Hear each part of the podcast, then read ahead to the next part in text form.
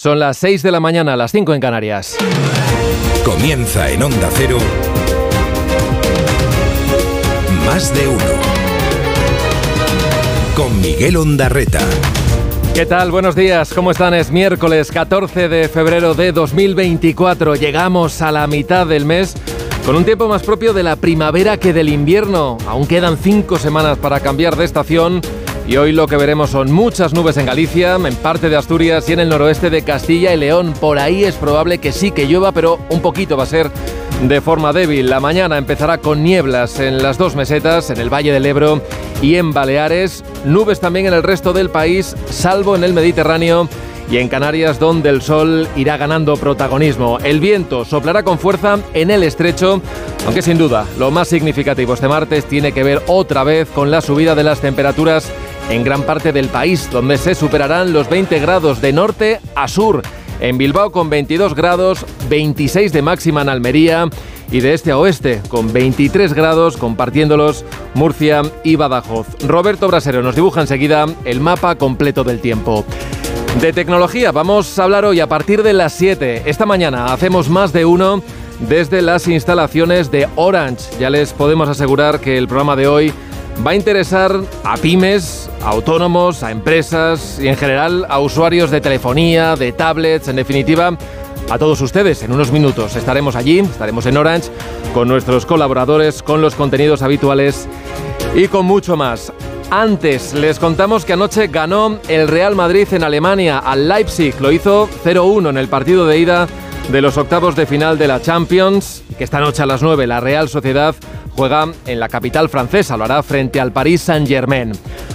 Hoy las asociaciones agrarias quieren que sea algo parecido a un super miércoles, con protestas y tractoradas en hasta 13 provincias. Lo más complicado de estas últimas horas ha estado en Cataluña, con el bloqueo al puerto de Tarragona y con cortes en la autovía, la AP7, no muy lejos, por cierto, del paso fronterizo de la Junquera. Mañana el ministro Planas volverá a reunirse con el sector. Sobre el asesinato de los dos guardias civiles en Barbate, sepan que la Fiscalía investigará los vítores a los narcotraficantes que arrollaron la Zodiac de los agentes, gritos de apoyo, más entre risas y expresiones que animaban a darle fuerte a los agentes se escucharon en varios vídeos difundidos en las redes sociales de varias personas que estaban presenciando esas embestidas desde el puerto. El gobierno, por cierto, salió ayer a defender un día más la gestión del ministro Grande Marlasca.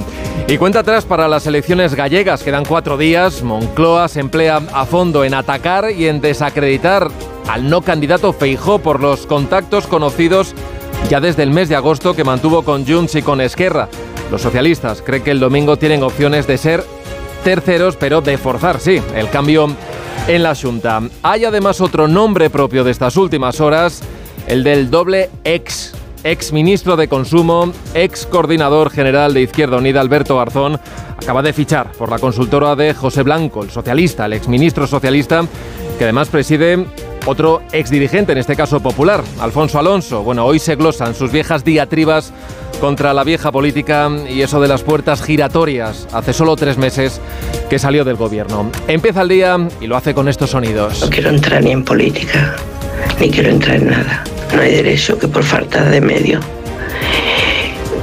haya pasado esto. A mi hijo lo montaron en un flotador prácticamente contra una narcolancha. Esto no se comunica a la Fiscalía simplemente. La Fiscalía trabaja eh, todos los días con las fuerzas y cuerpos de seguridad, no es un órgano aislado. El ministro de Interior ha acreditado una trayectoria, un recorrido y un trabajo fuera de toda discusión. Se juega un cambio de gobierno y lo saben. Llevamos una tras otra una insidia, una calumnia y otra más. Pero oiga, si es que les han estado llevando a los mítines les han estado diciendo que se rompía España, que se rompía el Estado de Derecho. Mentira, opacidad hipocresía. Y los consumidores no saben que estamos produciendo, comiendo alimentos producidos con contaminación que aquí se ha dejado de hacer hace muchas décadas. Creo que nuestros agricultores y nuestros ganaderos lo primero que quieren es que se les escuche y en segundo lugar que se les respete y se les comprenda. Dirige Carlos Alsina. Dirección de sonido, Fran Montes. Producción, David Gabás. 6 y 5, 5 y 5 en Canarias, las movilizaciones del sector del campo se multiplican hoy con protestas y contractoradas convocadas en Burgos, en Cuenca, Guadalajara, Jaén, Málaga, Palencia, Santiago, Toledo, Valladolid, el puerto de Motril, en, Granada, en Granada, en Mercamadrid o en Sevilla, donde allí la idea es dejar incomunicada la ciudad, impidiendo la entrada y la salida por sus cinco arterias. Esta noche se ha mantenido el bloqueo del puerto de Tarragona, que es el principal por el que entran los cereales que importamos. En las últimas horas, además, los accesos a la frontera con Francia por la Junquera se han visto afectados con cortes en la AP7, a la altura de Pontós, en Girona.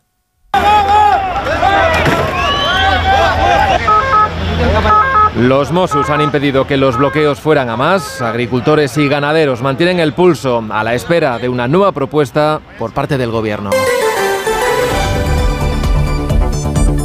Porque de momento, de momento lo que han recibido por parte del ministro Planas es empatía y comprensión por las dificultades que dice que él entiende que está atravesando el sector primario. Bueno, el jueves volverá a reunirse con los representantes de las principales organizaciones agrarias. No es sencillo porque hay sobre la mesa muchas cuestiones de fondo en materia de competitividad, en materia de sostenibilidad, pero yo creo que los agricultores y ganaderos merecen no solo que se les escuche, sino que se les apoye y, como decía antes, quien expresa sus ideas de forma pacífica tendrá siempre la escucha y el apoyo del Gobierno. Solo si hay concesiones importantes, dicen desde Asaja, COAC y UPA, contemplan la desconvocatoria de los paros.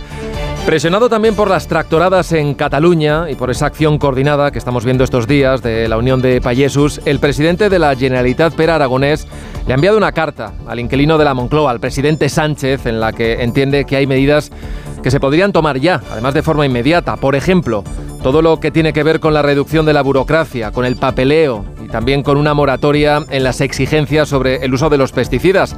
Aragonés también le reclama al gobierno que se aseguren de que los agricultores y los ganaderos cobren un precio mínimo. Quizás como gesto previo, ya se verá después el alcance que tiene, el Ministerio de Agricultura ha anunciado ayer, a última hora, que esta misma tarde va a reunir a algunos de los miembros del Observatorio de la Cadena Alimentaria y quiere analizar si los precios de los productores están reflejando realmente los costes que tienen que soportar en origen. En otras palabras, ha convocado a supermercados y distribuidores para ver si realmente están cumpliendo con la ley. El propio Sánchez, recordarán, se comprometió a endurecer esta norma para garantizar que nadie produce a pérdidas. Sobre la investigación por la muerte de los dos guardias civiles a los que una narcolancha arrolló en el puerto de Barbate y cuyos seis tripulantes afrontan en prisión cargos por asesinato, lo último tiene que ver con la Fiscalía Superior de Andalucía. Quiere investigar estos gritos, estos vítores que se oyeron el viernes por la noche jaleando entre risas a los ocupantes de esa planeadora. otra vez! ¡Tiene un ejército! otra vez! Entre otras expresiones, se escuchaba Dale fuerte o embístele con dos cojones. Lo decían algunas personas que estaban presenciando desde uno de los espigones del puerto esas embestidas de la narcolancha a la Zodiac de la Guardia Civil. Lo grabaron todo y además tuvieron la inteligencia de difundirlo a través de las redes sociales. Ahora la Fiscalía quiere iniciar esas diligencias de investigación penal después de haber analizado un informe de la Unidad de Policía Judicial en la que están estudiando todas estas frases, mensajes y expresiones que han provocado se lo pueden imaginar, una gran indignación entre los habitantes de este municipio que está cansado ya de que se les asocie siempre con las actividades del narco. Este martes pedía justicia y también más medios. La madre, rota por el dolor de Miguel Ángel González, uno de los dos agentes asesinados. Lo hacía en este audio enviado a nuestros compañeros de Espejo Público. No quiero entrar ni en política, ni quiero entrar en nada. Solo quiero dar la voz a mi hijo, que me lo han asesinado. No hay derecho que por falta de medios haya pasado esto. A mi hijo lo montaron en un flotador prácticamente. Prácticamente era un flotador contra una narcolancha que le pasó hasta tres veces por el lado, hasta que le pasó por encima y me lo quitó. Hoy cuenta la vanguardia que uno de los guardias civiles que iban en esa zodia grabó con su cámara de vídeo personal el abordaje. Son imágenes frontales que tienen mucha importancia, una gran relevancia para la investigación y que de hecho permitieron identificar en muy poco tiempo a los autores de este doble crimen. La Asociación Unificada de Guardias Civiles ha pedido una reunión urgente con el ministro Marlasca para analizar qué órdenes internas llevaron a usar este tipo de embarcación tan vulnerable el viernes por la noche. Ayer también la portavoz del Gobierno, Pilar Alegría, defendió con esta firmeza la gestión del titular de Interior frente a las múltiples peticiones para que dimita. El ministro de Interior ha acreditado una trayectoria, un recorrido y un trabajo fuera de toda discusión. La falta de medios y de recursos sigue centrando el debate. En las últimas horas, el propio fiscal general del Estado confirmó aquí en estos mismos micrófonos que nadie del Ministerio les informó en 2022 cuando se desmanteló aquella unidad de élite de lucha contra el narco llamada Oconsur. La Guardia Civil además venía alertando desde hace semanas del estado deplorable en el que se encontraban al menos tres embarcaciones dedicadas a combatir el narcotráfico. Hoy denuncia el diario de Cádiz que cinco días después de la tragedia todas las patrulleras del servicio marítimo de la Benemérita siguen amarradas en sus bases, continúan inoperativas. Y estamos en el día de menos cuatro para las elecciones gallegas y Feijó advierte de las insidias y de las calumnias que él cree todavía están por llegar. Se juega un cambio de gobierno y lo saben.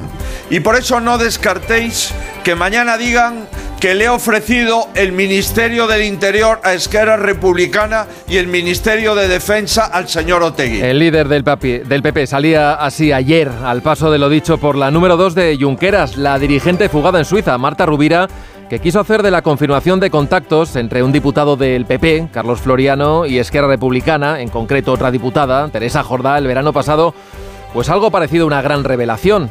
Bueno, según su versión, les pidió sin éxito apoyo para la investidura de Feijó, pero según Génova todo se limitó a un simple contacto, a un simple comentario para que apoyasen a la lista más votada. Ha pasado medio año, pero no está de más recordar lo que dijo en este mismo programa, a preguntas de Rubén Bartolomé, Esteban González Pons. Confirmó entonces que con la vista puesta en el debate de investidura de Feijó, ellos hablarían con todos los partidos, con todos menos con uno. todos menos con Bildu. O sea, con Junts. Con- bueno, eh, es un grupo parlamentario que, al igual que Esquerra Republicana, representan a, un partido que no, cuya tradición eh, y legalidad no, no está en duda. Y por si alguien se perdió, aquella entrevista en Onda Cero, algo parecido dijo también la número 2 del PP, Cuca Gamarra, que hablarían con todos, con Junts, con Esquerra, menos con los de Otegui. Evidentemente, ahí hay un partido político como es eh, Bildu que eh, es, eh, para nosotros sí que es una línea roja. Es verdad que lo veían por entonces bastante crudo, pero repetían aquel mensaje de que estaban solo a cuatro votos de la mayoría absoluta. El final, bueno, el final ya lo conocen. Los contactos con Junts y Esquerra han dado combustible a los socialistas en esta recta final de la campaña. Ayer, Zapatero disfrutó en su mitin. Es un cambio que es, es como una serie. Si están los guionistas de Netflix ya preparados para hacer una serie sobre la comida de Feijó. Es impresionante, ¿no? A dos minutos cambia. Da un- como las series estas, ¿no? Y todavía dice Feijó, oiga, no, que no a, a sus votantes. Pido a mis votantes que no se distraigan con estas informaciones. Pero ¿cómo no se van a distraer? Más tarde, eso de las 9 menos 20, Carlos Alsina va a entrevistar al presidente de la Junta y candidato del PP, Alfonso Rueda. Más de uno en Onda Cero. Donde Alsina. A las 6 y 13, 5 y 13 en Canarias echamos ya un primer vistazo a la prensa, portadas que llevan estos titulares. La razón habla de pacto secreto entre Puigdemont y Sánchez, a cuenta de la amnistía. En el país hablan de los contactos del PP con Junts y Esquerra, que ponen a la defensiva a Feijó. En el mundo, el equipo del PSOE se vuelca con el BNG, lo que importa es sumar. Dice ABC que el gobierno negó al Congreso el desmontaje de la unidad antinarco en la vanguardia. Putin apunta al Báltico y ordena detener a la Premier de Estonia y el periódico de España señala que el PP fuerza a Feijó a retomar la oposición dura en indultos. En la prensa digital, el confidencial, inquietud en el PP, por qué el enredo con el indulto impulse a Vox y les chafe el 18F. Dice el español que Junts y PNV se alían para forzar al PSOE a que la amnistía incluya todo el terrorismo y la traición. Y por último, otra visión, la del diario.es, dice que las contradicciones atrapan al PP en su intento de enterrar las revelaciones sobre la amnistía y el indulto a Puigdemont.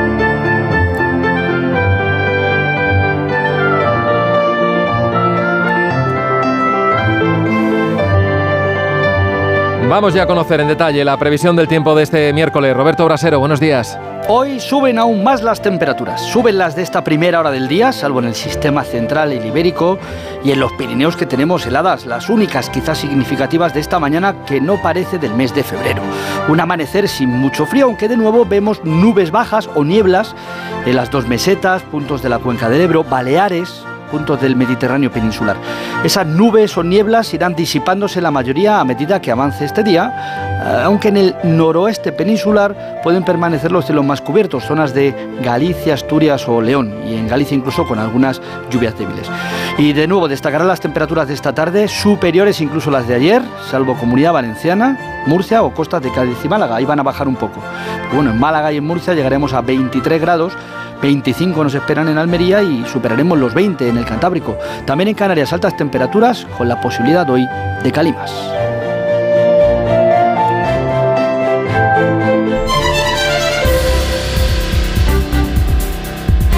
Yoko Ono ha presentado en la, Tate, en la Tate Modern de Londres su exposición Music of the Mind, una muestra retrospectiva que reúne más de 200 obras con la artista japonesa que busca la interacción del espectador pero hasta el punto de que sean los propios asistentes quienes terminen algunas de estas piezas. Nos lo va a contar la corresponsal de Onda Cero en Londres, Celia Maza.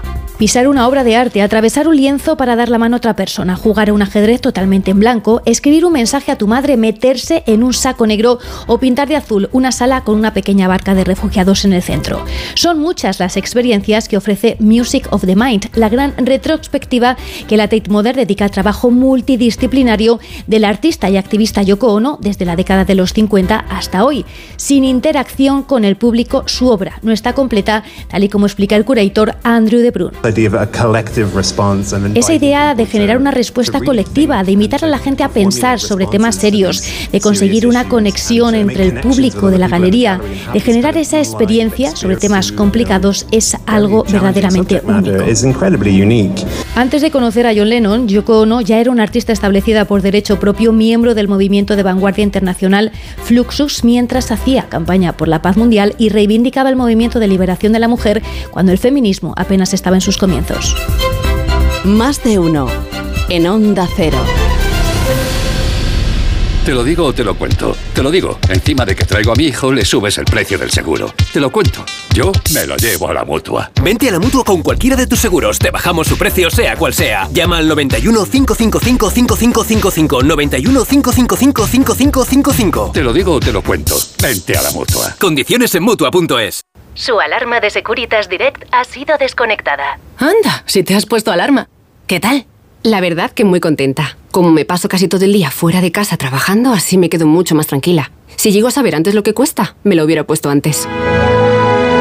Protege tu hogar frente a robos y ocupaciones con la alarma de Securitas Direct. Llama ahora al 900-272-272. Llega la nueva superproducción. ¡Begoña! Si me pongo así es por tu culpa. Porque me estás mintiendo, reconócelo. Hay otro hombre. Andrés de la Reina para servirle. Cuando le vi, debí imaginar que era mi cuñado. Sueños de libertad. Muy pronto estreno en Antena 3, la tele abierta. Más de uno con Miguel Ondarreta. Donde Alsina.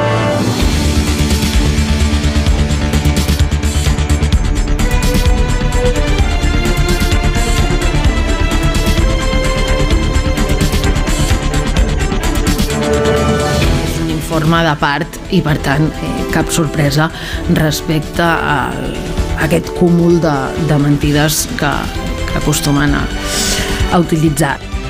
Ninguna sorpresa respecto a este cúmulo de mentiras es el resumen de la portavoz del gobierno catalán, Patricia Platja, sobre las conclusiones del informe del Parlamento Europeo sobre la inmersión lingüística en Cataluña, que se fueron adelantando ayer y que reclama un trato igual en el uso del catalán y el castellano en las escuelas de esta comunidad. En diciembre, una delegación de la Comisión de Peticiones de la Eurocámara viajó a nuestro país a propuesta del PP y liderada por la diputada Dolores Montserrat, y hoy se va a votar un borrador del informe en Bruselas que podrá ser, no obstante, modificado y establecerá sus conclusiones definitivas en mes que viene. De momento, en lo que se ha conocido, los eurodiputados muestran su preocupación sobre el incumplimiento de la sentencia que imponía un 25% de clases en castellano y la negativa a los padres de los niños que reclamaban más clases en este idioma. Desde Junts también apuntan que el comité está instrumentalizado por el PP y que es una mancha en el prestigio de la Unión Europea.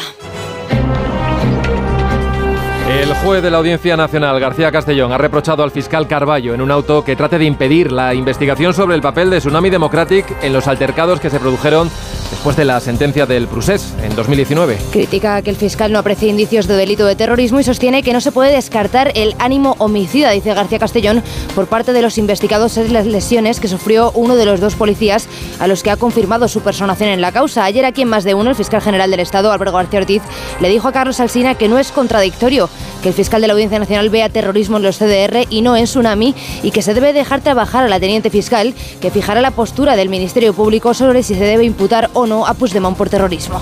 Hay una obligación estatutaria en la que los fiscales deben dar cuenta al fiscal general de los hechos relevantes y trascendentes. Si este no lo es, bueno, pues quizá debemos buscar otro argumento.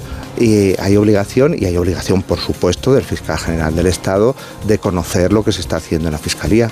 Es la responsabilidad, quiero dejarlo muy claro, de la teniente fiscal. Por eso es tan importante que blindemos y que la dejemos trabajar a gusto. El Consejo de Ministros aprobó ayer las condiciones para acceder a los 2.500 millones en avales que el ICO ofrecerá a jóvenes de hasta 35 años y a familias con hijos que contraigan una hipoteca para la compra de su primera vivienda. Ya se pueden solicitar. Margarita Zavala. La vivienda vuelve a enfrentar a los miembros del Gobierno. El PSOE ha aprobado una línea ICO para avalar a jóvenes y a familias con hijos menores que se incluye dentro del acuerdo con Sumar, pero los de Yolanda Díaz dicen que no, que no es lo que acordaron porque entienden que solo va a servir para subir los precios y lo que proponen a cambio es que se prohíba la venta de vivienda en zonas tensionadas si no es para vivir. Para su fin, para la Asociación de Usuarios Bancarios, la medida solo va a beneficiar a los bancos y a los promotores de vivienda.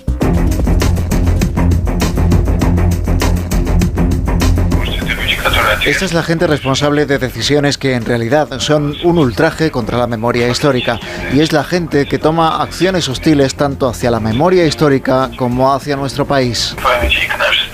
El portavoz del Kremlin, Dmitry Peskov, justificaba así la orden de búsqueda y de captura emitida por Rusia, la primera ministra de Estonia, que incluye también a los otros altos cargos de Letonia y Lituania, algunos de los países que más han respaldado a Ucrania. El gobierno de Vladimir Putin no ha concretado los motivos de esa orden de búsqueda y captura, pero la agencia rusa TASS apunta a la retirada de monumentos soviéticos por parte de los gobiernos de estos países. Kaja Kalas, la primera ministra de Estonia, se ha negado a dejarse intimidar por Rusia y ha dicho en un comunicado que seguirá apoyando abiertamente a Ucrania y por fortalecer las defensas europeas. La policía del municipio alicantino de Petrer encontró ayer a un bebé de año y medio con el pañal puesto deambulando bajo la lluvia. Ha sido provisionalmente puesto al cuidado de la abuela. Redacción en la Comunidad Valenciana, Amparo Piqueres. La policía local de Petrer y los servicios sociales del ayuntamiento investigan las razones por las que un bebé de 18 meses fue hallado caminando solo por la calle en pañales y descalzo. Ocurrió además en un día en el que llovía. La madre del menor aseguró a la policía que lo dejó al cuidado de otra persona, pero que ésta se habría dormido. El pequeño quedado ahora bajo la tutela de su abuela materna.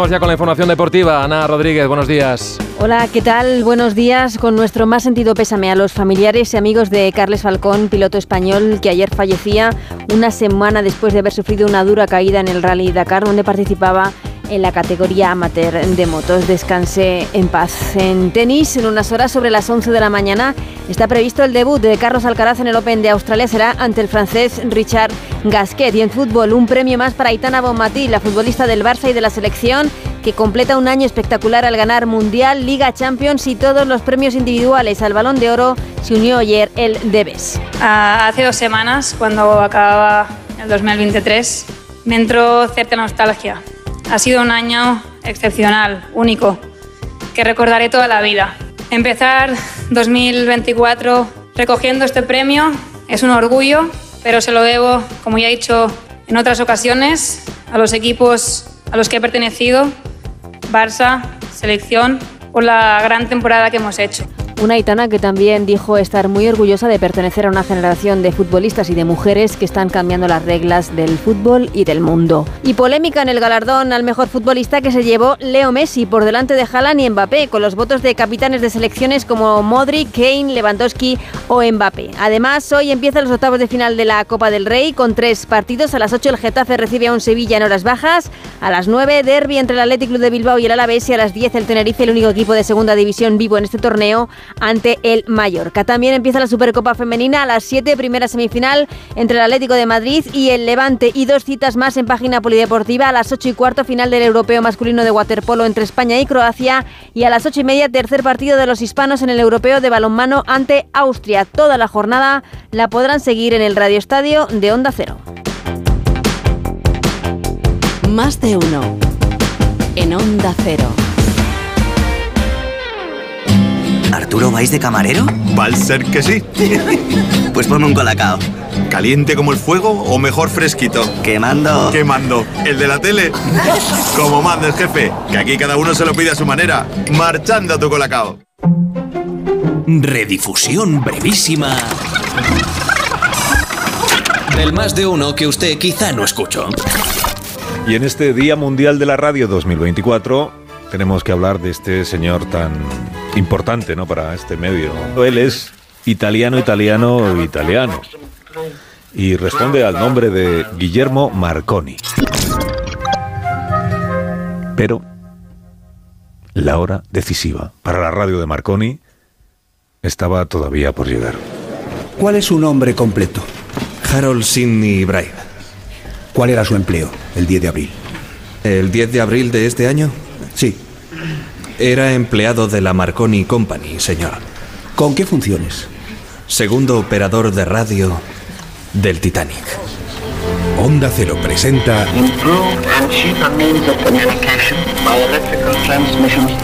Radio del Titanic. Una recreación sonora de más de uno. ¿Qué hacer con la radio del Titanic? Esta es la cuestión. Es mejor Más de uno. En Onda. Valo gratis.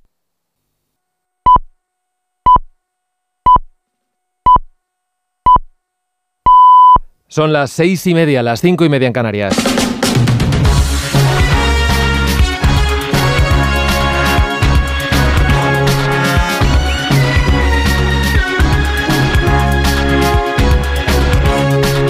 Comienza el día en Onda Cero. Es miércoles 14 de febrero de 2024. Hoy amanece en Valencia a las 7 y 56 minutos. En Teruel a las 8 en punto, en Jaén a las 8 y 7 minutos, en Palencia a las 8 y cuarto de la mañana. La niebla y las nubes vuelven a invadir hoy toda la península, pero van a dejar que luzca algo el sol y no esperamos que descarguen lluvias. Tan solo podría caer alguna gota en Galicia. Los termómetros vuelven a subir este miércoles y en Almería llegaremos a los 26 grados, en Sevilla a los 25 y en Murcia o Málaga a los 23. En la cornisa cantábrica podremos superar también los 20 grados y vamos a quedarnos en torno a los 18 en el interior y en el resto del Mediterráneo. Este miércoles hablaremos de la entrega de los despachos a los nuevos jueces y del formato Ramstein. Los detalles con Elena Bueno y con Manuel Pecino. El rey Felipe VI preside hoy en Barcelona el acto de entrega de los despachos a los 160 nuevos jueces de la nueva promoción, la 72 segunda, un acto tradicional que reúne de nuevo a la cúpula judicial y en el que intervendrá el presidente del Consejo General del Poder Judicial, Vicente Que podrá, como viene haciendo, reclamar que se eviten las críticas a los jueces por parte de los políticos. Y hoy Margarita Robles participa por videoconferencia en la reunión del grupo Ramstein junto al resto de ministros de defensa de los países de la OTAN coordinados en la ayuda a Ucrania. Están convocados por el estadounidense Joe Austin. Es previsible que en el encuentro, en el encuentro también se hable de Donald Trump después de que dijera que, va, que permitiría que Rusia hiciese lo que quisiera con los miembros de la OTAN que no dedican el 2% de su PIB a la alianza. Unas declaraciones estúpidas y vergonzosas según el presidente Joe Biden que dice que nunca antes ningún otro dirigente había cedido tanto ante un dictador como Putin.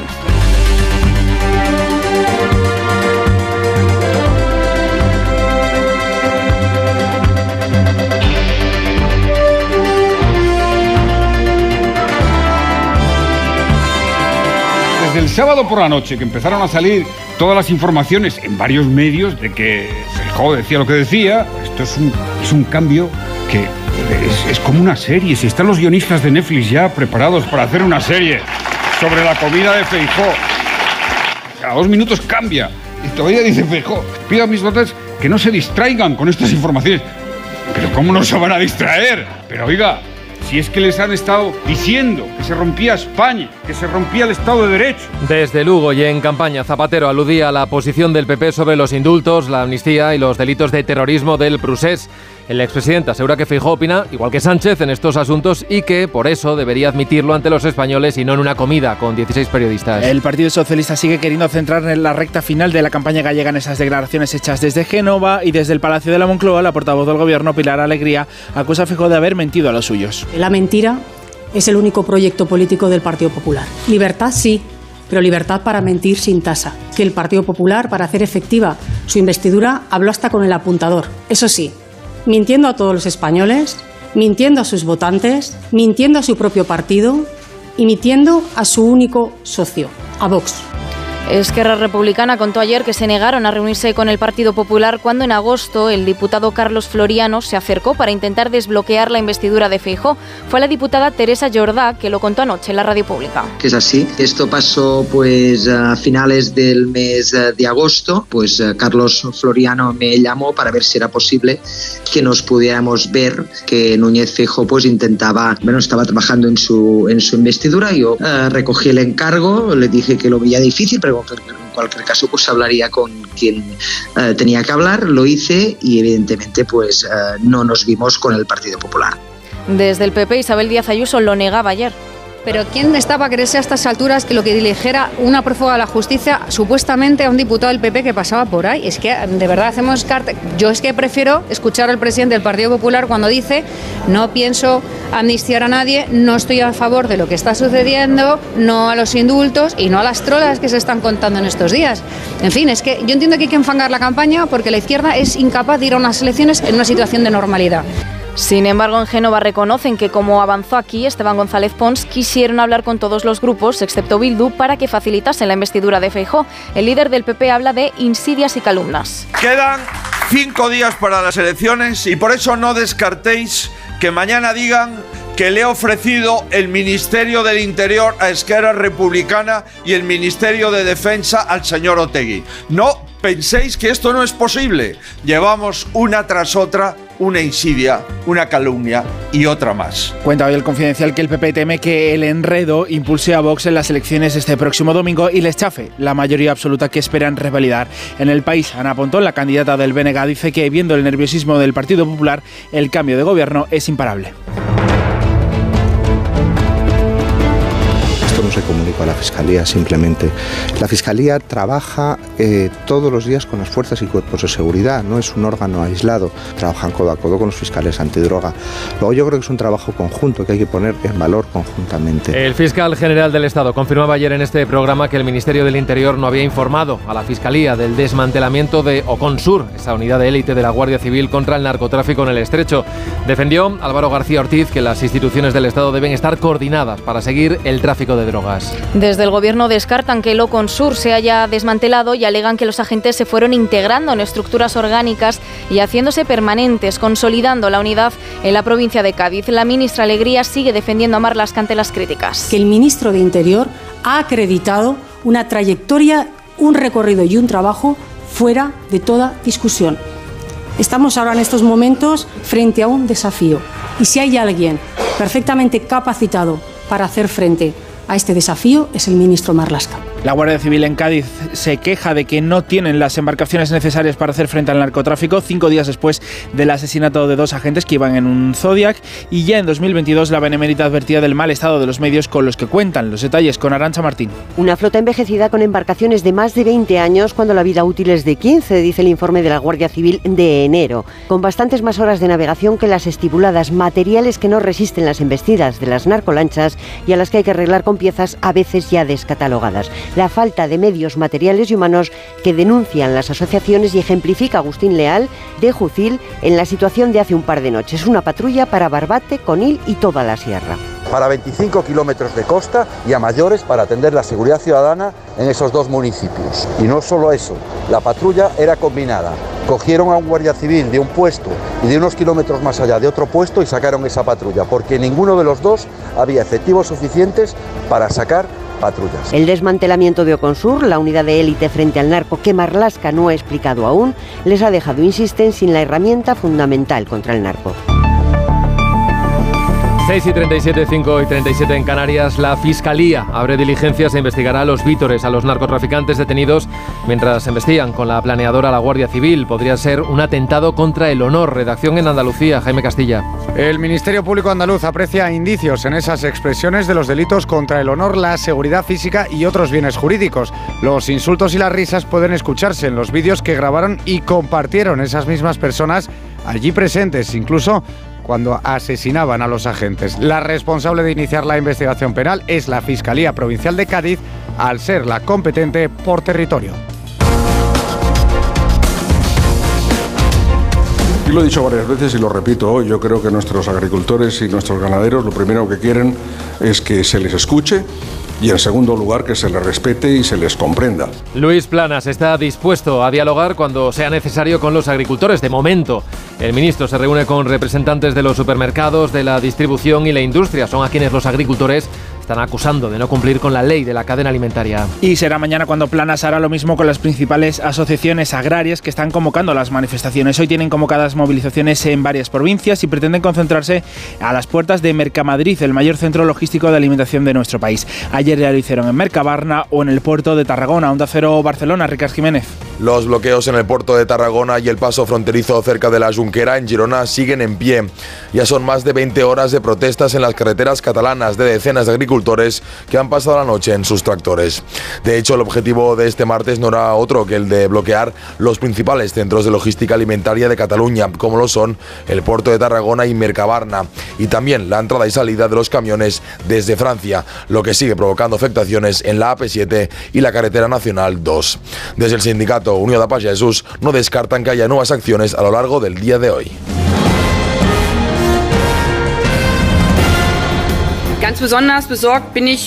Estoy profundamente preocupada por el anuncio del gobierno israelí de una gran operación militar terrestre en Rafah. Me gustaría subrayar una vez más, el derecho a la autodefensa existe y cada país tiene derecho a defenderse contra el terrorismo. Pero eso no incluye el desplazamiento. Debe haber lugares seguros para la gente y los civiles en Gaza. Es Annalena Baerbock, la ministra de Exteriores de Alemania. Berlín viene apoyando sin fisuras a Israel, pero el anuncio de Netanyahu de un ataque en el sur de Gaza empieza a cansar ya quienes han venido respaldándole. La presión, la presión sobre el gobierno israelí sigue creciendo para evitar que siga con sus ataques indiscriminados a la población palestina. A la que en un inicio obligó a desplazarse del norte al sur para ahora querer evacuarlos también de esta zona. Mientras tanto, Sudáfrica pide al Tribunal de la Haya que actúe de forma urgente para evitar los ataques a Rafah. Asunción Salvador. Familiares de rehenes israelíes pedirán hoy en La Haya que emita órdenes de arresto contra los líderes de Hamas y Hamas por su parte solicita una intervención internacional que frene los ataques de Israel.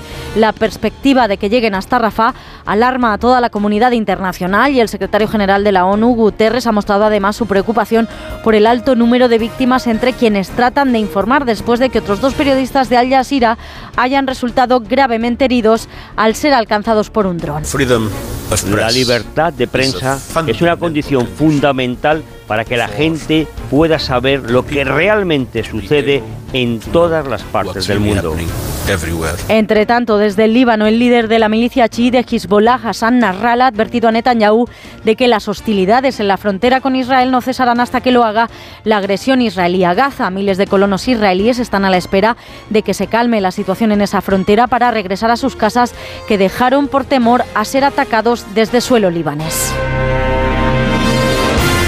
Miguel Ondarreta, más de uno, donde Alsina.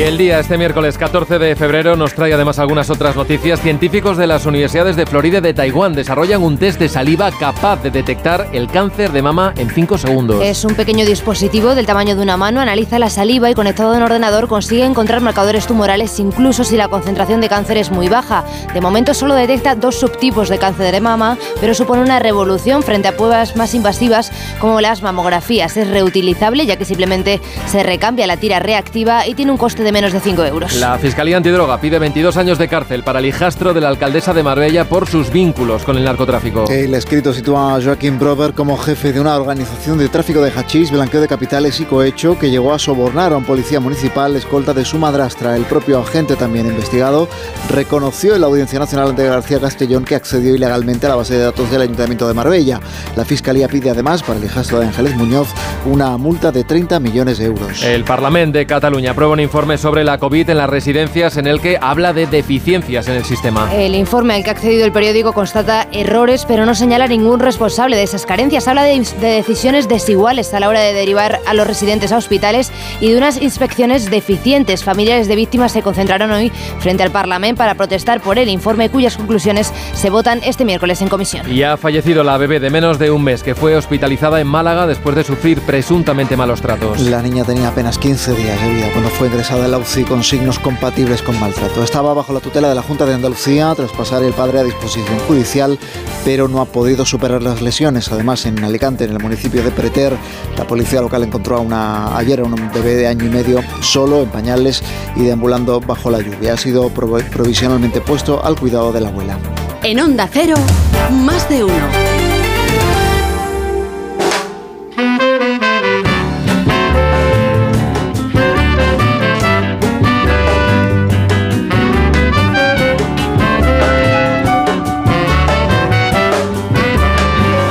Hasta ahora 6.44, 5.44 en Canarias. Echamos ya la vista atrás, miramos como siempre por el retrovisor de Elena Bueno. Buenos días. Buenos días, Miguel. Porque hace 28 inviernos, un día como hoy. Ha sido un individuo que iba con la cara descubierta en el despacho donde se ha producido el atentado, mientras el señor Tomás y Valiente hablaba por teléfono hay tres casquillos, hay muchos testigos presenciales y yo creo que... El 14 de febrero de 1996, ETA asesinó al expresidente del Tribunal Constitucional, Francisco Tomás y Valiente. El jurista estaba en su despacho de la Facultad de Derecho de la Universidad Autónoma de Madrid. Hablaba por teléfono con un compañero cuando John Bienzoba Sarreche, alias Caraca, entró y le disparó a bocajarro. Pese a ser miembro del Consejo de Estado, Tomás y Valiente no tenía escolta, la tuvo hasta el verano del 95. Su asesinato conmocionó como tantos otros, al país. Se había producido en plena precampaña y apenas una semana después de que ETA asesinara al socialista Fernando Mújica. En su último artículo, publicado en prensa, Tomás y Valiente escribió, Cada vez que matan a un hombre en la calle, nos matan un poco a cada uno de nosotros. Sus alumnos de la universidad se manifestaron contra el terror con las manos pintadas de blanco, un movimiento bajo el grito de Basta ya, que acabaron siguiendo cientos de miles de personas en España, hartas de las amenazas y los crímenes de la banda terrorista.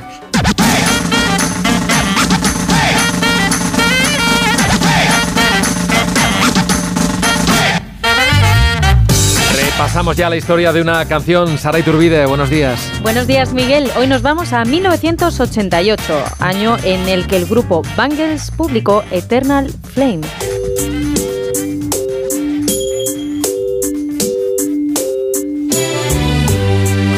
is.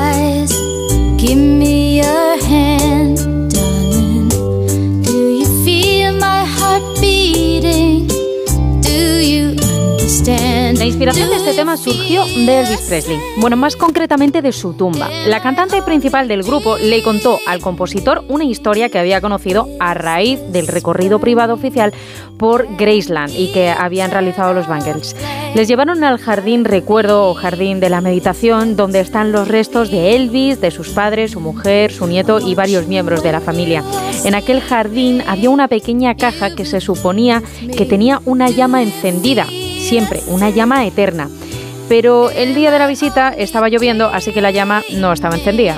Vamos, que tan eterna no era. Y eso le llevó al compositor del tema a pensar que Eternal Flame, llama eterna, sería un buen título para esta canción.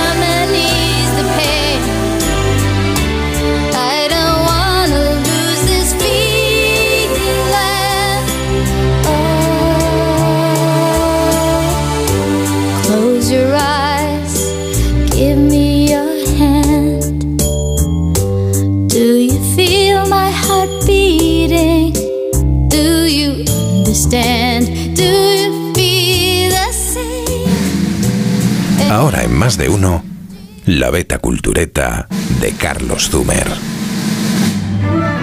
Un tipo con suerte, Guillermo Marconi. Porque casi embarcó en el Titanic con toda su familia. Tenían billetes gratuitos al ser la Marconi Company quien daba el servicio de radio al barco. El laborioso Guillermo al final cogió otro vapor, por su cuenta, el Lusitania, por prestar este el servicio de un taquígrafo famosamente bueno y a prueba de mareos. Y esposa y niños tampoco subieron al Titanic, se quedaron en tierra con mucha pena, porque al pequeño Julio le dio por ponerse enfermo a última hora. Otro tipo con suerte es Francis Brown, seminarista irlandés aficionado a la fotografía, cuyas fotos a bordo tenemos gracias a tener él un tío obispo y malaje. Francis pidió permiso a su tío para alargar su estancia prevista en el insumergible. Quiso hacer el viaje hasta Nueva York. Baja de ese barco provinciano, le respondió su tío por telégrafo. Así que Francis se bajó apenadísimo en Irlanda. Y ahora un tipo sin suerte, Víctor Peñasco, nieto del presidente del Consejo de Ministros José Canalejas. Víctor se casó con Josefa Pérez de Soto y ambos se fueron de luna de miel, a todo lujo por Europa. Estando en París, oyen del Titanic y se apuntan, contraviniendo la condición puesta por la madre de él, prohibido los barcos. Para engañarla, Víctor y Josefa se llevan a la doncella, pero no al criado para que éste siguiera enviando postales parisinas a la incauta madre en Madrid. No pudo alarmarse, por tanto, ante la noticia del naufragio, hasta que se entera de todo. Doncella y esposa han sobrevivido los botes para mujeres y niños, pero su hijo no ha tenido la misma suerte. Hay muerto, pero no cuerpo sin el cual la viuda Josefa no puede legalmente heredar o volverse a casar. Así que hubo que falsificar un certificado de defunción. Dicen que incluso gracias a afanar un cadáver cualquiera e identificarlo falsamente. Considéralo una mentira piadosa. ¿Te lo digo o te lo cuento? Te lo digo. No me ayudas con las pequeñas reparaciones de casa. Te lo cuento. Yo me voy a la mutua. Vente a la mutua y además de ofrecerte nuestro servicio de manitas hogar, te bajamos el precio de tus seguros, sea cual sea. Llama al 91 555 5555. Te lo digo o te lo cuento. Vente a la mutua. Condiciones en mutua.es. El 60% de los adolescentes consume pornografía. Están utilizando la pornografía como un tutorial. No se dan cuenta de que lo que están viendo es ficción. Es un tema que nos preocupa y mucho, y por eso lo tenemos que hablar. Lo tenemos que hablar. Porno menores y manadas con Sonsoles Onega. Hoy en directo a las 11 menos cuarto de la noche en Antena 3. La tele abierta. Si estás de fin de semana en un balneario pero no consigues relajarte porque estás pensando si van a entrar en tu casa, te interesa el seguro de hogar de línea directa, que es tan completo que además de ahorrarte una pasta, incluye cobertura por ocupación ilegal y se encarga de todo lo importante en caso de que ocupen tu vivienda, para que siempre estés tranquilo. Cámbiate y te bajamos el precio de tu seguro de hogar, sí o sí. Ven directo a lineadirecta.com o llama al 917-700-700. El valor de ser directo. Soy de legalitas porque a veces pasan cosas que no te esperas. Como cuando tuve aquel accidente y lograron que me indemnizaran. O cuando me hicieron unas quemaduras en la depilación láser y me ayudaron a ganar mi reclamación. Hazte de legalitas en el 900 661 y siente el poder de contar con un abogado siempre que lo necesites. Y ahora, por ser oyente de Onda Cero, ahórrate un mes el primer año. Empieza el año ahorrando en Bricodepo. Con este pavimento porcelánico de 8,95 euros el metro cuadrado, ahora por solo 7,95. Y la puerta lacada con tapajuntas, antes a 119 euros. Y ahora todo por 99. Recuerda que si lo encuentras más barato, te devolvemos la diferencia por dos. Ya en tu tienda y en bricodepo.es. Se acerca Semana Santa y en Viajes El Corte Inglés convertimos los pequeños momentos en grandes experiencias, porque viajar es la mejor forma de conectar con lo que más te gusta. Aprovecha las salidas especiales por Europa con Canac y New Blue. Nuestro continente está lleno de tesoros históricos. Viaja a Praga, Roma, Dubrovnik o descubre la Toscana y además consigue grandes ventajas. Reserva ya sin gastos de cancelación y si encuentras un precio mejor, te lo igualamos. Consulta condiciones en viajes el corte inglés. En Alquiler Seguro sabemos que cada cliente es único. Por eso estamos orgullosos de ser la primera empresa del sector en recibir la certificación AENOR de compromiso con las personas mayores. Horario preferente, más de 50 oficinas a tu disposición, gestores especializados y mucho más para que la edad no sea un obstáculo en tu alquiler. Alquiler Seguro, la revolución del alquiler. Hola, soy Jesús Calleja. ¿Sabéis cuál es el verdadero sabor del agua? El agua de mi tierra, el agua mineral Teleno. Recuerda, agua mineral Teleno.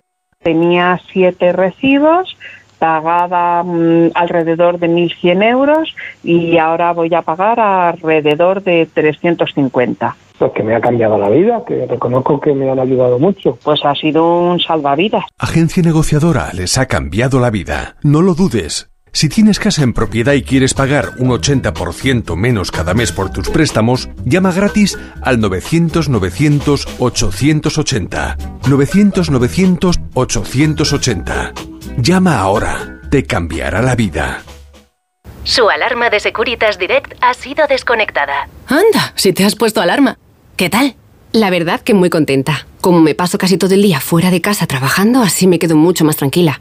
Si llego a saber antes lo que cuesta, me lo hubiera puesto antes. Protege tu hogar frente a robos y ocupaciones con la alarma de Securitas Direct. Llama ahora al 900-272-272.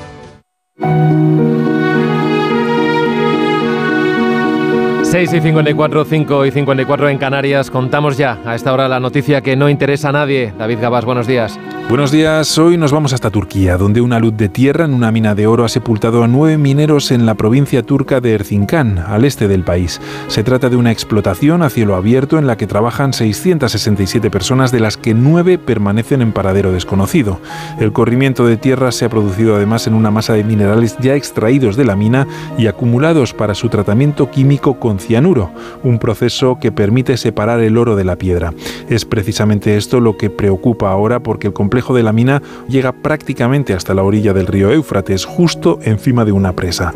Las autoridades aseguran que no hay ninguna filtración, pero lo cierto es que si esos minerales, mezclados con cianuro, alcanzaran al río, causarían un inmenso desastre para la fauna de la zona y envenenarían al menos 100 kilómetros de cauce. Esto incluye también a la siguiente presa y por lo tanto a las reservas de agua para uso agrícola y humano de toda la zona, pero todo esto, ¿a quién le interesa? Pues en cuatro minutos llegamos a las 7, serán las 6 en Canarias, seguimos en más de uno. Enseguida con Carlos Alsina por aquí, esto que están escuchando es Onda Cero.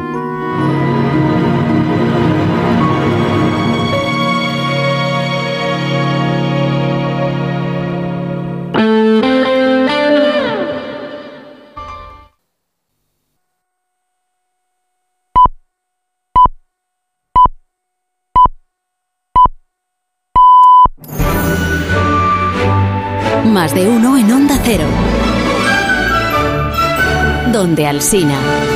Son las 7 de la mañana, 6 en punto de la mañana en las Islas Canarias. Felicidades a los Eleucadios, también a las Nostrianas, a los Zenones, los Metodios y a los Valentines en el día de su santo.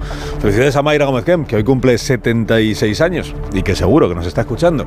Buenos días desde Onda Cero.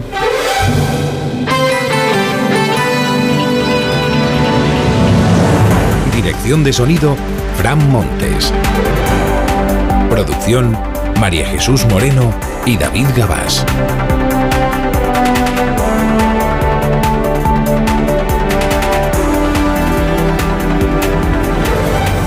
Miércoles 14 de febrero año 2024, salvo el aviso amarillo por la niebla que tenemos a esta hora en Baleares, el día viene libre hoy de alertas y de fenómenos meteorológicos adversos. Vamos a pasar la jornada alternando las nubes y los claros en todo el país, con predominio del sol y con temperaturas un poquito más altas que ayer. Estamos estrenando el día con 5 grados en Caparroso, tenemos 9 ahora mismo en Candeleda, 11 grados en San Javier. Con Roberto Brasero afinamos la previsión meteorológica en un momento. Estamos en la, en la, segunda jornada de Champions de esta semana, con la Real Sociedad hoy en París frente al PSG. Anoche en Sajonia, el Leipzig perdió en casa frente al Real Madrid 0-1. Estamos emitiendo esta mañana, lo contaba antes Ondarreta, desde la sede de Orange en Madrid para hablar de tecnología, para hablar de avances, para hablar de las soluciones que aporta Orange a las empresas y a los autónomos que se han propuesto seguir creciendo. Desde ayudarte a diseñar tu página web profesional, mejorar la posición de tu web en Internet, crear tu tienda online para poder atraer clientes en cualquier eh, parte del mundo. Hablaremos de todo ello esta mañana, hablaremos de oportunidades, hablaremos de fibra de calidad, hablaremos de 5G, de las cosas que cambian y de Orange que acompaña a tu negocio en los cambios que lo hacen más tuyo. Tres historias para empezar el día. El gobierno celebra a Grande Marlasca, proclama que no se puede discutir lo bien que lo hace el ministro. Pues las asociaciones de la Guardia Civil sí lo discuten. Y la oposición eh, también lo hace, con Podemos incluido en la oposición, y piden la cabeza de Grande Marlasca. Ayer el fiscal general confirmó en este programa que Interior desmanteló la unidad de élite contra el narco sin consultar y sin informar a los fiscales especializados. Más recolocaciones. Alberto Garzón, exministro amortizado de Izquierda Unida, acepta la oferta económica del lobby que dirige el exministro José Blanco. Estamos a cinco días de que termine la, campaña electoral. Estamos a cinco días, no de que termine la campaña electoral, sino de que voten los gallegos en las autonómicas. Sánchez pone toda la potencia de fuego de la Moncloa al servicio del bloque nacionalista gallego en la confianza de derribar a Alfonso Rueda, esta es la famosa neutralidad de presidencia del gobierno. Y hay nuevas movilizaciones hoy de agricultores y de ganaderos en casi todas las regiones. Se reúne hoy el ministro Planas con supermercados y distribuidoras para ver cómo están los precios, o sea, para hacer que se hace algo.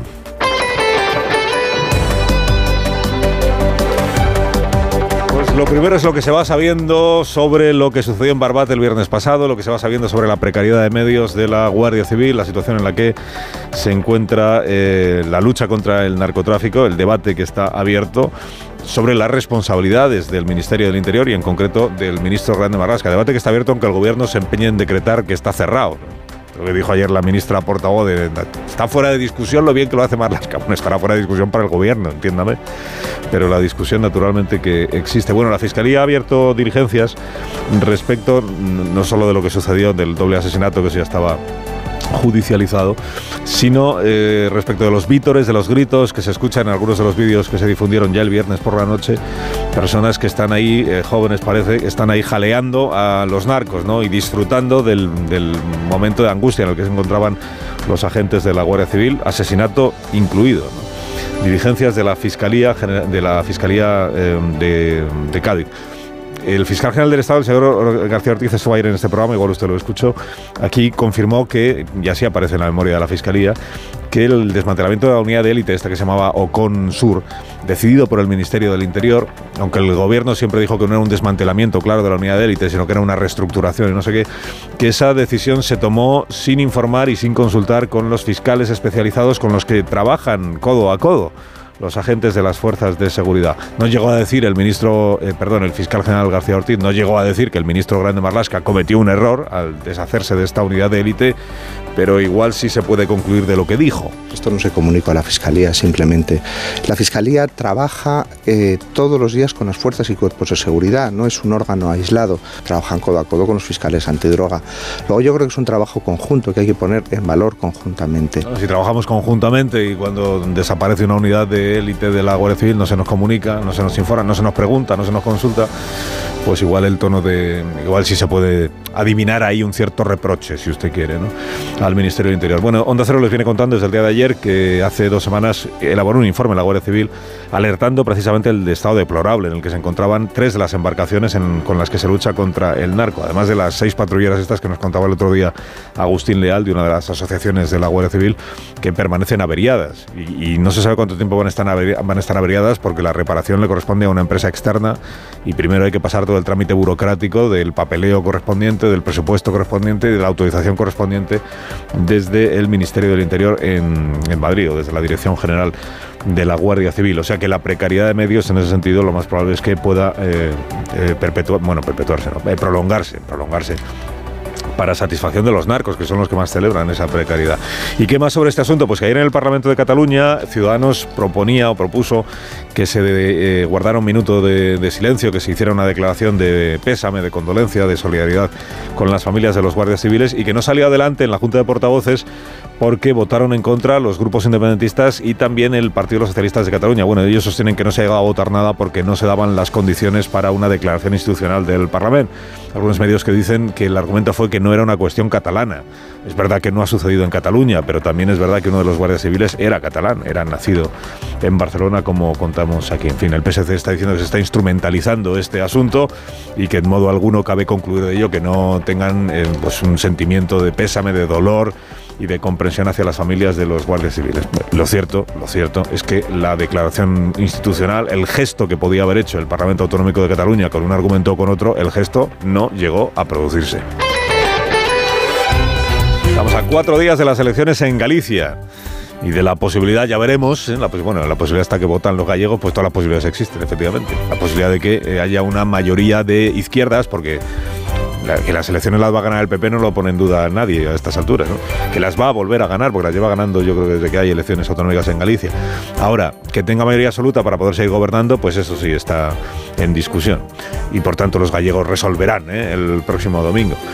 La, alternativa es un gobierno encabezado por el Bloque Nacionalista Gallego, que en todas las encuestas sale muy por delante, muy por delante del Partido Socialista, del PSDG. Por eso la impresión general, y no lo ocultan los propios estrategas del PSOE, es que se está tratando de movilizar al electorado desde la izquierda, pero para que vote al bloque, que es quien tiene más posibilidades de mejorar su cosecha electoral, porque el PSOE se da por gregario ya en esta convocatoria electoral. Bueno, está el, el Partido Socialista como ya el Partido Socialista no distingue entre qué es Partido Socialista y qué es gobierno, qué es gobierno y qué es Partido Socialista, pues ayer el mitin de la ministra portavoz del gobierno, Pilar Alegría, en la rueda de prensa posterior al Consejo de Ministros, descalificando al señor Núñez Feijó por mentiroso, por hipócrita y por no sé cuántas cosas. Desde luego, el balance de estos 100 primeros días del Partido Popular no puede ser más demoledor. Mentiras, opacidad e hipocresía. Mentira, opacidad e hipocresía. Dice, ¿pero de qué balance habla el gobierno? El balance de estos 100 primeros días del Partido Popular. Esto es una novedad, hay que reconocérselo al gobierno. Normalmente los balances son a los 100 primeros días de la gestión del gobierno. Ahora son los 100 primeros días de la gestión del PP en la oposición desde que el gobierno es gobierno. ¿Esto cómo es? Bueno, campaña electoral desde el Palacio de la Moncloa. Estaba allí también el ministro Oscar Puente, estaba la ministra Pilar Rodríguez, en fin, el, presidencia del gobierno haciendo campaña más por el bloque, digo, que por el Partido Socialista en, Galicia, con Rodríguez Zapatero como mitinero excelso o, destacado. Ayer decía, además a Rodríguez Zapatero que le gusta este estilo un poco de monólogo de, humor en los mítines, que es el que mejor funciona, es verdad, por otra parte. Decía ayer Zapatero que Feijó está cambiando todos los días de posición, hombre presidente catedrático de cambios de posición es el, es el del PSOE, es el presidente del gobierno actual, el señor Sánchez. Bueno, ayer el Partido Socialista le quiso dar muchísima relevancia, muchísima repercusión a una cosa que dijo Marta Rovira, que es de Esquerra Republicana, en una entrevista creo que recuerda que en TV3, eh, que, dijo la señora Rovira. eh, la señora Rovira dijo no, que, que, el PP también intentó que nosotros apoyásemos la investidura, que, que Floriano habló en un pasillo del Congreso con una diputada nuestra. Y entonces dijo, gran escándalo, gran escándalo. Dice Esquerra que también con ellos lo intentaron. Bueno, escándalo, escándalo de aquella manera, porque el PP ya dijo en el mes de agosto que iba a hablar con todos los grupos parlamentarios para intentar la investidura del señor Núñez Feijóo. Salvo con uno que era Bildu, o sea que con Esquerra también, sí, y con Junts, sí, por eso se organizó un cierto lío ya en el mes de agosto. El PP va a hablar con Junts y con Esquerra, pues sí, lo dijo el PP. En realidad no llegaron a hablar porque Esquerra no quiso. Esquerra tiene vetado cualquier diálogo con el Partido Popular. En aras del diálogo, del entendimiento entre grupos políticos legales y democráticos, tiene vetado el diálogo con el Partido Popular. ¿Y qué más? Ah, protagonista político del día, Alberto Garzón. Se ha contado que ha fichado por la consultora de Pepe Blanco, o sea, por la empresa privada. Pues bienvenido a la empresa privada, señor Garzón organizaciones de protesta, eh, perdón, organizaciones que, convocan protestas agrarias que continúan, agricultores y ganaderos. Eh, sigue hasta ahora bloqueado el puerto de Tarragona. Objetivo para hoy hacer lo propio en el puerto de Motril, cortar los accesos a Sevilla, Valladolid, Burgos, Palencia, Salamanca, otras ciudades y otras carreteras. También está previsto que un grupo de agricultores se dirija con sus tractores hacia Madrid porque mañana quieren plantarse ante el Ministerio de Agricultura, que tiene su sede ahí en la glorieta de Atocha. Será mañana cuando Luis Planas, por cierto, se reúna, las tiene convocadas a las principales organizaciones agrarias que están advirtiendo que solo si hay concesiones importantes se decidirán o se animarán a desconvocar estos paros. En Onda Cero. Las 7 y 11 minutos, 6 y 11 minutos en Canarias, noticia de parte de Renfe, que es el tren oficial de la Copa del Rey de baloncesto y que ha hecho posible el traslado del trofeo de la Copa del Rey ACB en un tren AVE desde Madrid hasta Málaga, donde se va a disputar entre el 15 y el 18 de febrero la fase final de esta competición. Renfe reafirma así su compromiso con el deporte en general y con el baloncesto en particular. Tienes más información en renfe.com. Renfe, tu tren empresa patrocinadora del equipo paralímpico español.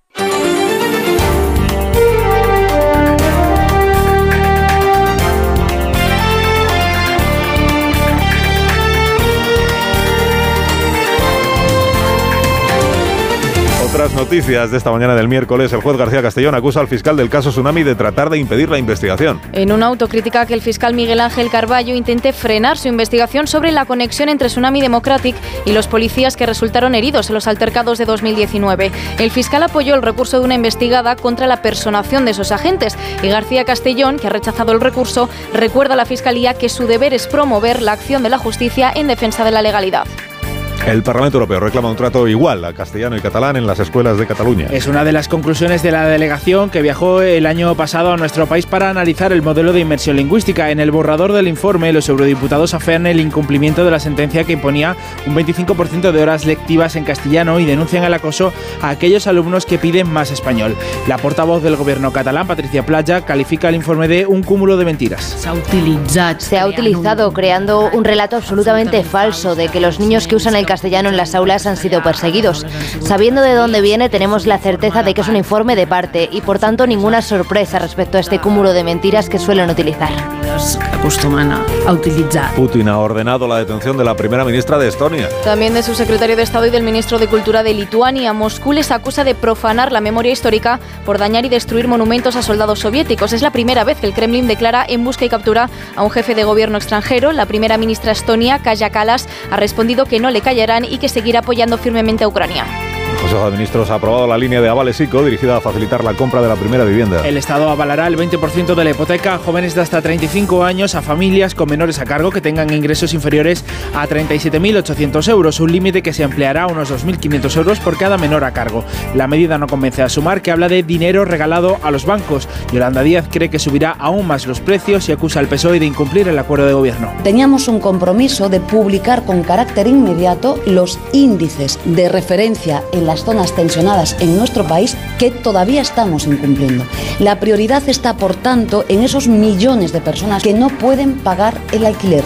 Y esta medida es una política fallida la CIA, el Mossad y Hamas se reúnen en Egipto para negociar una nueva tregua en Gaza. Los países que vienen ejerciendo de mediadores en el conflicto han intensificado las conversaciones ante la amenaza de Israel de lanzar una ofensiva terrestre sobre la ciudad de Rafah, en la que se refugian más de un millón de palestinos, unos planes que han sido condenados por la comunidad internacional. La ministra de Exteriores de Alemania, Annalena Baerbock, que viene apoyando firmemente a Israel, pide corredores seguros.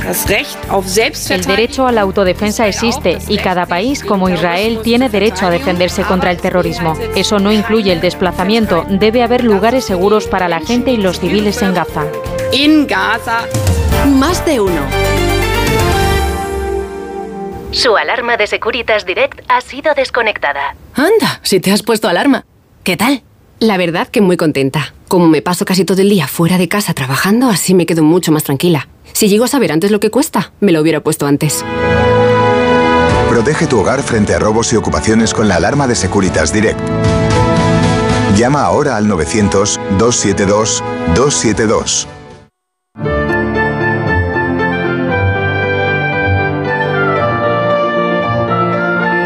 Siete y cuarto, una menos en Canarias, la previsión del tiempo para este día con Roberto Brasero. Buenos días, Roberto. Hola, Carlos. Muy buenos días y buenos días a todos. Hoy con menos frío que ayer. A esta hora y con más calor que ayer por la tarde. Sí, sí, no parece este un amanecer de febrero a pesar de las nubes y nieblas que vemos. No hace demasiado frío, salvo en Pirineos que está helando, en el resto no. Y nubes y nieblas sí tenemos esas nubes bajas, nieblas en las dos mesetas en puntos de la cuenca del Ebro, en Baleares, por ejemplo, también, eh, y zonas de la costa mediterránea. Bien, la mayoría de estas nubes debería ir disipándose, también de nuevo con el transcurrir del día. Podrían quedar algunas como ayer, pero muy poquitas, y sobre todo en el noroeste, Galicia, León, Asturias, ahí sí, los cielos más cubiertos. Esta tarde, de nuevo, temperaturas más altas que ayer, bueno, salvo en Valencia, Murcia y Alicante, que van a bajar un poquito, o en Málaga, bueno, Málaga 23 grados, Córdoba 24, Almería 25, miramos al Cantábrico y vemos 22 en Bilbao y miramos a Canarias y están más altas incluso. En Canarias con calima y para mañana la noticia es que esa calima, ojo, podría llegar a la península y se puede juntar con una borrasca que también estamos viendo para mañana y ojo, lluvias y calima, posibles lluvias de barro. Bueno, que nadie se asuste, que no debería ser mucho y además pasarán muy rápido. Pero sí, mañana posibles tormentas. Ya lo iremos contando. Más de uno en Onda Cero. Rey Felipe preside en Barcelona hoy la entrega de despachos a los 160 jueces de la nueva promoción. En el acto intervendrá también el presidente del Poder Judicial.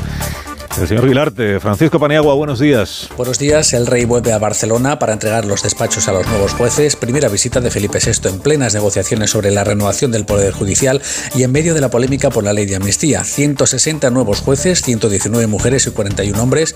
44 de ellos vienen a Cataluña como primer destino. En el acto intervendrá el presidente del Consejo General del Poder Judicial, Vicente Aguilarte, que viene de haber requerido en varias ocasiones a los políticos que dejen en paz a los jueces. Acompañará al rey el ministro de Justicia, Félix y también el alcalde de Barcelona, Jaume Colboni. El año pasado, en este mismo acto, el rey reivindicó la independencia de los jueces como un baluarte para la democracia. Las organizaciones agrarias convocan protestas hoy en buena parte del país. Laura Lorenzo, buenos días. Buenos días. Protestas que llegarán este miércoles a una quincena de ciudades de nuestro país, como Santiago de Compostela, Burgos, el puerto de Motril o Madrid, donde las tres principales organizaciones agrarias convocantes se manifestarán en un acceso secundario de Mercamadrid a partir de las 9 de la mañana. No lo podrán hacer con sus tractores como estaba previsto porque la delegación del Gobierno no les ha concedido el permiso necesario para hacerlo. Será la jornada con un mayor número de movilizaciones en los nueve días que llevamos de protestas del sector, que por cierto se producen 24 horas antes de la reunión que mantendrán este jueves con el titular de Agricultura, con el ministro Luis Planas, quien les ha convocado a un nuevo encuentro para abordar la crisis del campo. 7 y 18, el primer comentario de la mañana con la firma de Marta García ayer. Buenos días, Marta. Buenos días, Carlos. A veces nos llega un nombre. Entre las decenas de miles de muertos en Palestina, a veces nos llega una voz, una historia, una que le pone rostro al horror. Y esta semana fue Hind Rayab, una niña de seis añitos que desapareció en Gaza. Huía con sus tíos y sus primos cuando el coche en el que iba se encontró con unos tanques israelíes. De Hind conocemos su voz porque hay grabaciones de la niña pidiendo ayuda por teléfono al servicio de emergencias mientras se oyen disparos de fondo. Era la única que había quedado con vida en el coche. Unos enfermeros de la Media Luna Roja Palestina encontraron el Kia negro en el que se encontraba Jin. El coche estaba acribillado, todos muertos, también Jin. También dos enfermeros que acudieron en una ambulancia a buscarla después de su llamada de auxilio.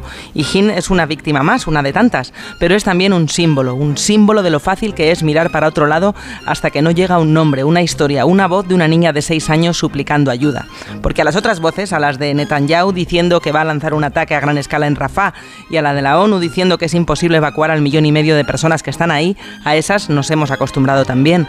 Nos hemos acostumbrado a saber que el 80% de los habitantes de la franja ya ha tenido que dejar su hogar y además de sin agua, sin medicinas y sin comida, se van quedando sin tener a dónde huir. Y entre tanto, siguen las conversaciones en el Cairo para detener los ataques israelíes en Gaza y liberar a los rehenes que mantiene secuestrados jamás.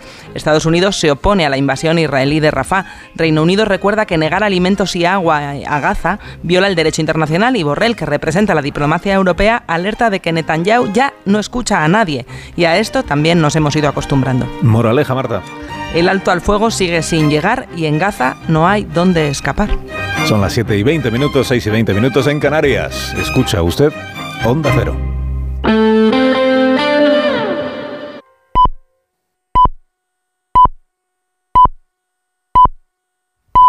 Las siete y media de la mañana son las seis y media de la mañana en las Islas Canarias. Es la hora de escuchar el consejo de Ibudol de los amigos de Kern Pharma. A ese dolor de espalda que no te deja hacer deporte o a ese dolor de cabeza que te hace difícil trabajar, ni agua. Ibudol, el primer ibuprofeno bebible en stick pack para aliviar el dolor. También Ibudol en comprimidos. Adultos y niños a partir de 12 años. Al dolor, Ibudol. Tenía que ser de Kern Pharma. Lea las instrucciones de este medicamento y consulte al farmacéutico.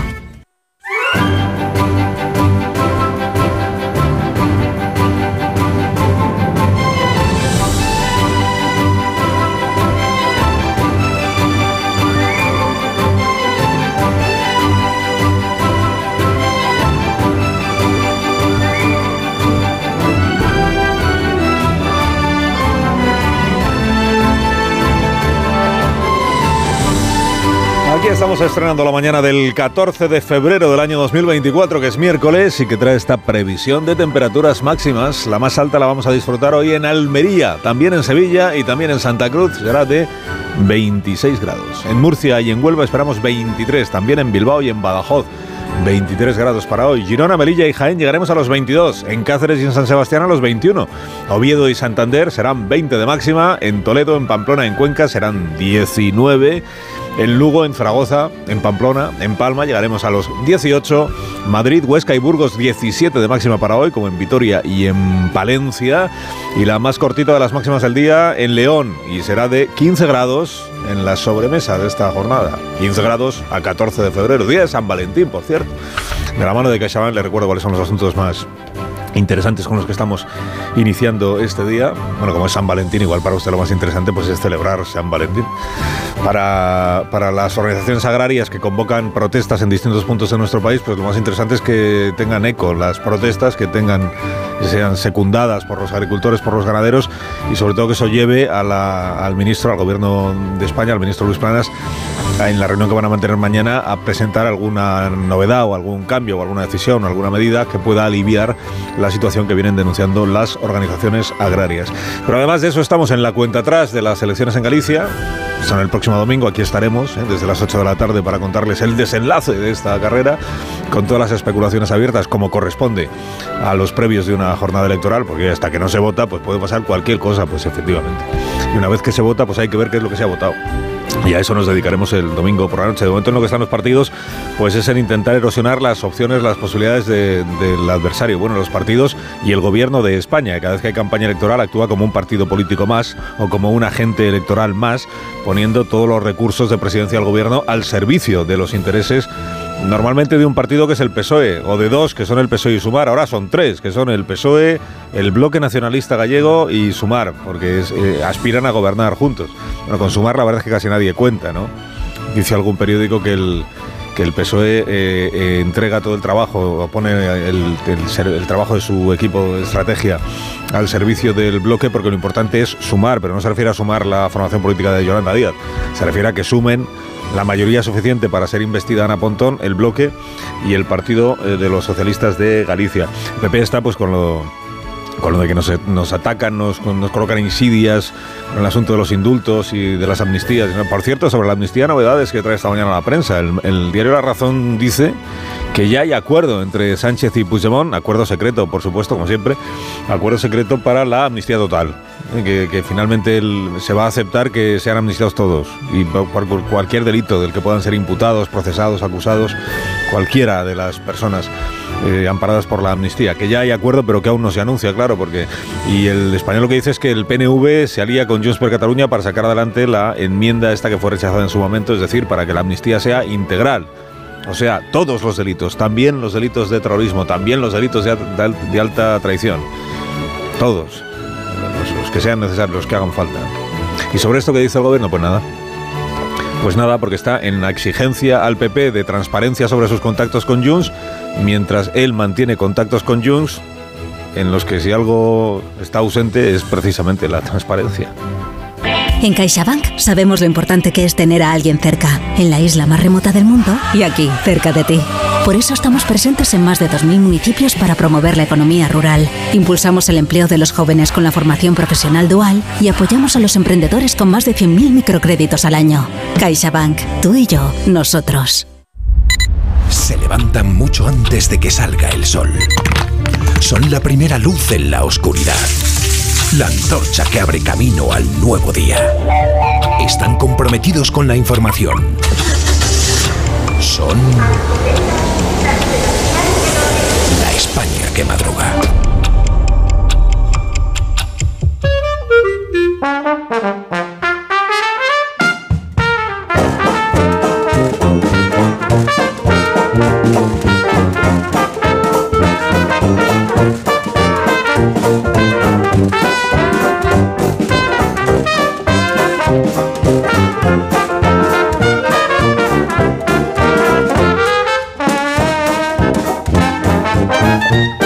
La España que madruga con el profesor Rodríguez Brown. Buenos días, profesor. Buenos días, a pesar del gobierno. Daniel Ramírez García Mina, el nuevo. Buenos días, Dani. y tan buenos, patrón. Voy a besar uno a uno a todos los trabajadores de Orange por San Valentín. Rosa Belmonte, buenos días. Muy buenos días, yo no voy a besar a nadie. Oye, besad solo al que quiera que ser besado, tampoco. Claro. Es verdad, sí. No vayamos a. Gracias por la precisión. Feliz José Casillas, buenos días. Buenos días. Hay una cosa que se dice mucho en el fútbol: besar las redes. Qué golazo ayer el de Ibrahim, ¿eh? Amón Rubén, buenos días. Ha dicho Dani ese comentario y ha huido la, la plantilla. no quieren ser pensados por el nuevo. Ha huido masivamente. Bueno, me dais un minuto y hablamos. Minuto. de los asuntos de este día. La España que madruga. Donde el Sina.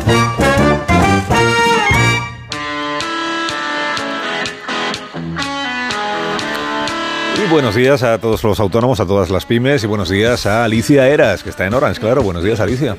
¿Qué tal? Buenos días, Carlos. Hoy quiero hacer una mención especial a todos los autónomos y pymes que, con pequeños pasos, van digitalizando su actividad. Por ejemplo, con la factura electrónica, que además de contribuir con el planeta, ayuda a las empresas a evitar errores o fraudes debido a su mayor trazabilidad y transparencia. Con Orange cuentas con el aliado perfecto para digitalizar tu proceso de facturación y reducir tus tareas administrativas. Llama al 1414 y asesórate de la mano de expertos. Las cosas cambian. Y con Orange Empresas, tu negocio también.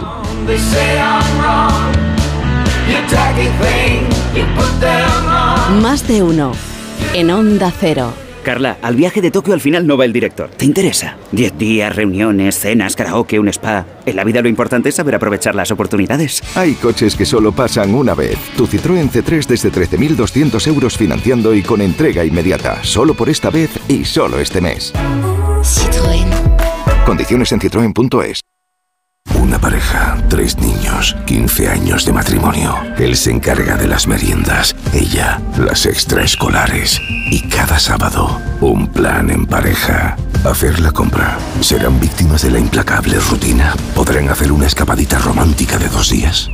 Porque tu historia de amor también es un amor de película, celébrala. 17 de febrero, sorteo de San Valentín de Lotería Nacional con 15 millones a un décimo. Loterías te recuerda que juegues con responsabilidad y solo si eres mayor de edad. Hola, soy Mar Márquez, piloto de MotoGP. Justo ahora salgo de entrenar, que ya toca volver a casa. Pero ¿sabes que ahora podemos hacer todos estos viajes diarios más sostenibles con los nuevos combustibles 100% renovables de Repsol y sin tener que cambiar de coche?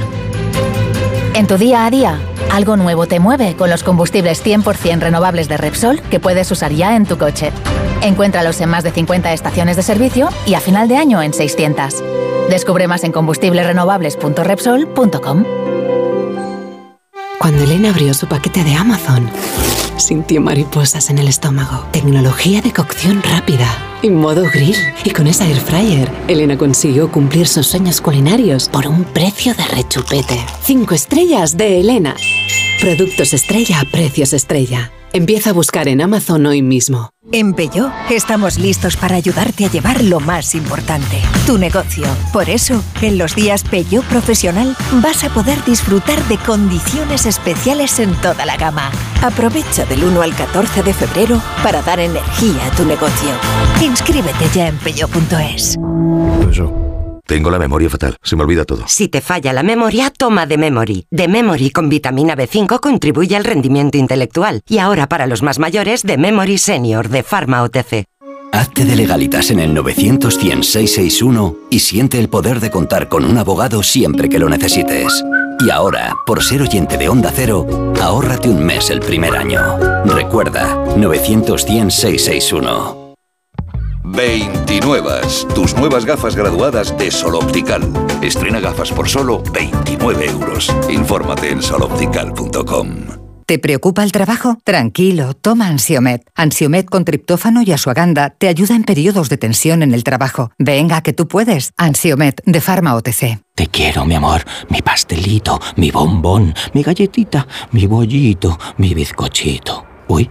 Pero qué hambre más tonta me ha entrado así de repente. Hay mucho amor dentro de ti, como en el cupón diario de San Valentín de la 11, porque podrás ganar 500.000 euros y además si entras en cuponespecial.es podrás conseguir experiencias únicas que te enamorarán. Cupón diario de San Valentín de la 11. Bases depositadas ante notario. A todos los que jugáis a la 11, bien jugado. Juega responsablemente y solo si eres mayor de edad. Su alarma de Securitas Direct ha sido desconectada. Anda, si te has puesto alarma.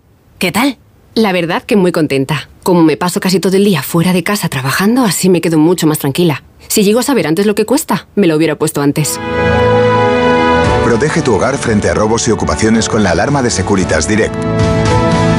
Llama ahora al 900-272-272. ¿Sabes cómo se dice optimismo en alemán? Optimismos. Fácil, ¿verdad? Pues así de fácil te lo pone Opel si eres empresario autónomo. Descubre la tecnología alemana del futuro con los días pro empresa de Opel. Solo hasta el 29 de febrero condiciones excepcionales en toda la gama de turismos y comerciales. Ven a tu concesionario o entra ya en opel.es. Más de uno en Onda Cero. Donde el Sina...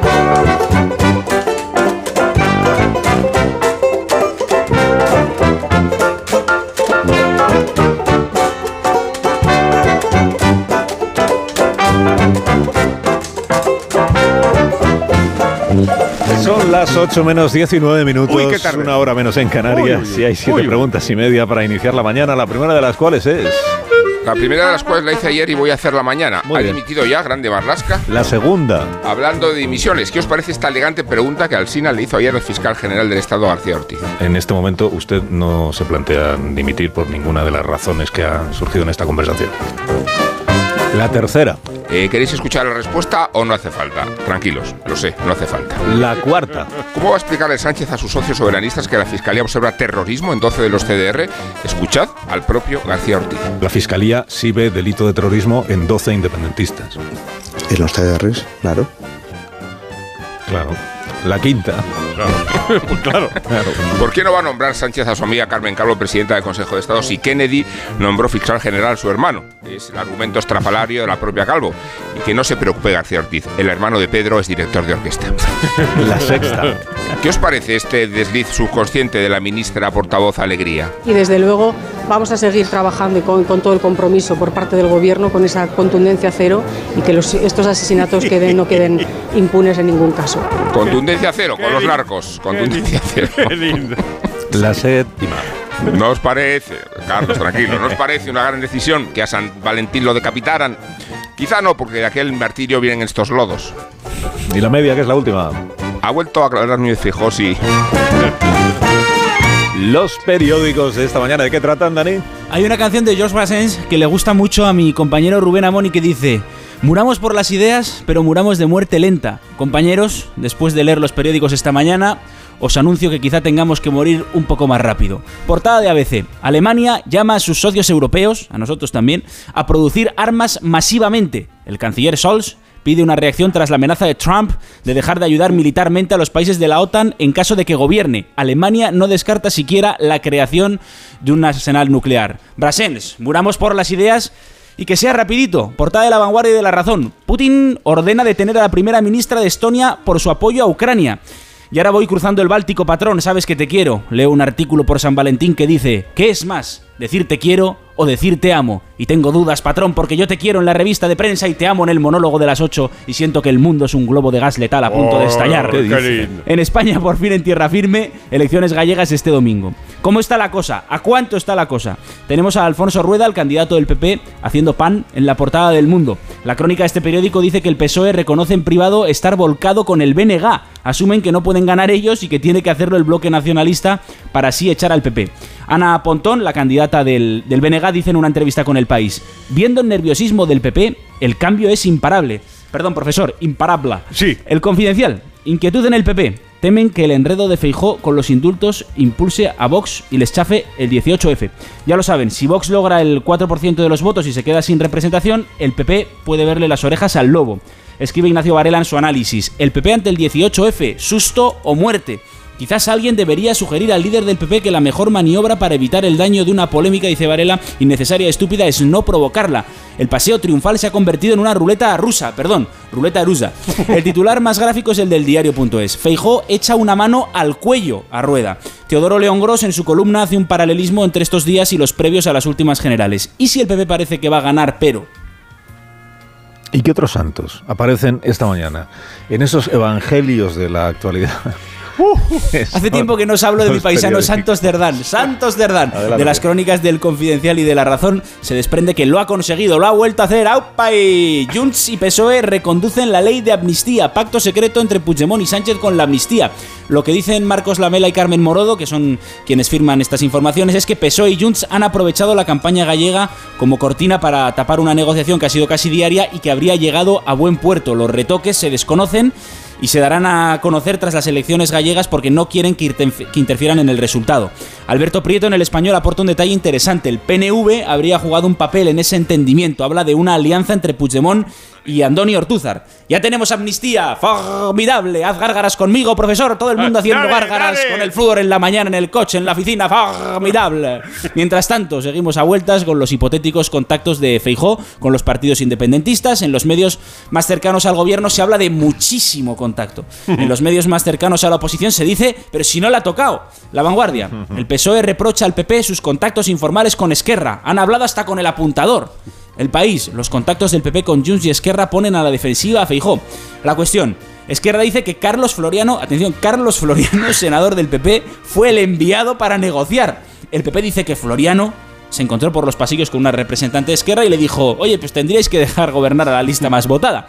Esto es el, debate. Termino con algunas informaciones sobre lo de Barbate. El mundo, el refuerzo de Marlasca en Barbate tras la tragedia. Seis policías sin dietas durante medio año. ABC, el gobierno negó a la oposición hasta en cinco ocasiones y por escrito haber desmontado la unidad de élite contra el narco. Y una postdata sensacional. La leo en el español y en la razón. El giro de Alberto Garzón, de azote comunista de los salones de juego a fichar por su lobby asesor. Tres meses después de dejar el Ministerio de Consumo y supongo que dar clases con el profesor, ficha por Acento, la consultora de José Blanco que asesora profesionales de el sector del juego. Garzón acampó en Sol en 2011 contra el gobierno del que Blanco era ministro y hoy Blanco es su jefe. Ya tiene trabajo Garzón, lo celebro. Gracias, Dani. A ti, patrón. En la hoguera de Belmonte, ¿qué arde esta mañana, Rosa? Pues recuerda Federico al comienzo de su columna en El Mundo un tuit de Alejo Vidal Cuadras que dice: El hecho cierto es que Fijón no aceptó ni la amnistía ni los indultos para ser presidente del gobierno como se ha concedido indignamente Sánchez. Lo demás son monsergas. Y Javois, al final de su columna en El País, dice: Nadie es mejor que Feijó cuando de hundir a Feijó se trata. en el país, Estrasburgo dictamina que vetar los ritos halal y kosher no coarta la libertad religiosa. Los jueces fallan que el bienestar animal puede ser considerado moral pública. Y el titular de ABC dice, Estrasburgo avala prohibir el sacrificio animal de acuerdo a las normas islámicas y judías. La obligación belga del aturdimiento eléctrico previo respeta la libertad de culto, que se compren los animales en otro sitio. Si el mundo dedica páginas al impresionismo por el 150 aniversario, el ABC se las dedica al surrealismo por el 100. A ver quién gana. Muy bonito. Titular de ABC. Eh, atención. A la caza de la tuber melanosporum, el negocio de los árboles micorrizados. Caray. Va de trufa negra. España supera a Francia y Soria está a la cabeza mundial. Eh, Jesús Lillo en su columna sobre Inés Hernán cree que no hay diferencia, salvo las formas, entre Inés Hernán y Carlos del Amor dirigiéndose a Pedro Sánchez en el felpudo de los Goya.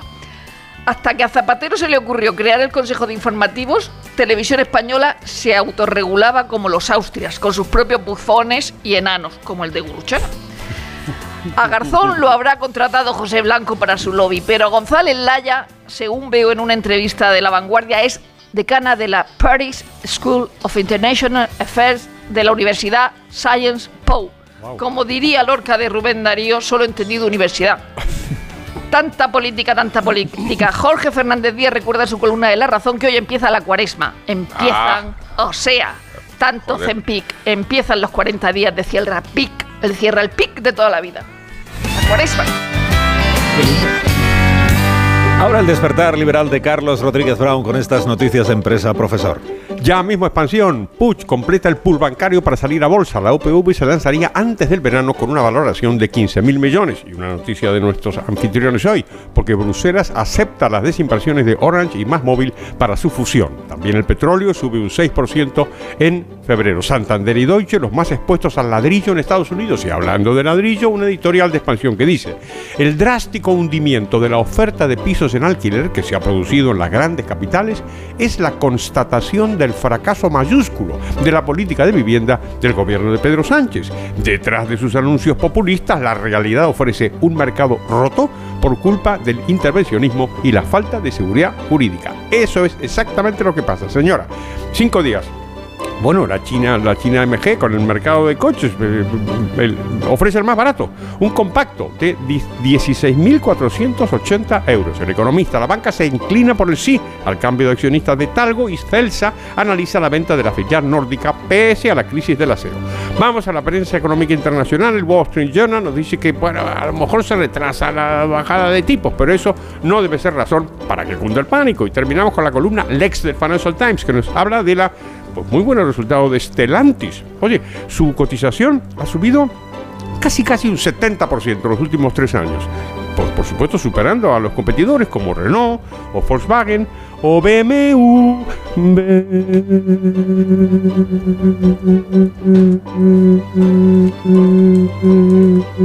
La viñeta económica de hoy, ¿cuál es, profesor? ¿Qué pensaste? ¿Que porque estaba en Orange no iba a aguantar eso? Lo intenté. Ah, pero aguanto, sobre todo en Orange. Buenísima, nieto, en ABC. En el parque comenta una señora. A mí, un desaprensivo me hizo la estafa del amor. Y al mismo tiempo un partido me hacía la estafa del odio. Nos queda por contar la actualidad del deporte con Félix José Casillas. Con un trabajo conjunto y coordinado ante la falta de medios, aunque lo que le faltan al Real Madrid son defensas, desmantelado el cuerpo de élite por las lesiones. Pero un equipo comprometido, según su entrenador, sacó adelante la visita a Leipzig y regresa de Alemania con un gol de ventaja, porque el Madrid ganó gracias a lo que en el fútbol se considera el sector primario, es decir, el gol y un portero decisivo. Y en esa cadena Ancelotti contó con un estelar Brahim, golazo de fuerza, habilidad y precisión, y con Lunin, que soportó todas las embestidas del toro alemán. Hasta nueve paradas hizo el portero ucraniano, que sin embargo no llegó a un balón en el minuto 2, pero cuando el Leipzig celebraba el gol, el juez del partido entendió que había una falta, una posición influyente o vaya a saber qué en el origen no- de la jugada. novedad. Y esta noche turno para la Real en París. Juegan los del periódico L'Equipe con lo de la Real para colocar el asunto Mbappé. Mbappé, arma antirreal, titulan, porque todo lo que rodea al PSG tiene que ver con el delantero francés, aunque se quieran esconder o no se quieran revelar las conversaciones sobre su futuro. Así que vamos a ver si realmente el día viene libre de fenómenos adversos y la Real Sociedad encuentra soluciones para seguir creciendo. La Real, que ya ha hecho un buen negocio llegando a estos octavos de final, pero quiere todavía más. La jornada de Champions del miércoles se completa con el Lazio Bayern de Múnich y la de anoche con el Copenhague 1 Manchester City 3. Y del fútbol de casa, lo más destacado es que el Rayo ha decidido cambiar de entrenador a cinco días del partido en Vallecas contra el Real Madrid y pese a estar en la zona naranja de la tabla, adiós Francisco, hola Íñigo Pérez. Y fibra de contracción rápida para un rendimiento máximo. Fibras musculares necesarias para un nadador en distancias cortas como las de Hugo González, subcampeón del mundo de los 100 metros de espaldas, un poco menos de 53 segundos para colgarse la plata en Doha y romper en el agua la sequía de 7 años de la natación española en un podio mundial. Y Ricky Rubio, que ha sido convocado por Sergio Scariolo para jugar con la selección española de baloncesto los dos partidos de la fase de clasificación para el Eurobasket. Seis minutos, ya estamos en las 8 de la mañana, en seis minutos las 7 en Canarias. Muy bien. Ahora seguimos.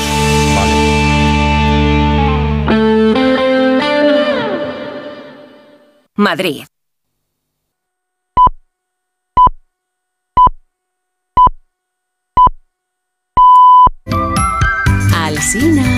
¿Qué hora es? Son las 8 en punto de la mañana, 7 en punto de la mañana en Canarias. Buenos días desde Onda Cero. Más de uno en Onda Cero.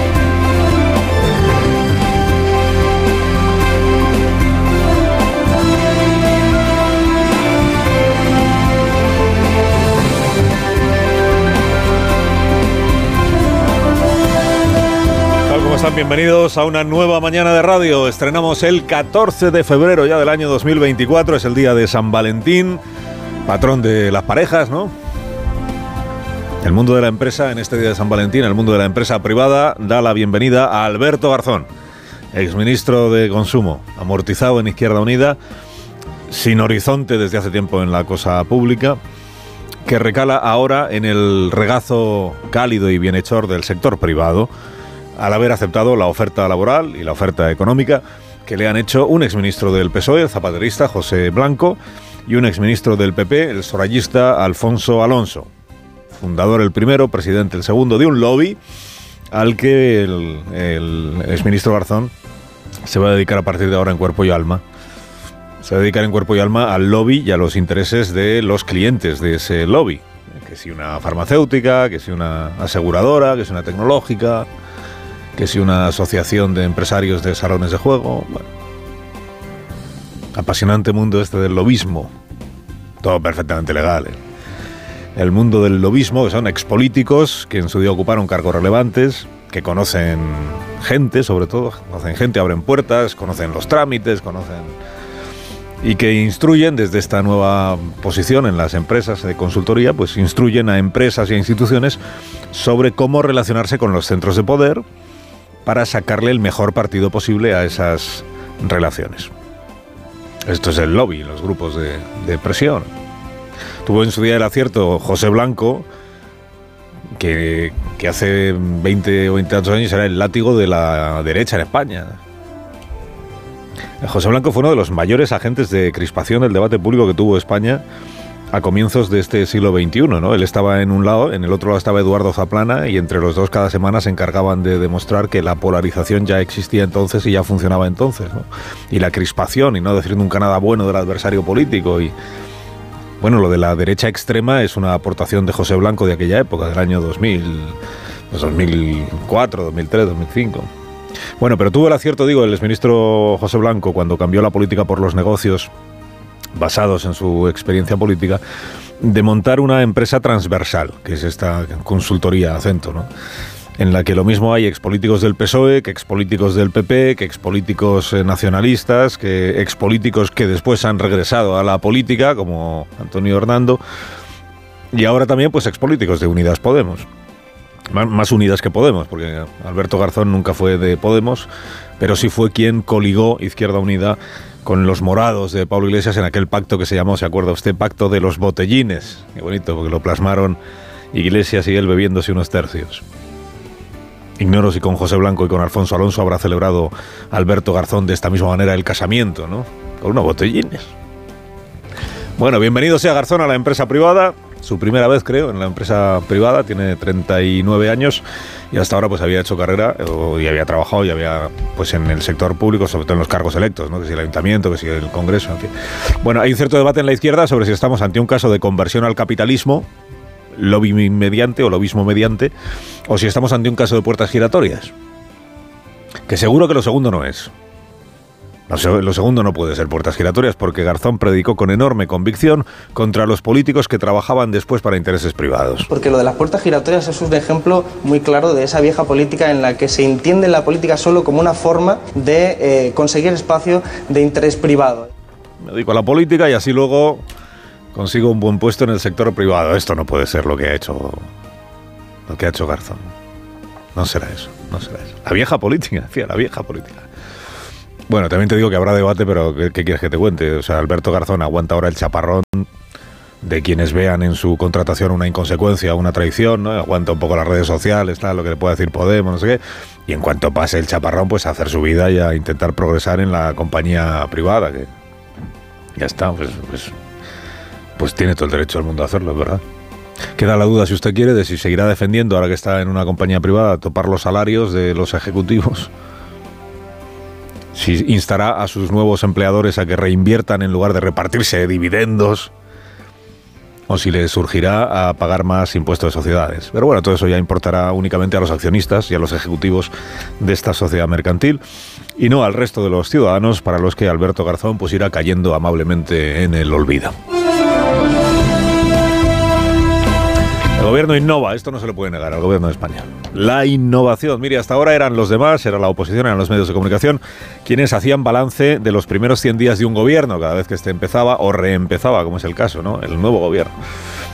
Se hacía balance de los 100 primeros días. Bueno, en la España de Pedro Sánchez, pues eso también se ha quedado antiguo, porque lo moderno, lo avanzado, lo progresista, es que sea el gobierno quien haga el balance de los 100 días al partido, al partido de la oposición. ¿Pero qué me estás contando? Pues sí, pues esto es. Esto es lo que ayer sucedió en el Palacio de la Admitamos que en esto de la propaganda y del uso partidista de la sala de prensa del Palacio de la Moncloa, bueno, de la sala de prensa no, qué diablos, de toda la Moncloa, no solo de su sala de prensa, admitamos que ahí el gobierno pues hace tiempo que perdió el pudor, ¿no? O sea, eh, no, se disimula, ¿no? Y si alguna miaja de pudor le quedaba a la hora de distinguir lo que es el partido de lo que es el gobierno, lo que son los recursos de presidencia, de lo que son, pues ayer eliminó esa miaja con este mitin que pronunció la ministra Pilar Alegría, secundada por Oscar Puente y por Pilar Herrer, eh, y por Isabel Rodríguez. Desde luego, el balance de estos 100 primeros días del Partido Popular no puede ser más demoledor. Mentiras, opacidad e hipocresía. Pues ahí está, ¿no? El gobierno haciéndole el balance a los 100 días del primer partido de la oposición. Mire, las dos cosas que, las dos cosas que nunca faltan en estas ruedas de prensa de Ferraz, eh, usando los recursos del Palacio de la Moncloa, pero son ruedas de prensa de Ferraz, aunque se hagan en la Moncloa. Las dos cosas que nunca faltan son una, echarse flores el gobierno a sí mismo, incluyendo a Grande Marlasca, por ejemplo, en el día de ayer, que también fue muy elogiado. Y segunda cosa, pues mitinear contra Feijo. Y más ahora que el equipo de campaña del PSOE, instalado también en presidencia del gobierno, cree haber encontrado la palanca para instalar, para sentar en el sillón de la presidencia de la Junta a Ana Pontón, que es del bloque nacionalista galego, sustituyendo, relevando o desbancando o desalojando a Alfonso Rueda, que es del PP. La palanca que cree haber encontrado el, equipo de estrategas del presidente es el propio Núñez Fijo. Estamos, ya, ya se lo decía ayer, ante un remake de la campaña de las elecciones generales. O sea, toda la artillería del gobierno en este momento contra el líder del PP para retratarle como mentiroso. Aunque esta vez Feijóo no sea el candidato. ¿qué más da? ¿Y qué más da? Si aún tendrá tiempo el presidente Sánchez de dar un mitin o dos con, Gómez Besteiro antes de que termine la campaña, para dolerse de que a él le llaman mentiroso, a él, por haber cambiado de opinión tropecientas veces, siempre por el bien de España. Y dirá Sánchez que me deshumanizan, que me insultan. Ministros y dirigentes del PSOE han llamado mentiroso, hipócrita y cínico a Núñez Feijóo repetidamente estas últimas 72 horas, ¿no? Que nos insultan. Ministros y dirigentes del partido que nunca insulta porque respeta al adversario y porque practica, ¿cómo era? Eh, la templanza, presidente, la templanza, llamando mentirosa, mentiroso, hipócrita, cínico al del PP, todo sin ánimo de ofender, ¿eh? Todo de buen rollo, como lo de la fachofera. ¿eh? Se escandalizó muchísimo el Partido Socialista ayer, muchísimo y falsísimamente, porque la número dos de Junqueras, a la que han prometido amnistiar, Marta Rovira, expatriada en Suiza, que es donde se ve Santos Tardán con Puigdemont a escondidas, declaró que el PP también sondeó a Esquerra Republicana para la investidura de Feijóo. Dice, ¿pero a dónde vamos a llegar? Esto decía ayer el PSOE fingiéndose muy perplejo. Dice, pues que han hablado hasta con el apuntador, que igual hasta es salvadoreño el apuntador también. De Feijóo sondeando a Esquerra Republicana para ver si le invisten presidente. Dices, oye, en lugar de celebrar, como podía haber hecho el PSOE, en lugar de celebrar que el PP también contribuye entonces a la concordia, a la reconciliación, a cerrar heridas, a hablar con todo, todo, cargó contra la hipocresía de... Dice, fíjate, Feijóo, que ahora, ahora se sabe que, que intentó que Esquerra le apoyara. Que, que, Floriano en un pasillo del Congreso a la diputada de Esquerra, Teresa Jordá, le dijo, deberíais apoyar al que... deberíais dejar que sea investido el mal votado. Esto es lo que contó ayer Marta Rovira. Escándalo. De memoria democrática ya sé que estamos un poco escasos en general, pero mm, contribuyamos una mañana más a cultivar la memoria democrática. 23, 23 de agosto del año pasado, 23 de agosto en este programa, Rubén Bartolomé entrevista a Esteban González Pons. ¿Van a hablar ustedes con todos los grupos parlamentarios, incluido eh, Junts? Todos menos con Bildu. O sea, con Junts. bueno, eh, es un grupo parlamentario que, al igual que Esquerra Republicana, representan a, un partido que no, cuya tradición eh, y legalidad no, no está en duda. Junts como Esquerra Republicana, dice, ronda de contactos para intentar la investidura de Feijóo, lo cuenta el señor González Pons. Plan del PP, hablar con todos, menos con Bildu, o sea, hablar con Junts y hablar con Esquerra. Le insiste el entrevistador y dice González Pons. Que sí, que vamos a hablar con todo el mundo. Que sí, que vamos a hablar con todo el mundo. Dices, ¿y entonces por qué no llegó a reunirse el PP con Esquerra? Pues porque Esquerra no quiso. En aras del diálogo democrático, del respeto al adversario, de todo eso que se predica, es que fue Esquerra quien dijo que ellos tenían vetado al PP y lo siguen teniendo vetado. Con el PP ni media palabra. Dice, pero hombre, la concordia, el entendimiento, la conciliación, ni media palabra con el PP, nada que hablar. Como Yolanda Díaz, acuérdese que justa prueba de su talante negociador y, y tolerante, dijo, yo con Feijó no me siento a hablar. Y en efecto, con quien se sentó a hablar fue con Puigdemont, en, Bruselas. Escándalo, por tanto, escándalo. El PP quiso hablar con Esquerra. Que lo ha dicho Marta Rovira. Pero si quien lo dijo fue González Pons. Con razón esta novedosísima novedad que ayer desveló la residente en Suiza, pues se quedó ahí, porque claro, no pudo denunciar qué tremendas ofertas le había hecho Fijo, porque nunca llegó a haber negociación, porque Esquerra no quiso. Bueno, con Sánchez sí hubo negociación, lo sabemos, se negoció y se aceptó una amnistía y una mesa de diálogo para buscar el camino hacia la autodeterminación según Esquerra y el camino hacia no se sabe dónde según el Partido Socialista. La amnistía, como sabemos, anda atascada. Bueno, la razón dice esta mañana que ya está desatascada, pero que todavía no lo cuentan, que Puigdemont y Sánchez ya han llegado a un acuerdo para que sean amnistiados todos. Todos. La amnistía integral. Dices, ¿incluidos los procesados por terrorismo? Sí, incluidos.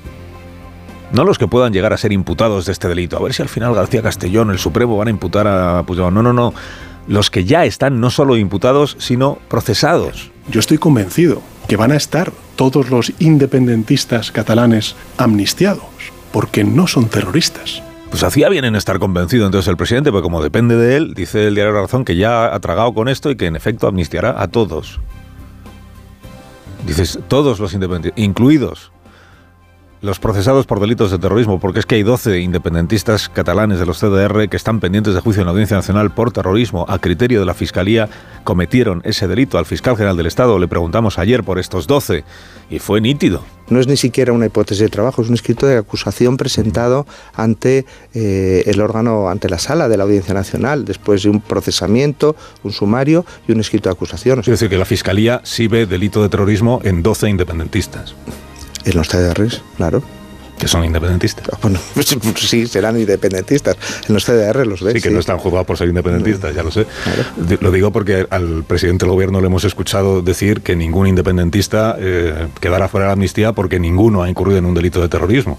Yo, pues estos 12 sí, en opinión de la Fiscalía. Bueno, eh, yo creo que el campo de discusión eh, el que tienen ustedes, el que tiene la política, el que tiene la libertad de expresión es uno y, tiene sus códigos y sus formas de decir las cosas. Y nosotros en lo jurídico tenemos otro y está claro. Y tan claro que está. Que tenemos otra forma de decir las cosas, no es que están diciendo cosas distintas, o sea, contrarias. Que el uno dice que no hay independentista que pueda ser juzgado por un delito de terrorismo y la fiscalía dice que hay 12 que lo cometieron. Esto es la. por traducir el lenguaje distinto de cada uno de los ámbitos. ¿Cómo era aquello de todos los españoles sabemos lo que es terrorismo y lo que no lo es? Pues mira, hay episodios concretos en los que no parece que aún lo sepamos del todo. Carlos Alsina en Onda Cero.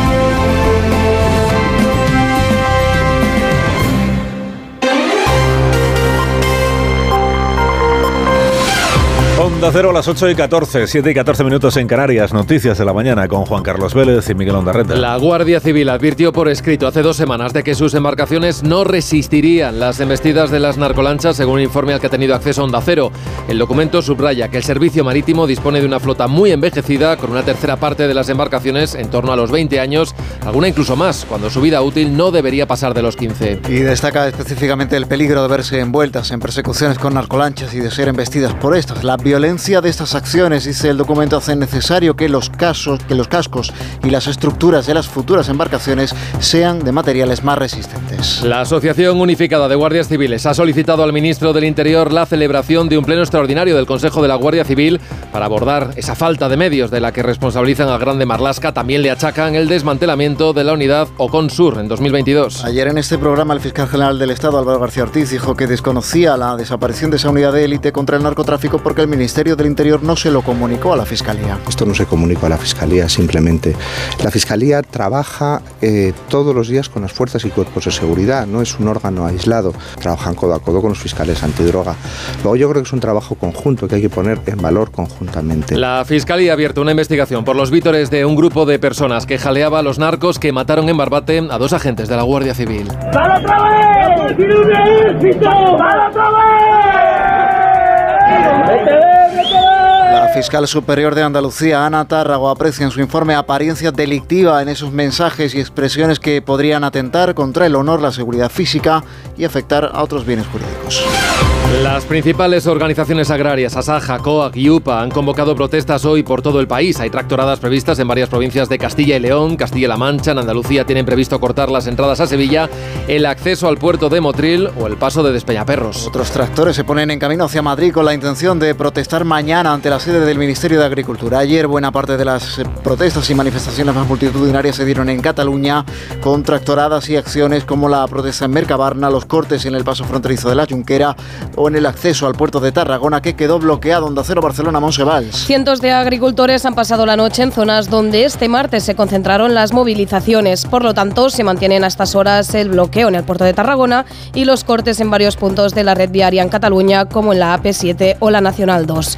La previsión es que, como mínimo, las protestas se mantengan hasta las 10 de esta mañana y de esta manera se alcancen las 24 horas consecutivas de protesta. Eso sí, desde el sindicato mayoritario en Cataluña, Unió de Pagesos, ya tienen la vista puesta en el encuentro que mantendrán en Madrid el próximo 21 de febrero. El ministro de Agricultura, Luis Plana, reúne hoy al Observatorio de la Cadena Alimentaria. Esta tarde se ve con representantes de la industria en los supermercados, mañana con las organizaciones agrarias de pescadores y de consumidores para estudiar los precios mientras el campo se manifiesta y los pescadores estudian sus propias movilizaciones. Patricia Gijón, buenos días. Buenos días. En plena ola de movilizaciones y un día antes de la reunión con las organizaciones agrarias mayoritarias como COAG, UPA y ASAJA para desbloquear las protestas, el ministro Luis Plana se reúne con el sector agrario, además del pesquero, supermercados, la distribución y la industria, para analizar la evolución de los precios de los alimentos del campo a la mesa. Es el observatorio de la cadena alimentaria que analizará por qué se están multiplicando hasta por nueve los precios de los productos, desde su origen al lineal del supermercado. El funcionamiento de la cadena alimentaria es precisamente una de las demandas de estos días del sector, junto a precios más justos para sus producciones y menos burocracia en la política agraria común. El Ministerio de Hacienda releva al director general del Plan y del Mecanismo de Recuperación y Resiliencia, Jorge Fabra Portela, al haber pedido su dimisión como responsable de la gestión de los fondos europeos. Llevaba en ese cargo desde octubre de 2022. Llegó como reemplazo de Rocío Frutos, que dimitió por el caos en la gestión de los recursos. El Consejo de Ministros nombró ayer como sustituto de Fabra a José Ángel Alonso, hasta ahora subdirector general del Sistema de Información de Fondos Europeos, que se hace cargo ahora de la gestión, justo cuando España negocia el cuarto desembolso de 10.000 millones de euros, un desembolso que sigue en el aire por el incumplimiento de un compromiso adquirido con Bruselas, la reforma del subsidio por desempleo que aprobó el gobierno por decreto y que luego tumbó el Pleno del Congreso en el debate para su convalidación con los votos en contra de PP, Vox, UPN y Podemos. Vamos a miércoles entra en su recta ya la campaña electoral en Galicia. Onda Cero Galicia, Pilar Ozores, buenos días. Buenos días y lo hacen con la eh, mayoría de los candidatos echando el resto, pidiendo el voto de los indecisos que se estima que son tres de cada diez. Alberto Núñez Feijóo continúa haciendo campaña en Galicia y en esta jornada se incorporan también los ministros María Jesús Montero por el PSOE y Pablo Ustinduy por Sumar. También estará Irene Montero junto a la candidata de Podemos y Santiago Abascal con el aspirante de Vox. Mañana vuelve Pedro Sánchez para acompañar a José Ramón Gómez Besteiro en los dos últimos mítines de esta campaña. Rusia ha metido una orden de búsqueda de captura de la primera ministra de Estonia, Kaya Kalas, entre otros altos cargos también de Letonia y de Lituania, corresponsal Xavier Colás. La primera ministra estonia Kaya Kalas ha asegurado que Rusia no la va a silenciar, que ella va a seguir luchando contra la propaganda rusa y en favor del apoyo a Ucrania. Es su respuesta a que Moscú la haya declarado en busca y captura a ella y a otros funcionarios y diputados de Letonia y de Lituania. El crimen que ha cometido Kaya Kalas y compañía es el desmantelamiento de monumentos soviéticos en territorio de los países bálticos. Dice Rusia que son acciones hostiles contra su memoria histórica. A las 8 y 20 minutos, pasan 20 minutos de las 7 en la comunidad canaria. Está usted escuchando la sintonía de Onda Cero. Más de uno. En Onda Cero.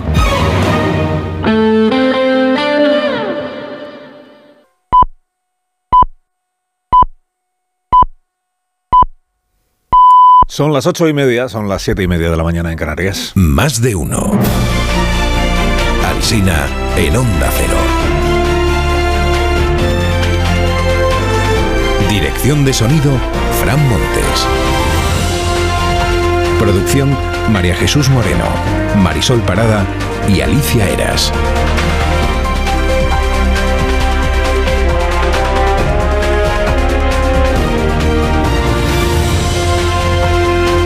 Pues aquí Estamos estrenando esta mañana, la mañana del miércoles 14 de febrero, o sea, San Valentín, y emitiendo hoy desde la sede de Orange en Madrid, esta mañana pues que promete novedades en materia tecnológica. Iremos hablando de ello en estos próximos minutos y a lo largo de toda esta jornada. Bueno, protagonistas de esta mañana en la prensa. Eh, Kaya Kalas es una señora estonia que preside el gobierno de su país desde hace tres años. Antes fue diputada del Parlamento Europeo como Puigdemont. Solo que a ella, eh, Putin, digamos que no le tiene el menor aprecio. A Puigdemont igual le tiene algo más. A ella no. La primera ministra de Estonia es liberal, muy combativa contra Rusia por la invasión de Ucrania, decretó la retirada de monumentos al ejército ruso de la época soviética, aplicación de la ley de memoria eh, histórica, digamos, en Estonia, retirada de monumentos al ejército ruso y Putin eh, se la tiene jurada y la ha incluido en la lista de personas buscadas por Rusia. Entiéndase que para ser detenidas y luego quién sabe qué. Repito por si cuesta entenderlo, el gobierno ruso declara en busca y captura a la jefa de gobierno de otro país por decidir qué monumentos deben retirarse en su país. Estonia es Báltico y Estonia es OTAN. Y el temor es que Putin esté poniendo a prueba a la Alianza Atlántica invadiendo o, o amagando con invadir un país vecino. Imagínese que Putin decidiera invadir Estonia, que es Alianza Atlántica. Dice la exministra González Laya hoy en una entrevista en La Vanguardia, no excluimos esa hipótesis. González Laya dirige ahora una escuela de relaciones internacionales en París. Protagonistas de la mañana, Alberto Garzón, que también fue ministro y que ahora se ha recolocado en una consultora privada, la de José Blanco, Acento. ¿De quiénes son los clientes de esta compañía? Pues se dice poco en los diarios, compañía, grupo de presión, lobby, como se quiera llamar. Se dice poco en los diarios sobre los clientes, pero según el español, uno de esos clientes de la consultora es la Asociación de Empresarios de Salones de Juego. Paradoja, dice la crónica de Pepe Luis Vázquez, paradoja, Garzón de azote comunista de los salones de juego a fichar por su lobby asesor. Protagonistas de esta jornada, la madre del guardia civil González, que hizo llegar ayer un mensaje de voz a espejo público. Mi hijo, que me lo han asesinado. No hay derecho que por falta de medios haya pasado esto. A mi hijo lo montaron en un flotador prácticamente contra una narcolancha que le pasó hasta tres veces por el lado, hasta que le pasó por encima y me lo quitó. Pues la falta de medios continúa y continúa esta historia en todos los periódicos. El país dice que la Guardia Civil sigue sin lanchas operativas después de la tragedia de Barbate, porque todas están averiadas. Declara un guardia, las grandes reparaciones las hace una empresa externa, necesita presupuesto aprobado por Madrid, la burocracia es lenta. El Mundo dice el refuerzo que enviará Marlasca al campo de Gibraltar. Seis policías sin dietas durante medio año. Esta es la convocatoria que hace el Ministerio. Seis policías, contrato de seis meses, sin dietas. Viñeta de Ricardo, una pareja en la playa ve al fondo una embarcación y comenta, dice, o es una patera de inmigrantes o es una patera de la Guardia Civil contra el narco. La voz de Galicia abre hoy su portada con lo que dijo aquí ayer el fiscal general del Estado, esto de que Interior no consultó ni informó a la Fiscalía de la supresión de la unidad de élite Ocon Sur, aunque no quiso decir el fiscal general abiertamente que Marlasca se equivocó. Yo no puedo hacer esa afirmación, lo que sí que eh, sabemos por la memoria es que esto no se comunicó a la Fiscalía simplemente. La Fiscalía trabaja eh, todos los días con las fuerzas y cuerpos de seguridad, no es un órgano aislado. Luego yo creo que es un trabajo conjunto que hay que poner en valor conjuntamente. Titula el diario ABC que el gobierno negó varias veces al Congreso que la unidad fuera desmantelada. Alegó que solo se transformaba para fortalecer sus estructuras y que Marlasca siempre ha rechazado que el campo de Gibraltar sea declarado zona de especial singularidad. Lo cierto es que no hay un solo diario que defienda la labor del ministro Grande Marlasca. Lo más que se puede encontrar a, a su favor es el silencio dedicarle poco espacio a todos estos asuntos, pero a favor, a favor, la ministra portavoz del gobierno ayer decretó que a Marlasca no se le puede discutir. Un recorrido y un trabajo fuera de toda discusión. Pues para estar fuera de toda discusión, ministra, sí que se le discute, sí, la gestión de Marlasca en la prensa. Tampoco es que el gobierno haya dedicado un gran esfuerzo, ¿verdad?, a explicar lo de Barbate del, del, viernes pasado. Sí lo ha dedicado a criticar a quienes critican al ministro, agarrándose, como hizo ayer la ministra, a la herencia recibida. Fue con un gobierno del Partido Popular cuando aquí en España sufrimos el mayor recorte en el número de efectivos de la Guardia Civil y la Policía Nacional. La herencia recibida. Sánchez lleva casi seis años gobernando, Rajoy gobernó seis años y medio. Están a punto de empatar.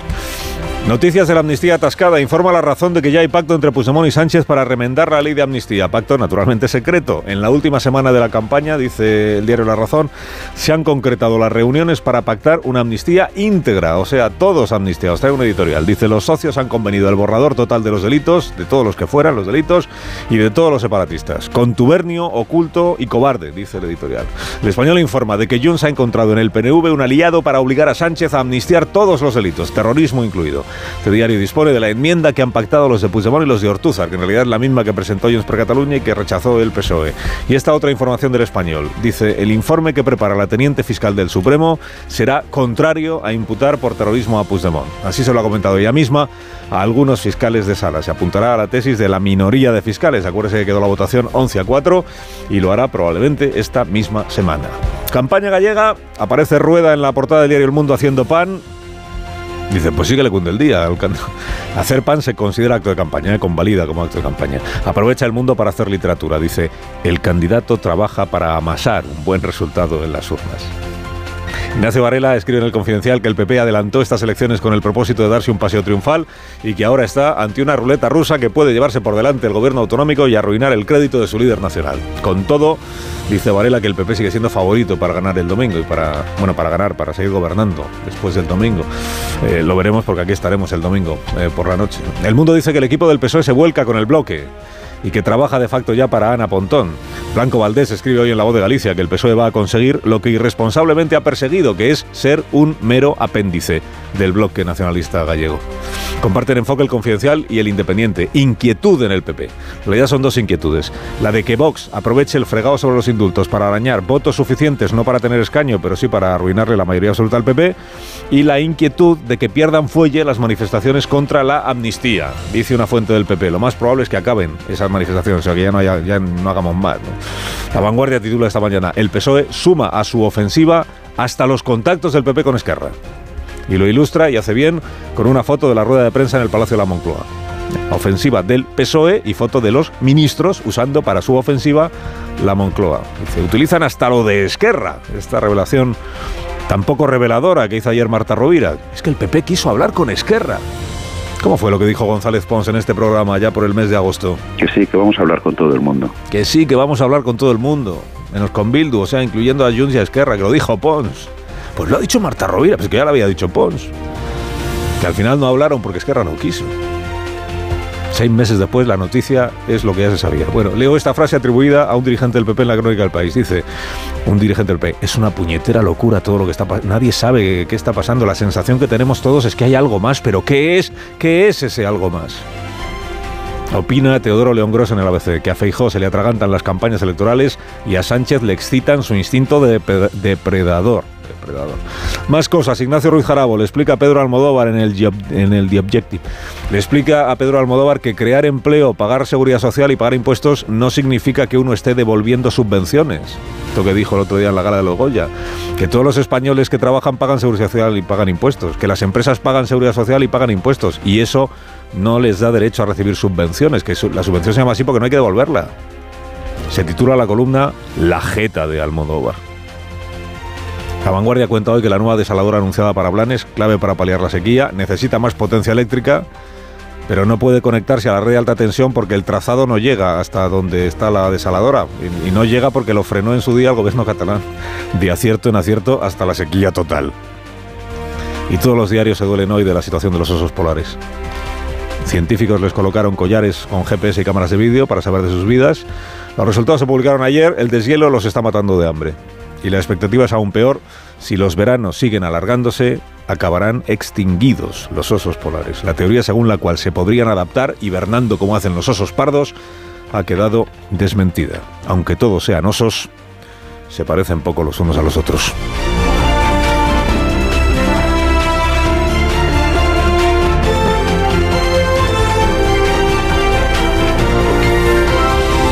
Con Carlos Alsina en Onda Cero. Somos más de uno.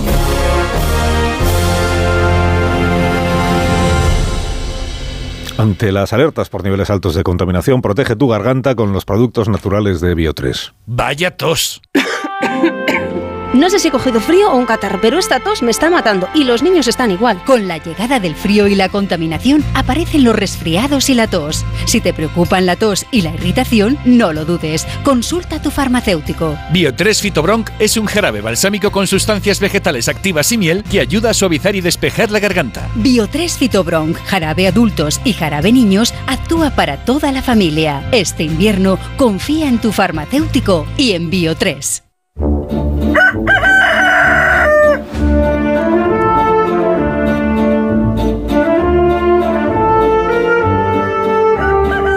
Legalitas cuentas con un abogado experto siempre que lo necesites para resolver los asuntos legales de tu día a día por solo 25 euros al mes. Y Legalitas nos trae al gallo La Torre, como cada mañana a esta misma hora. Buenos días, Rafa. Eh, buenos días, Carlos Alsina. Como ya cualquier petición de explicaciones se considera un ultraje, quizás preguntarse por qué Sánchez no ha encontrado ni un minuto todavía para ir a Barbate sea una forma inaceptable de crispación. El problema no es tanto a dónde va el presidente como a dónde deja de ir. Quiero decir que está muy bien que vaya a los Goya. Se trata de la gala anual de una industria muy importante, la del cine. Es tan natural que acuda a esa cita como inexplicable que todavía no se haya personado en el lugar de la tragedia donde dos guardias civiles han sido asesinados. Eh, Es verdad que el tiempo es escaso, ¿eh? más el de un presidente. Su trabajo también consiste en administrarlo bien y en caso de conflicto resolver cuál es la prioridad. ¿Dónde es más necesaria la presencia de un presidente? ¿En la alfombra roja del cine o en el puerto de la tragedia? ¿Dónde es más necesario? Lo, lo que es evidente es que experiencia le va a resultar más amable. Porque es muy probable que en Barbate nadie le fuera a jalear al grito de presidente te queremos eres un icono. Es bueno recordar aquel consejo de Adolfo Suárez. En un cruce de caminos elige el más difícil, porque al menos sabrás que no es la pereza la que elige por ti. Bueno, la pereza o lo que sea. Concluye, La Torre concluye. Pues concluyo que resolver este tipo de cuestiones es algo que se llama política y, y demagogia es ignorarlo. Te deseamos que tengas un día estupendo, Rafa. Y te escuchamos como siempre a las 7 de la tarde. Gracias por madrugar con nosotros. Es mi trabajo. ¿Te han retrasado un vuelo y has esperado horas en el aeropuerto? ¿Sabes cómo pedir una indemnización? Yo tampoco, para eso está Legalitas. Puedes consultar a sus abogados sobre cualquier asunto que tengas siempre que lo necesites, por solo 25 euros al mes. Hazte de Legalitas en el 900 100 661 y por ser oyente de Onda Cero, ahórrate un mes el primer año. Legalitas y sigue con tu vida.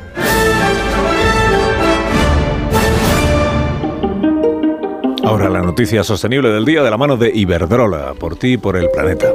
El primer informe sobre el estado de las especies migratorias del mundo, realizado por científicos de las Naciones Unidas, dibuja un panorama sombrío. Una de cada cinco corre peligro de extinción. Entre las más afectadas se encuentran los peces migratorios, con un 97% en peligro. Un ejemplo particular es la anguila europea, que realiza la migración más larga de su tipo y ha visto su población disminuir en un 95% desde la década de 1980. Otras especies, como el antílope saiga, la vicuña, la cigüeña negra y el pingüino africano, también se encuentran en peligro. Las amenazas son numerosas y variadas, desde la captura ilegal e insostenible de las especies invasoras, el aumento de la temperatura y la alteración de los patrones climáticos que modifican las condiciones ambientales, obligan a las especies a cambiar sus rutas migratorias tradicionales. Si no se toman medidas ahora, muchas de estas especies podrían desaparecer para siempre. Ahorrar es fácil con Iberdrola. Pásate a la movilidad eléctrica con Iberdrola y ahorra hasta un 90% frente a un vehículo diésel o gasolina. Y si contratas la luz e instalas un punto de recarga en casa, te llevas hasta 500 euros. ¿Has oído bien? 500 euros. Pásate a la movilidad eléctrica y empieza a ahorrar. Llama al 992 92 93 o entra en iberdrola.es. Iberdrola, por ti, por el planeta. Empresa colaboradora con el programa Universo Mujer.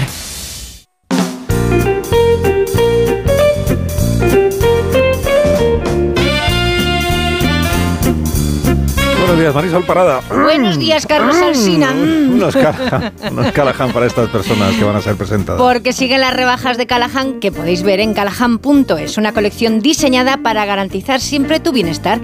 Y el secreto de Callahan para ser el zapato más cómodo del mundo es su innovador diseño de la suela patentada Adaptation que reproduce los movimientos del pie al caminar, porque los pies de cada persona son diferentes y también es única su forma de caminar. Por eso Callahan se adapta a tus pies aportándote siempre la máxima comodidad.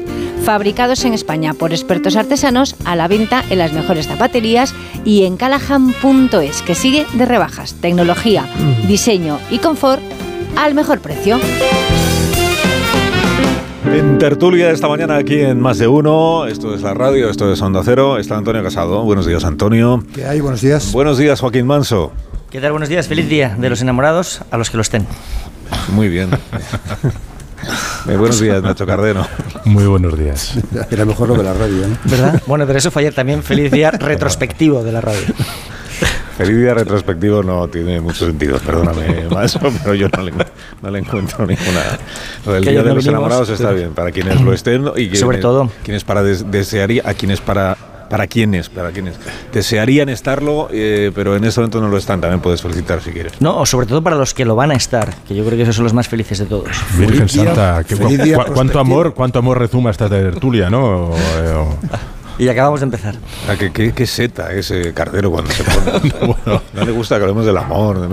Yo encantado, eh. Buenos días, es muy eh, serio, Marta. García ayer. Buenos días, buenos, días, Carlos. Buenos días, Yo solo digo Eh, que quien no, Sí, hola, hola. quien no Sí, esté hola. enamorado un día como hoy eh, le sale mucho más rentable. ¿eh? Ah, Yo sí, ahí lo está bien- dejo. está bien pensado. Eso que se ahorra. Qué pereza. No, decía yo esta mañana que, que hubiera... Esto es autocita. Que, que soy muy partidario de la decapitación de San Valentín si no hubiera sido el origen del martirio del que padecemos estos lodos. Muy bien, pues hasta aquí un poco la reflexión. Apuntamos a Rubén en la casilla del no. Hasta aquí las reflexiones que se nos ocurren y que son, como Bueno, ustedes son bastante comprueban, ingeniosas. pues, bastante poco aprovechables. Bastante ingeniosas, en Respecto definitiva, del día de, el día De de mi San trabajo. Valentín. Bueno, a ver por dónde empezamos. Los asuntos de, de la jornada. Bueno, mira, por, por hilvanar con, o hilar con lo que decía la Torres. Pregunto si compartís. Hay una, aparte de las críticas que luego, si queréis, entramos en ellas, que está recibiendo el Ministerio del Interior por el, el desmantelamiento de la unidad de élite contra los narcos, por las declaraciones que hizo el ministro Grande Marlasca, por el- la propia gestión del ministro del Interior. Luego hay otra parte de la crítica añadida a lo que está sucediendo que tiene que ver con la falta de, eh, no sé si llamarlo empatía, sensibilidad del presidente del gobierno del conjunto del gobierno, pero singularmente del presidente, por no haber pisado Barbate después de lo que sucedió en la noche del viernes. El sábado se le criticaba que, que sí había ido a los eh, Goya, a la gala de los Goya, pero no había ido a Barbate. Hoy veo que muchos periódicos traen la imagen del presidente ayer con su esposa en una eh, en un desfile de, de Devota y Lomba en, en el, en el Ateneo creo que fue era un desfile de moda digamos. Y, y entonces hay también quien dice "Ah, no tiene tiempo para ir a Barbate pero sí tiene tiempo para ir a este otro tipo de actos pregunto si compartís esa crítica alguno de los que estáis aquí alguno de los cinco si compartís esa crítica y añado lo del, lo del Parlamento catalán de ayer. Esto de que Ciudadanos dice que hagamos una declaración institucional de dolor por lo que ha sucedido de solidaridad con los guardias civiles que además uno de ellos es nacido en Barcelona es es catalán y los grupos de Esquerra, Junts eh, y el PSC dicen pues no procede porque en el reglamento del Parlamento está tasado cuando hay que hacer una declaración institucional y cuando no y en este caso pues no se dan las circunstancias, que es una posición que los otros partidos, pues el PP, Ciudadanos, Vox, no terminan de entender. Sobre todo han dicho en el Partido de los Socialistas de Cataluña. ¿Cómo lo veis? ¿Quién empieza? A mí me parece muy llamativo efectivamente la indiferencia institucional con la que está respondiendo el, gobierno a, a un atentado que yo creo que es el mayor atentado que padece la Guardia Civil desde que desapareció ETA. Es decir, las imágenes son, son escalofriantes y sin embargo no ha habido un respaldo notorio, más bien al contrario. Es decir, sumamos que Sánchez no ha ido, sumamos eh, efectivamente lo que ocurrió ayer en el Parlamento de Cataluña, que es tremendamente llamativo, pero por ejemplo ayer se produjo una declaración de Pachi López terriblemente frívola, terriblemente frívola, en la que atribuyó el, el- ataque a la circunstancia de que en ese momento hubiese una tormenta. Mí me parece un ejercicio de, de frivolidad. Yo, la verdad es que me cuesta mucho entenderlo y preguntarme cuáles son las razones que, que- que llevan a hacer ostentación de esa indiferencia institucional. Sí me puedo imaginar, conociendo a Sánchez, que un viaje a Barbate eh, haría recaer sobre él la responsabilidad política de lo sucedido en- durante una campaña electoral y bueno, conociéndolo me puedo, puedo entender que la motivación que la motivación sea esa, pero los actos de, lo- el resto de actos de ostentación me parecen muy llamativos y muy preocupantes. Sí, es, es, eh, es desde luego un error, se mire por donde se mire, porque va en el cargo aguantar el chaparrón. Si ahí se va a encontrar quien abuchee o quien, quien muestre su, su contrariedad por, por la terrible muerte de estos dos guardias civiles, va en el cargo aguantar, aguantar eso. Y, y es verdad que no creo que haya que, que poner solo el foco en la noche del sábado, en la noche de los Goya, porque el presidente del gobierno podía haber estado ahí el domingo por la mañana, perfectamente. Puede, Bueno, desde el viernes hasta hoy han pasado un montón de ha días. pasado mucho tiempo y podría Sí. hacerse garantizando su seguridad y a lo mejor no en el, en el mismo entorno donde las familias y a lo mejor las familias no querían tal cosa. Hay muchas maneras de hacer esa puesta en escena, de mostrar el apoyo a la Guardia Civil Civil y no hemos visto nada de eso. También eran muy escalofriantes los, las palabras de la madre de uno de los fallecidos, recordando que en Barbate no se pararon los carnavales, que continuaron las fiestas, que no hubo eh, bueno, pues tampoco en el, en el plano local la solidaridad que se esperaba cuando uno de los fallecidos era precisamente. Fue peor, fue peor incluso el bloqueo que una de las madres le hizo al ministro del Interior cuando fue a ponerle eh, sobre el féretro la, la, medalla. Eso fue todavía mucho peor. Eh, vamos a ver, en cuanto a la sensibilidad eh, personal, está claro que mm, no parece que le motive mucho ¿no? al, señor, al señor Sánchez, porque efectivamente entre el viernes por la noche y el sábado, el día de la, de la gala de los Goya, pues tuvo tiempo suficiente de modificar la, la agenda y tener algún, algún gesto habida cuenta que además en la, en la, uh, en la gala pues eh, hubo pues mucho exhibicionismo moral en relación con la, con la guerra de, de, de, Gaza y en relación con el feminismo y sin embargo pues ni un solo minuto de silencio para, para honrar la memoria. De, de, los dos guerras civiles. Pero a mí me parece la clave lo que dice Joaquín, la indiferencia institucional, es decir, la indolencia del Estado porque ahí quien padece es, es la institución. Y el, mensaje que se, que se transmite es que el principio de autoridad, el Estado, el leviatán, que diría eh, David, eh, pues eh, está paseándose herido y acobardado por, por, el, por, el, sur. No solamente en Cataluña y en, y en el País Vasco está en, reculando, está en retroceso el, el Estado, también en el, en el, sur. Y esto es lo que hemos transmitido eh, durante estos días, durante estos tres días de explotación mediática de lo que ha ocurrido en, en Barbate. Esto, el, retroceso del, del, Estado, la claudicación televisada del, del, Estado en medio de esta indiferencia institucional. Esto es lo que me parece más grave, la indiferencia institucional, la indiferencia de los órganos del Estado ante la muerte, ante el asesinato de dos servidores públicos, de dos servidores y del el Estado. intento de otros cuatro, ¿eh? o sea que se intentó asesinar a seis. Sí, sí. Lo, ha, lo, ha, gestionado mal, la verdad es que fíjate que, que, que el gobierno cuando, cuando se, se, tiene que enfrentar a crisis o cuando tiene que establecer o, o un relato como es el caso de la amnistía o poner a caldo a Feijó en, en el final de campaña, pues se da muy bien. Pero en este caso, cuando hay que estar frente a las palabras, como decíais, emocionantes, emocionadas de los familiares de las víctimas, ¿no? Y, y criticando la falta de recursos, etcétera, etcétera, pues la indolencia y la falta de sentimientos. Porque yo creo que, fijaos aquí, han estado más preocupados en defender la, la figura de Marlaska que en ponerse del lado de, de, las víctimas. Y esto a mí me parece muy, muy sintomático. Y después esto que decía que es eh, eh, Antonio, que creo que es la raíz de todo lo que está pasando y la gran pregunta que nos eh, estamos haciendo ahora, ¿no? cuando la Fiscalía de... Eh, de Andalucía ahora eh, va a estudiar eh, los vítores y los aplausos que se quedaban reflejados en el, en el vídeo, ¿no? aplaudiendo a los narcotraficantes. Pues esto lo que hay aquí es el pozo de una sociedad donde, bueno, pues es una sociedad pues depresiva, donde sin muchos recursos, donde pues colectivos como el de los narcotraficantes han instalado y campa, campado a sus anchas y donde las estructuras del Estado pues han pasado a un segundo plano y han prácticamente desaparecido y no se las valora lo suficientemente, ¿no? Y esto ha sido así, ¿no? Y hay que, y hay que preguntarse por qué el Estado ha ido desapareciendo en, en, determinados territorios y por qué hay estos vítores a los narcotraficantes y por qué esta indolencia en el gobierno o en parlamentos como el catalán. A mí me gustaría y... añadir a este, este retrato que comparto eh, el desprestigio de la Guardia Civil en el ámbito nacionalista y soberanista. Eso es muy importante. Que es vergonzoso. Sí. Eh, precisamente por eso se frustró en el Parlamento la iniciativa de un minuto de silencio, no era otra cosa. La iniciativa de Ciudadanos sobre la memoria de los propios guardias civiles que habían sido asesinados. Y el Parlamento, con los votos del PSC incluidos, decidió que no procedía un minuto de silencio, porque la Guardia Civil en algunos territorios se observa con la reputación de una fuerza de ocupación. Y así ha sido vituperada, eh, arrinconada y humillada ¿no? eh, por, por, sucesivas eh, facciones del nacionalismo.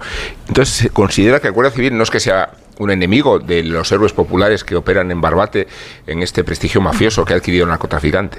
Es que desde la perspectiva nacionalista es el enemigo. Y el enemigo ha, ha, fallecido, pues lejos de conmovernos por la experiencia, en realidad en el fondo se lo merecían, ¿no? Como se lo merecieron tantos guardias civiles y tantos policías nacionales que han muerto en, en Euskadi durante la época más feroz del terrorismo. Pero fíjate el mensaje que se está trasladando a la opinión pública.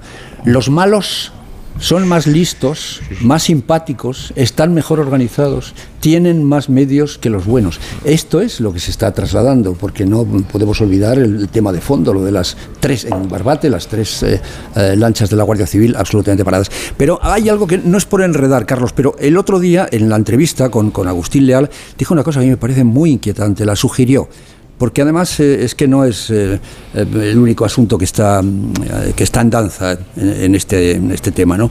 Lo de Marruecos, digo.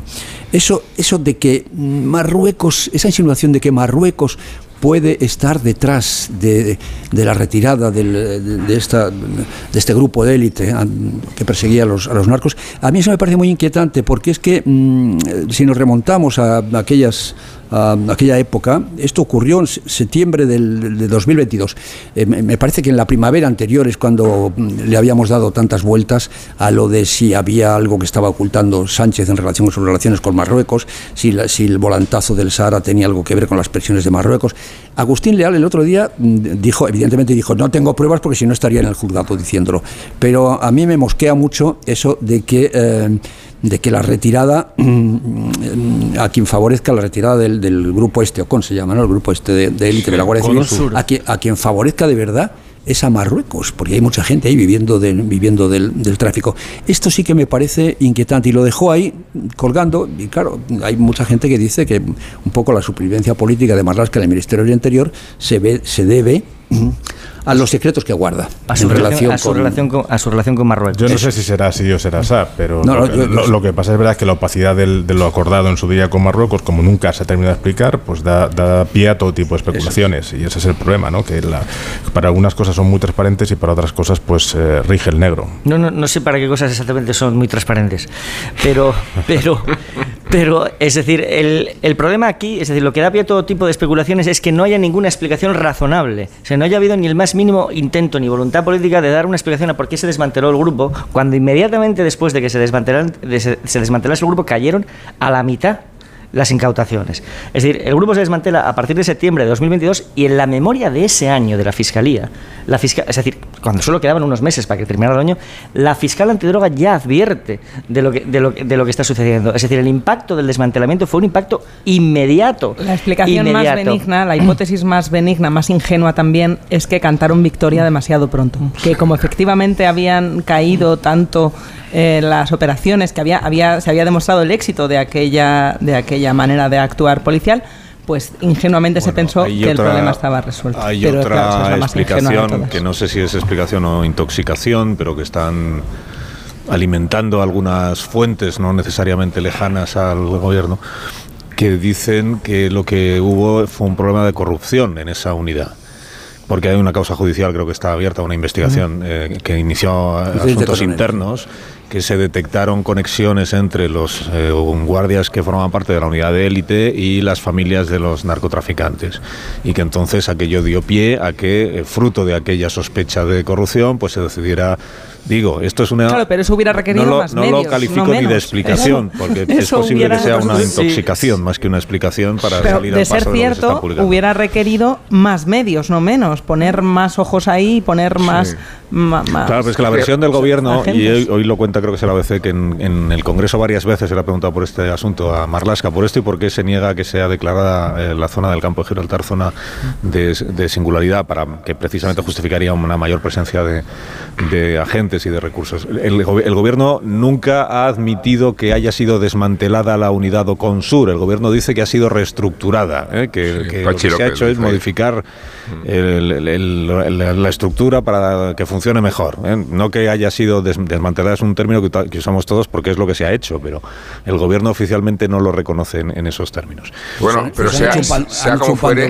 como sea así. En todo caso, os recuerdo que ayer la, ministra Pilar Alegría eh, dijo que no hay discusión sobre la buena trayectoria ejecutoria del ministro Grande Marlaska. Pues si no hay discusión, no sé qué estáis discutiendo vosotros. Ha dicho el gobierno que no hay nada que discutir. ¿Sabes qué discutimos, Carlos? El punto de vista de García Ortiz, fiscal general del Estado, que en tu propio programa, que es el nuestro, eh, aludía ayer a que no se tenían noticia los fiscales de que se hubiera desmantelado la unidad de élite. Si usted recoge la memoria, como dice lo hizo la fiscal antidroga en la memoria. También se, des, se desmonta ese argumento. Noticia, eh, claro, eh, sostener que se desmanteló porque era muy eficaz o por todo lo contrario. No, bueno, el argumento también que dicen es no se puede dar detalles de las operaciones policiales para que no se enteren los narcos, pero todos los expertos eh, que hacen información en la zona dicen que los narcos saben hasta los horarios, los turnos y las horas Claro, en las que saben. sale. Pero se aparcaban en el puerto. lancha. Es decir, a- a- pues, eh, un problema es, hemos hablado antes de... Hacía mucho viento y entonces se refugiaron en el puerto. todo el mundo. Son las nueve. Atracaban, ¿eh? Perdón por aparcar, no atracar. Son las 8 de la mañana en las Islas Canarias, pero fíjate que es, lo dice la memoria de la Fiscalía, como recordaba Manso, en el año 22 y en el año 23. La memoria de la Fiscalía sí. dice ha traído como consecuencia el desmantelamiento de esta unidad, que no fue ni comunicado ni consultado con la Fiscalía, ha traído como consecuencia que hay- se, se requisa menos droga y que hay menos presión policial. Pero, pero, le preguntas, como ocurrió ayer en este programa, al fiscal general del Estado, entonces se equivocó el Ministerio al, al eliminar esa unidad. Y dice, bueno, yo no, voy, yo no puedo entrar en esas, en esas No, me, valoraciones. fue eh, bastante, me ¿Por pareció perfectamente no elocuente, puede? porque podía haber dicho que no, que no se había equivocado y no lo dijo.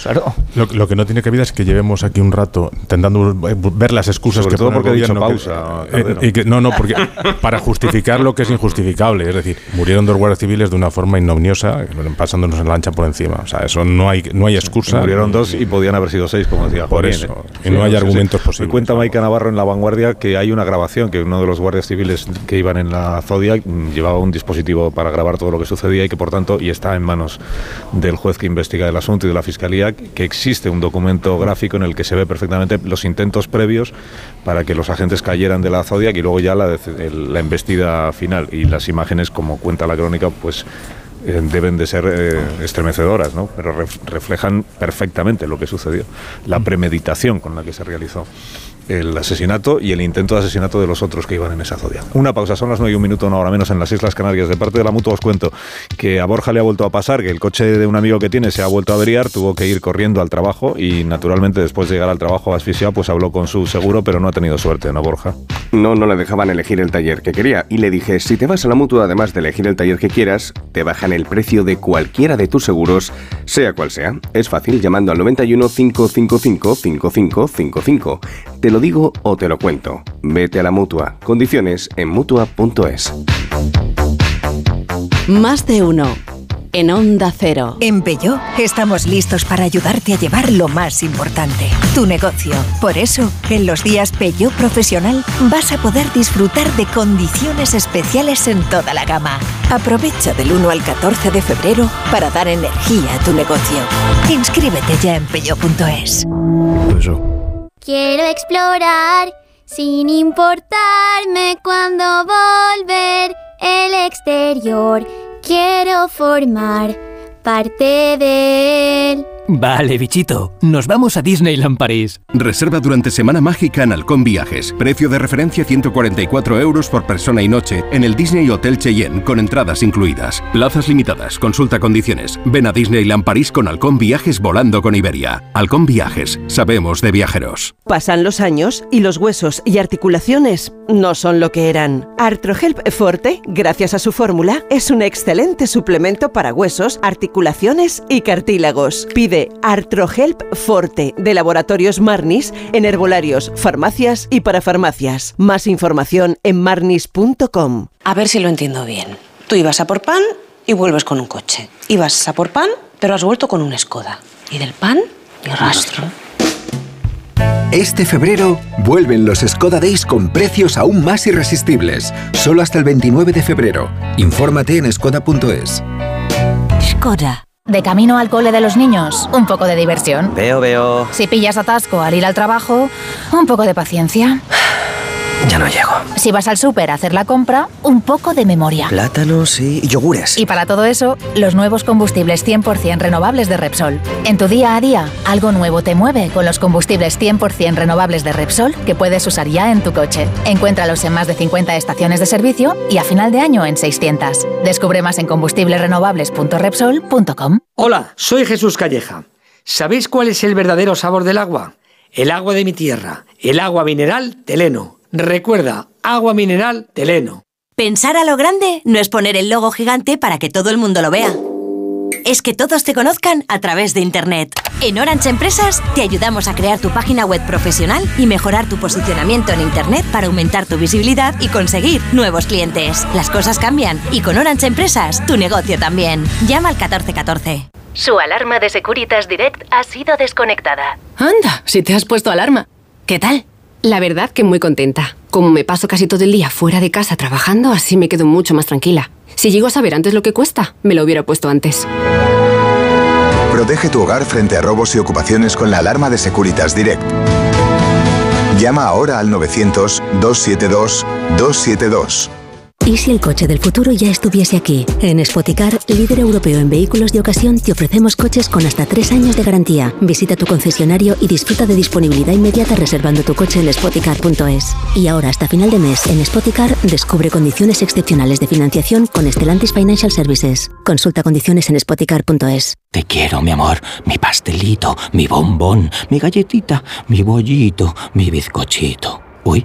Pero qué hambre más tonta me ha entrado así de repente. Hay mucho amor dentro de ti, como en el cupón diario de San Valentín de la 11, porque podrás ganar 500.000 euros y además si entras en cuponespecial.es podrás conseguir experiencias únicas que te enamorarán. Cupón diario de San Valentín de la 11. Bases depositadas ante notario. A todos los que jugáis a la 11, bien jugado. Juega responsablemente y solo si eres mayor de edad.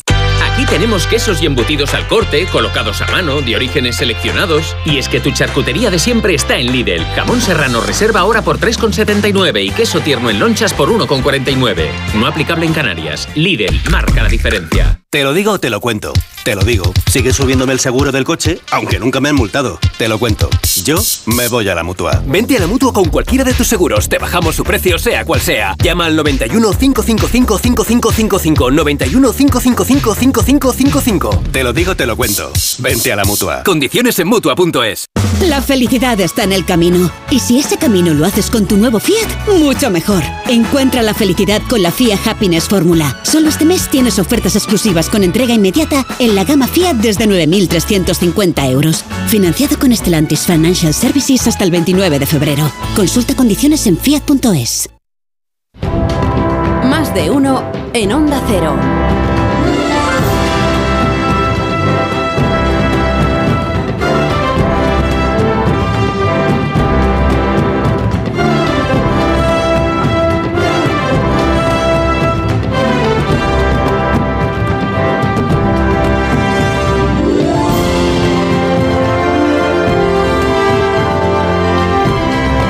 9 y 7 minutos, una hora menos en las Islas Canarias, con Marta García Ayer, Rubén Amón, Joaquín Manso, Antonio Casado y Nacho Cardero. Estamos compartiendo tertulia esta mañana. Hago fe de errores o fe de rectificación que hemos dicho que no se suspendían o que no suspendieron inmediatamente los carnavales de Barbate. Son los de San Fernando, los que inician, que es la localidad natal de uno de los guardias civiles asesinados, los de San Fernando, que finalmente sí creo que se han suspendido, pero que tardó un poco, digamos, un poco de manera injustificada el ayuntamiento en tomar la decisión. Los de Barbate fueron de manera eh, de manera más eh, rápida o inmediata. Bueno, hecha esta aclaración, están preguntándose los contertulios, pero bueno, aquí la jefatura de Orange, ¿cuándo aparece? ¿Cuándo comparece? O sea, los directivos, los que mandan en esta compañía que hoy nos acoge. Bueno, pues aquí está el primero, que es eh, Diego Martínez, que es, es veterano ya en este programa. Tenemos ya pues noticias de... No, sí, Diego, has sí, estado- ya tercer año, tercer año. Ya, ya hasta te tuteo sin preguntarte, o sea que eso ya da un nivel de familiaridad muy, muy elevado. Tercer año. Tercer año. Bueno, Diego Martínez, ¿sigue siendo el director general de negocio residencial o Sí, por el momento sí. de puesto? Por el momento No sí. sé, bueno, las- veremos, veremos. ¿Que, que temes algo? No, no temo nada, pero estamos, eh, a lo mejor es un tema para después, pero estamos justo en medio de, casi en la parte final de un largo proceso, porque estamos eh, con la creación de una sociedad conjunta entre Másmóvil y Orange, y justo estamos esperando ahora el visto bueno de las autoridades de Bruselas, que esperamos tener la semana que viene. Entonces, a partir de ahí, supongo que tendremos algunos movimientos. Ya. Bueno, pero igual te, te cargan con más responsabilidad todavía que de la que ya tienes, ¿no? Veremos. O sea, si a mí me preguntan, por ejemplo, yo... Tú apostarías, ¿no? Yo, yo- yo Claro. hablaré bien de ti. Bien de ti. Bueno, que... A ver, ¿por dónde empezamos? Eh, me han dicho, no dejes de preguntarle por la inteligencia artificial, que estáis hablando todos los días en el programa, es verdad, de la inteligencia artificial. Habitualmente se habla de la inteligencia artificial en los medios de comunicación desde el punto de vista de la- del recelo, desde ah, los riesgos que tiene, las, las- del recelo, por ejemplo, de quienes tememos perder nuestro puesto de trabajo en cuanto la inteligencia artificial sepa hacer programas de radio que me han dicho que ya sabe pero intentamos mantenerlo oculto. Digo, desde el punto de vista de una operadora como, como, la vuestra, de una empresa como Orange, o sea, ¿cómo afrontáis, eh, no ya la llegada, porque ya no es la llegada, es la extensión de la inteligencia artificial, en qué cambia el funcionamiento de, la compañía, en qué cambia el servicio que podéis prestar a, a los clientes, que son los clientes particulares, los autónomos, las empresas de las que hablamos aquí cada mañana? Pues efectivamente, con la, con la inteligencia artificial lo que estamos viviendo es una eh, nueva oleada de toda la revolución digital que llevamos desde hace unos años viviendo. Eh, yo llevo casi 24 años en el sector de telecomunicaciones y he podido vivir, he tenido la suerte de vivir en primera persona, pues el despegue de Internet primero, la explosión de usos de los smartphones y ahora la tercera oleada, que yo creo que va a ser la más revolucionaria de todas, que gira en torno a la inteligencia artificial, lo has dicho, pero también a la realidad aumentada. Están las famosas gafas. de Google eh, y de Apple, que veremos en, breve, yo creo que llegar en, España. ¿Las has probado? Todavía no, todavía no. Marta García ayer creo que sí. ah, sí. ya nos Luego nos cuenta, pero ya nos contará. Que te a, ver a, ver qué tal. Perdóname que te he interrumpido. No, pues eh, realidad virtual, realidad aumentada, el metaverso, eh, antes comentábamos en la pausa que de hecho eh, teníamos todavía alguna confusión entre el metaverso y el tiramisú. Eh, bueno, lo que vemos es que al final los, los cambios son cada vez más rápidos. Mm. Hay los analistas de Silicon Valley utilizan para medir esto un ratio emblemático que es cuánto tarda una startup en llegar al primer millón de usuarios. Y fíjate, Netflix en el 99 tardó casi tres años y medio. Facebook en el 2004, algo menos de tres meses. Sí. ¿Y ahora? ChatGPT en el 2022. Nada, dos días. Cinco días. Cinco días. Entonces, lo que vemos es que los cambios son muy rápidos y los impactos cada vez son mayores. Eh, hay una consultora de primera línea a nivel mundial que lo que ha estimado es que el impacto de la inteligencia artificial, incluyendo la inteligencia artificial generativa, el chat GPT o BART, Copilot de, de Microsoft, va a tener un impacto en la economía mundial equivalente al PIB actual de China o de Estados Unidos, que son el segundo o el primero. es un cambio brutal. Y lo que vemos también es que todos estos cambios al final son oportunidades eh, para hacer nuevas cosas, para crear nuevos contenidos, da mucho más poderes a los individuos, pero también lo que se abre es la, brecha digital. Lo mm. discutíamos eh, hace un año, como parte de la población vive todos estos cambios con ansiedad. Por lo cual yo diría que el primer reto que tenemos los operadores es asegurar que protegemos, que educamos al gran público y también que aseguremos que el desarrollo de la inteligencia artificial se hace de una forma eh, ética y responsable, que al final protegemos los eh, datos de carácter personal, que aseguramos la veracidad de las respuestas que da la inteligencia artificial, que tiene cierta tendencia a la alucinación. Entonces hay que asegurarse que hay humanos detrás verificando las, las respuestas. Y en tercer lugar, que al final tenemos un modelo que sea inclusivo, que no dejamos a nadie atrás en esta, en esta nueva revolución. Y la el segundo desafío que tenemos los operadores, yo creo que es un poco más obvio, es asegurar que toda la infraestructura sobre la que funciona la inteligencia artificial pues está eh, en primera, está en punta, funciona extremo a extremo de forma absolutamente correcta. Pensar que la inteligencia artificial simplemente para entrenarse eh, necesita billones y billones de datos, que vamos a ir a modelos cada vez más complejos de simulación financiera, de eh, optimización del cambio energético, de lucha contra el cambio climático, de ciudades inteligentes. Esto al final lo que va a meter es cada vez más tensión en nuestras redes. Redes que ya están tensionadas de por sí, eh, con más tensión te refieres a que no cabe ya tanta información en la que tenemos que seguir tenemos que seguir, ampliando, capacidad y tenemos que pasar a nuevas generaciones de redes tanto de fibra como de móvil para asegurar que somos capaces de eh, cursar todo este tráfico de la forma más óptima y más eso, segura. ¿Eso cómo se hace? Yo esto no entiendo una palabra. Pero, ¿cómo, se hace lo de eh, fibra de mayor calidad, por ejemplo? Eso significa que hay que poner un cable más gordo. El, cable que llega a mi casa tiene que tener más cablecitos dentro y tiene que ser más, más grueso eh, y dices, y teléfono móvil, yo estoy en 5G, decían esto ya es lo más que el 5G, y, ahora ya estamos pensando en que nos va a faltar, vamos a tener que ir a qué, a 6G, ¿existe el 6G? 6G todavía estamos en, fase de definición, lo que estamos ahora es, eh, seguimos ampliando eh, el estándar de 5G. Seguimos ampliando primero cobertura, llegamos ya casi al 85% de la cobertura de población que es bastante, yo diría, hemos hecho un esfuerzo brutal en los dos últimos años, en especial todos los equipos de, redes, que espero que me, alguno me esté escuchando. Eh, les, saludo desde aquí, porque hacen un esfuerzo fenomenal todos los días y da igual qué condiciones tengan, aseguran que, mantenemos la red. Pero has dicho 85%. 85% de, la población. De la población. Y ahora lo que estamos es ampliando el estándar de 5G a lo que llamamos el 5G Plus, ah. que es 5G eh, de extremo a extremo. Aseguramos que toda la conectividad eh, pasa por la última tecnología. ¿Esto qué ventajas tiene? Pues tiene ventajas de menor retardo. Eh, la famosa latencia que comentamos el, este, el, retardo lo llamamos aquí nosotros. Nosotros llamamos latencia, pero latencia, vosotros sabéis más de cosas técnicas, habláis raro, nosotros somos más, más asequibles. sí, es eso que los oyentes saben cuando eh, yo tengo a alguien que está conectado por, por, un sistema que no es el nuestro de la propia cadena, digamos, y entonces yo le saludo y tarda como un poquito en escucharme y en responder. Esto es reducir ese poquito para que al final no haya diferencia, ¿no? que la latencia se reduzca lo más posible.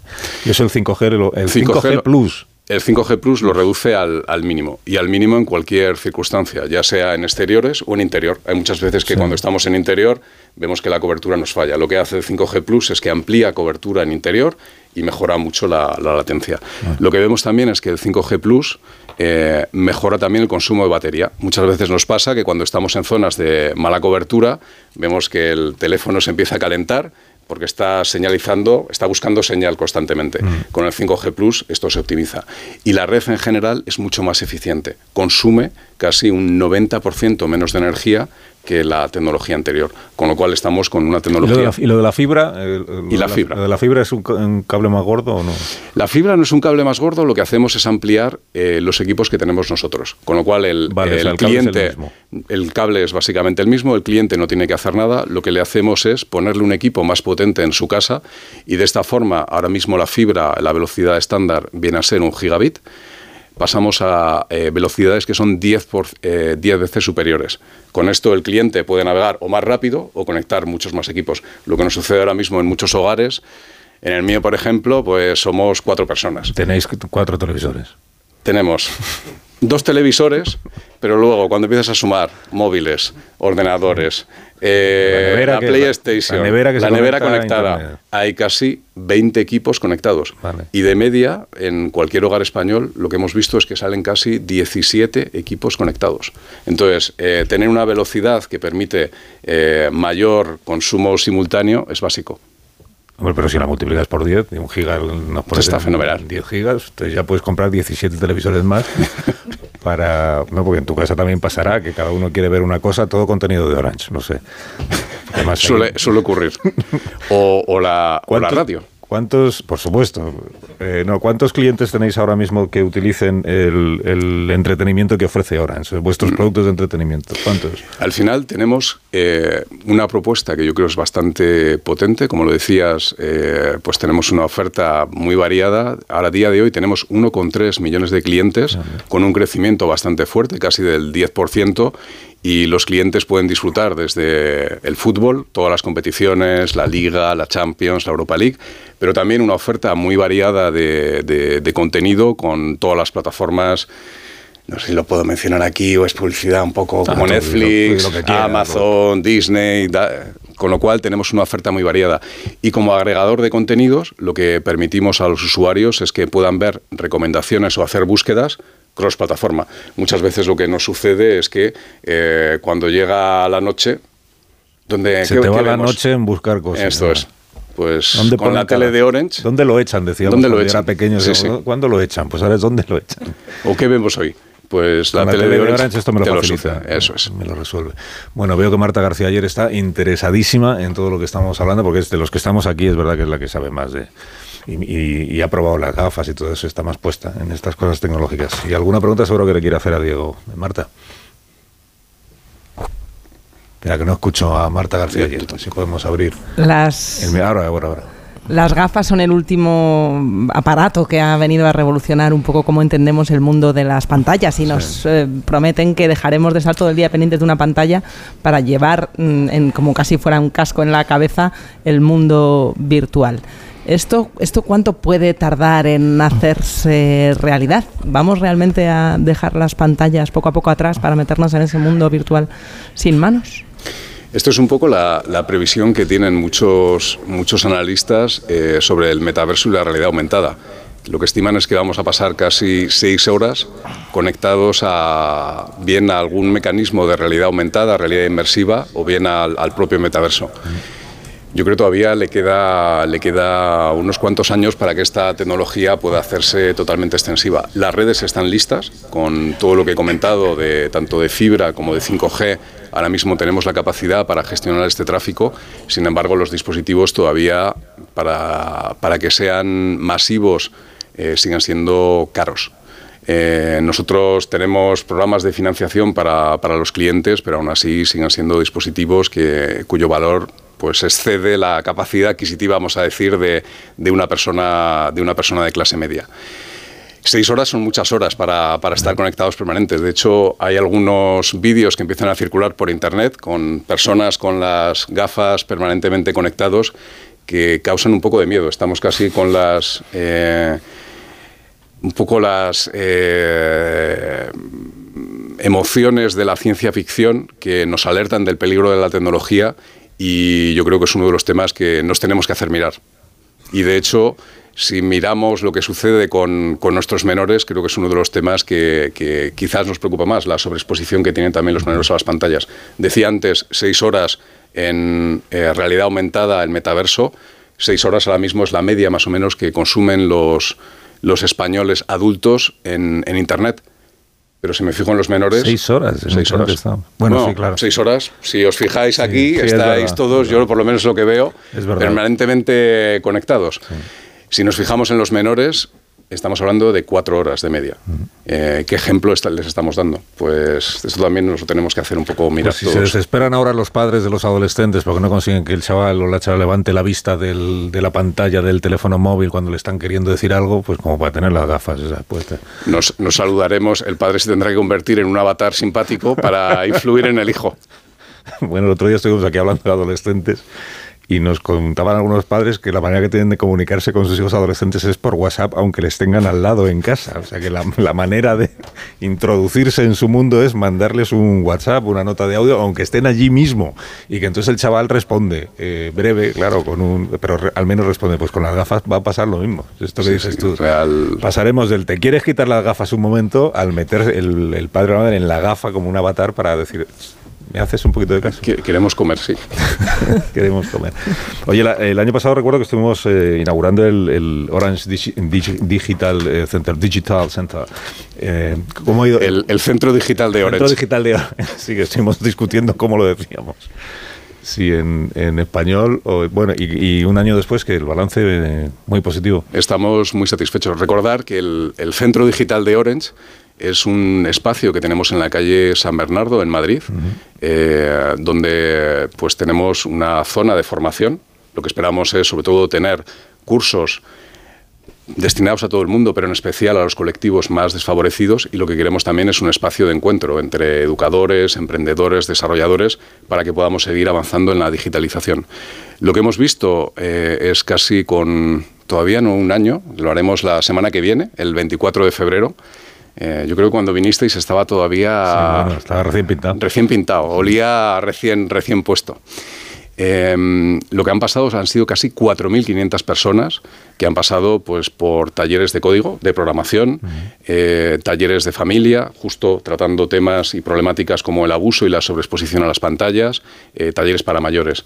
Y los que no podáis venir al, al, Centro Digital de Orange en la calle San Bernardo, que por supuesto es gratuito, tenéis también eh, página web donde la oferta es muy amplia para poder seguir todos estos temas y os podéis venir, si no, a alguna de nuestras tiendas. Tenemos casi 110 tiendas donde seguimos teniendo talleres para mayores y donde damos pues eh, formación muy práctica eh, desde cómo poder hacer eh, un WhatsApp con el nieto, hacer una videollamada o poder buscar la tienda más cercana con, con algún servicio de geolocalización. Bueno, Diego Martínez, muchas gracias por la visita como siempre y muchas gracias por habernos invitado a la, sede de Orange esta mañana. Seguiremos hablando de tecnología a lo largo de la mañana y dentro de un año pues, pues vemos cómo ha cambiado el mundo, porque fíjate, cada año vas viniendo y, y en algunas cosas eh, hemos acertado, ¿no? Por donde veíamos que iban la... Pero de repente surgen sorpresas, ¿no? Y, y sobre todo cambia todo muchísimo más deprisa de lo que nadie había imaginado. Muchísimas Salvo gracias. tu madre, que es Salvo quien- mi madre con el, sí con el tiramisú. No, pero- habrá, habrá que rebautizar la inteligencia artificial de alguna forma. No sé si empanada mental podría valer. A mí me parece muy propio eso, sí. em- Empanada mental artificial. bueno, un Muchas saludo a tu madre, que sé que es oyente de este programa. Y muy fiel. Eh, muchas gracias, Diego. y hasta cuando tú quieras. Eh, Sony 24, a las 9 de la mañana, una hora, menos, una hora menos en Canarias. Enseguida retomamos los asuntos de la actualidad de este día con los contertulios de este programa.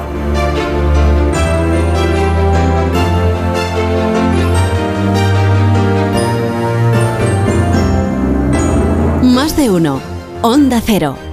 Carlos Alsina.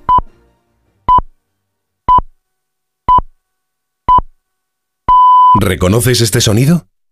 Nos evoca emociones, recuerdos, voces, momentos que te han acompañado durante toda tu vida. Un sonido que forma parte de ti.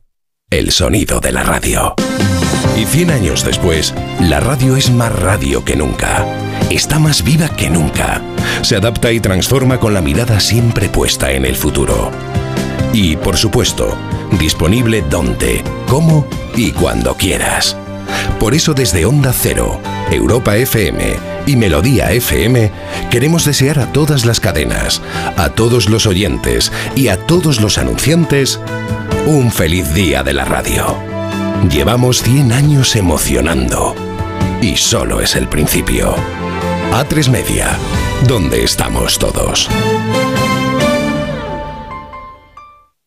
La felicidad está en el camino. Y si ese camino lo haces con tu nuevo Fiat, mucho mejor. Encuentra la felicidad con la Fiat Happiness Fórmula. Solo este mes tienes ofertas exclusivas con entrega inmediata en la gama Fiat desde 9.350 euros. Financiado con Stellantis Financial Services hasta el 29 de febrero. Consulta condiciones en fiat.es. Te lo digo, te lo cuento. Te lo digo, estoy harto de cambiar de compañía cada año para poder ahorrar. Te lo cuento, yo me voy a la mutua. Vente a la mutua con cualquiera de tus seguros. Te bajamos su precio, sea cual sea. Llama al 91 555 5555. 91 555 5555. Te lo digo, te lo cuento. Vente a la mutua. Condiciones en mutua.es. Me regalas calma, me regalas vida, me regalas todo. Confío en ti. Ojalá siempre. Soy de Freds, autor. Este 14 de febrero te queremos desear feliz día de San Valentín. El corte inglés. En tienda, web y app. Su alarma de Securitas Direct ha sido desconectada. Anda, si te has puesto alarma. ¿Qué tal? La verdad que muy contenta. Como me paso casi todo el día fuera de casa trabajando, así me quedo mucho más tranquila. Si llego a saber antes lo que cuesta, me lo hubiera puesto antes. Protege tu hogar frente a robos y ocupaciones con la alarma de Securitas Direct. Llama ahora al 900-272-272. A todos los que sueñan despiertos, bienvenidos a los Cupra Days. Del 9 al 24 de febrero, ven a vivir tu sueño a tu instalación Cupra más cercana y llévate un Cupra Formentor o un Cupra León con condiciones exclusivas. Ahora con 5 años de garantía y mantenimiento. Unidades limitadas. Cupra Days. Algunos solo lo sueñan, otros lo viven. Arturo Valls de camarero. ¿A qué gano el natural? Ponme un colacao. ¿Caliente como un agosto en Sevilla o frío como la mirada de un exnovio? Evidentemente frío. Como mandes, que aquí cada uno lo pide a su manera. Marchando tu colacao. Tus gestos épicos inspiran a Zurich Seguros a ser mejores. Por eso, ahora, al contratar tu seguro de hogar o de coche con Zurich, podrás ganar 4.800 euros para que llenes tus cestas de la compra hasta arriba. ¿Quieres ser uno de los cinco ganadores? Consulta las condiciones en zurich.es y hagámoslo épico. Zurich. ¿Y si el coche del futuro ya estuviese aquí? En Spoticar, líder europeo en vehículos de ocasión, te ofrecemos coches con hasta tres años de garantía. Visita tu concesionario y disfruta de disponibilidad inmediata reservando tu coche en spoticar.es. Y ahora, hasta final de mes, en Spoticar, descubre condiciones excepcionales de financiación con Stellantis Financial Services. Consulta condiciones en spoticar.es. Una historia de amor jamás contada. Una estación de tren de Albacete. Ella viaja en preferente, él en clase turista, junto al baño. ¿Triunfará el amor? ¿Conseguirá sentarse a su lado? Paco el revisor no se lo pondrá fácil. Porque tu historia de amor también es un amor de película. Celébrala. 17 de febrero. Sorteo de San Valentín de Lotería Nacional con 15 millones a un décimo. Loterías te recuerda que juegues con responsabilidad y solo si eres mayor de edad. You are the one for me, for me, formidable. Hoy con Endesa tienes una oferta formidable. Elige formidable energía con luz, gas y mantenimiento de gas y ahorra 620 euros en dos años. Disfruta de este ahorro directamente en tus facturas, porque todo Endesa es formidable. Contrata ya en el 876-0909, en los puntos de venta Endesa o en endesa.com y empieza a ahorrar. La vida es como un libro y cada capítulo es una nueva oportunidad de empezar de cero y vivir algo que nunca hubieras imaginado. Sea cual sea tu próximo capítulo, lo importante es que lo hagas realidad. Porque dentro de una vida hay muchas vidas y en Cofidis llevamos 30 años ayudándote a vivirlas todas. Entra en cofidis.es y cuenta con nosotros. 29. Tus nuevas gafas graduadas de Sol Optical. Estrena gafas por solo 29 euros. Infórmate en soloptical.com. Hola, soy Mar Márquez, piloto de MotoGP. Justo ahora salgo de entrenar, que ya toca volver a casa. Pero ¿sabes que ahora podemos hacer todos estos viajes diarios más sostenibles con los nuevos combustibles 100% renovables de Repsol y sin tener que cambiar de coche? En tu día a día, algo nuevo te mueve con los combustibles 100% renovables de Repsol que puedes usar ya en tu coche. Encuéntralos en más de 50 estaciones de servicio y a final de año en 600. Descubre más en combustiblesrenovables.repsol.com. Me regalas calma, me regalas vida, me regalas todo. Confío en ti. Ojalá siempre. Soy de Freds, autor. Este 14 de febrero te queremos desear feliz día de San Valentín. El corte inglés. En tienda, web y app. Y es que vas mirando por la ventanilla del bus o estás en una terracita tomando algo y te vienen vacas a la cabeza. Y no, no estas vacas, sino estas. En Halcón Viajes sabemos lo que te pasa. Más de 50 años y millones de viajeros hacen que sepamos las vacas que tienes en la cabeza. Ocho días recorriendo Praga, Budapest y Viena desde 865 euros. Halcón Viajes, sabemos de viajeros. En cofidis.es puedes solicitar financiación 100% online y sin cambiar de banco. O llámanos al 900 84 12 15. Cofidis, cuenta con nosotros.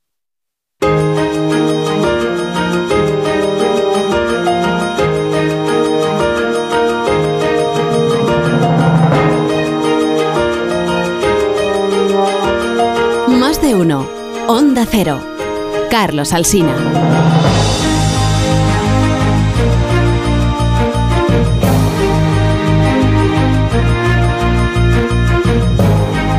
Y 32, las 9 de la mañana, una hora menos en las Islas Canarias, emitiendo este programa hoy desde la sede de Orange con Antonio Casado, Joaquín Manso, Nacho Cardero, Marta García Ayer y Rubén Amón, están ya decididos a aportar pues todas las claves que ellos sí conocen respecto de la trepidante vida política nacional. Acaba de declarar el ministro de la Presidencia, señor Bolaños, en entrevista en RACU que en efecto hay contactos con Junts per Cataluña, pero que son discretos y que eh, si se dará a conocer un acuerdo cuando haya un acuerdo, si es que llega a haber un acuerdo. Estamos hablando del remiendo, enésimo remiendo de la ley de amnistía, de la proposición de ley, que fue rechazada por Junts en el Congreso de los Diputados y que están viendo a ver cómo hacen para que vuelva a, en la Comisión de Justicia semana que viene, creo que termina el plazo, para ver qué modificaciones se le incluyen eh, para poder mm, votarla otra vez y que esta vez sí que salga adelante. Os he contado que el diario La Razón esta mañana dice que ya existe un pacto, secreto naturalmente, eh, ya casi no hace falta ni explicar que los pactos son secretos entre Puigdemont y Pedro Sánchez, pero que no se va a dar a conocer hasta después de las elecciones gallegas, o sea, la semana que viene, que es cuando se reunirá la Comisión de Justicia, eh, para evitar que pueda causar algún daño la noticia del acuerdo entre Sánchez y Puigdemont en una campaña electoral en Galicia que, por otra parte, se ha visto protagonizada en estas últimas horas por un contacto-contacto entre el PP y Junts per Cataluña eh, cuando Sirera se tomó un café y entonces, eh, según el señor Feijón, no llegaron a ningún acuerdo porque en 24 horas se desechó lo de la amnistía y lo del indulto porque no se dan las condiciones. En fin, todo esto que venimos contando estos últimos días. Y ya aprovecho y os pregunto cómo estáis viendo pues estos días finales ya de la campaña electoral en Galicia. Si creéis que ha cambiado mucho, poco o nada el, eh, ánimo electoral o la intención de los votantes con esta cuestión del el PP y su lío con los indultos, que es verdad que le hemos dedicado mucho tiempo en los medios de comunicación, pero tampoco está escrito en ningún sitio que esto tenga un efecto directo sobre la voluntad del, de los ciudadanos que luego van a las urnas, que se pueden Pues fijar en este asunto o en cualquier otro a la hora de emitir y tomar su decisión definitiva. Que, en- que en el PP estar un poco incómodo, pues es una evidencia, sí. Bueno, Muy eh, metido el pues para, para el pues, no, pedir- es- seré breve, lo cual es anticipación de que voy a ser largo. Eh, no, me- a mí me parece fascinante cómo el Partido Socialista co- consigue manejar eh, las rectas finales de las elecciones con esta mezcla de política siniestra y temeraria. Eh, me refiero, por ejemplo, a las declaraciones incendiarias de Pilar Alegría convirtiendo a Fijó una especie de monstruo mentiroso y reanudando la misma estrategia que les funcionó en la vigilia del 23J. Y hay dos prodigios que ha conseguido el Partido Socialista y no se los podemos negar. El primero es que pague por la amnistía al Partido Popular.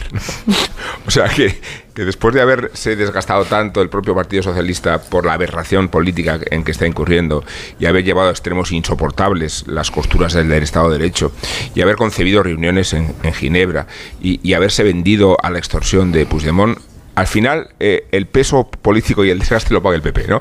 Eh, y, y la otra a- a genialidad del sanchismo, hay que reconocerla, es el desastre electoral del Partido Socialista en Galicia se encubre en el éxito del BNG. Sí.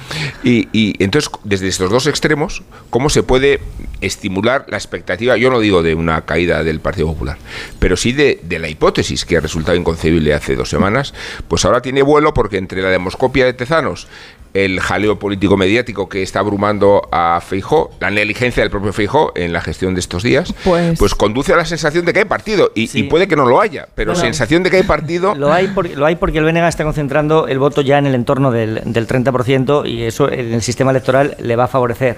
Bueno, le favorecería siempre que el Partido Popular cayera debajo del 45%, lo cual en este momento algunas encuestas lo dicen, pero la mayoría, pero la mayoría no. Lo que a mí me parece insólito, contamos hoy en el, en el periódico, yo creo que nunca había ocurrido, al menos nunca había ocurrido eh, a tambores batientes, a cara, a cara descubierta, que un partido, al menos uno de los dos partidos sistémicos, trabajase para otro en campaña electoral. es decir, que se presentan como un frente por la vía de los hechos. Es decir, lo que les conviene para desalojar al Partido Popular del, del poder es que el Partido Socialista se desangre. Pues desangremos al Partido Socialista.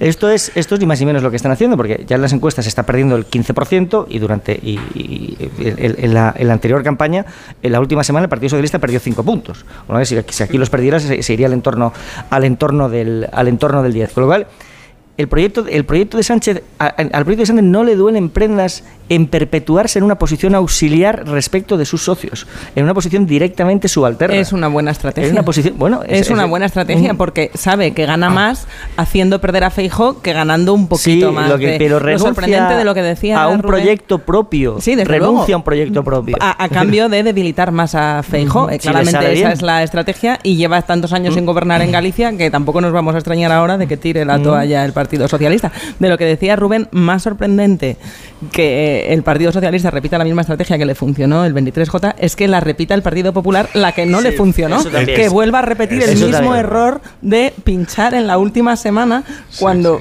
era favorito para la mayoría absoluta error no forzado. en un error en propia puerta, eh, mm, cambiando el foco, después de haber intentado hacer la campaña de Galicia, una campaña eh, en un marco nacional de que pareciera un feijó contra Sánchez, ahora de repente hasta el Partido Popular está descubriendo a Ana Pontón para poder... No, vamos a dejar de hablar de Sánchez y de Puigdemont y de Junts, vamos a hablar de Pontón. Son tantas, Es que, Martas, las similitudes de lo que está ocurriendo con el 23J. Además, si te das cuenta, los nervios, o sea, las encuestas siguen dando a Rueda como, como, como claro favorito para que saque mayoría absoluta, con un, con un as- ascenso de Pontón.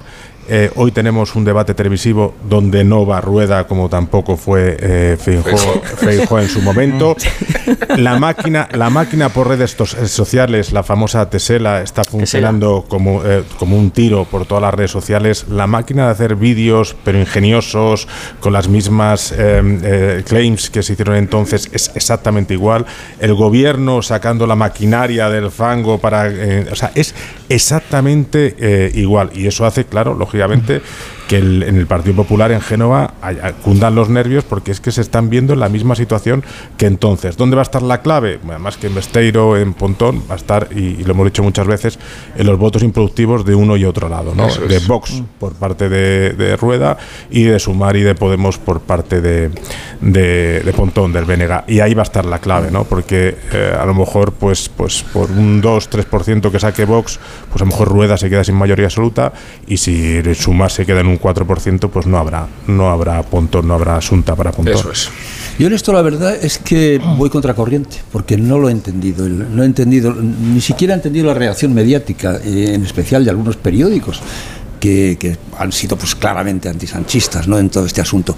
Eh, me refiero a que esto, lo que hemos llamado desliz, desliz expresivo... la portada del mundo de lunes. Mm, mm, ¿De verdad mm, creéis que de repente los gallegos han descubierto que Feijó se ha pasado al secesionismo? ¿De repente? De repente, cuando resulta que el, propio PSOE había dado la consigna de que en la, en la campaña no se hablase del tema ni se mencionase el tema de la, de la amnistía. Ahora se empieza a hablar, evidentemente, para, para atacar al, al, a Fijó, porque parece ser que de, repente ha descubierto.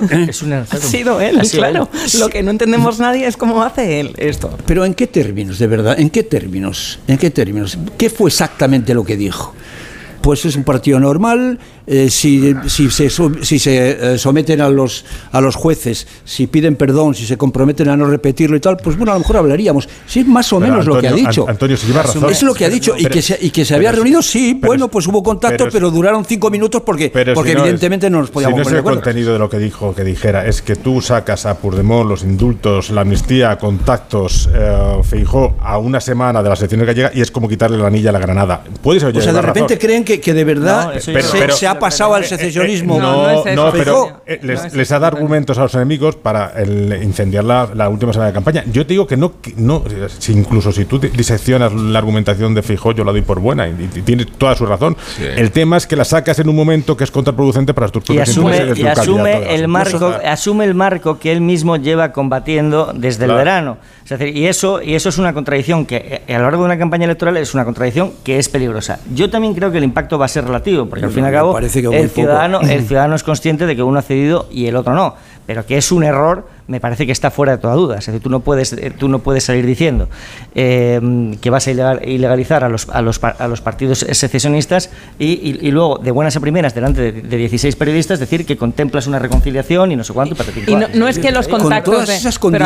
no es que los contactos que tuviera el, el, Partido Popular, que tampoco son novedad, no es que eso valide lo que está haciendo Sánchez, pero sí invalida en cierto modo, algunas de las críticas que ha estado haciendo, porque si ha dicho que la amnistía es inmoral. Ya no solo se trata de que sea anticonstitucional, sino que es inmoral ¿Qué haces estudiando 24 horas? Algo que consideras a priori inmoral. Es, algo novedoso, eso no lo había dicho. No han pasado ni 24 horas para explicar que ni indultos ni amnistía. A lo mejor lo expliqué mal, pero, pero estoy en contra de la amnistía porque va contra la, seguridad jurídica, contra la pues igualdad, contra dividir a los españoles. Eso explica el porqué del revuelo, porque se debe de haber explicado muy mal en algo, bueno, en un error el escenario y decirlo del terrorismo. Es decir, decir que es difícil que lo procesen por terrorismo la misma semana que 11 fiscales y le han entendido mal 16 periodistas con los que se acordó publicar lo que sabía eh, Genova lo que iban a publicar eh, y se acordó la noche del sábado. Pero es, impresionante. algo eh, que entendía el PP que tenía un mensaje controlado que se le ha descontrolado. No, digo que es impresionante el espacio de hipersensibilidad donde se expone ahora la, izquierda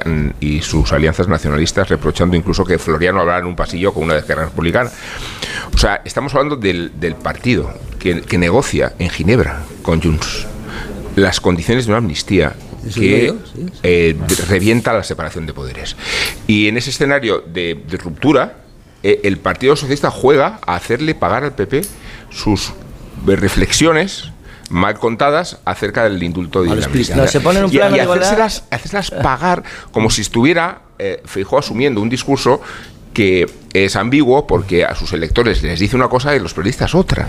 Eh, pero es que es tan siniestro el punto de vista. La cuestión es si esto funciona o no. Si va a movilizar lo que necesita la izquierda que se movilice. Yo creo que no.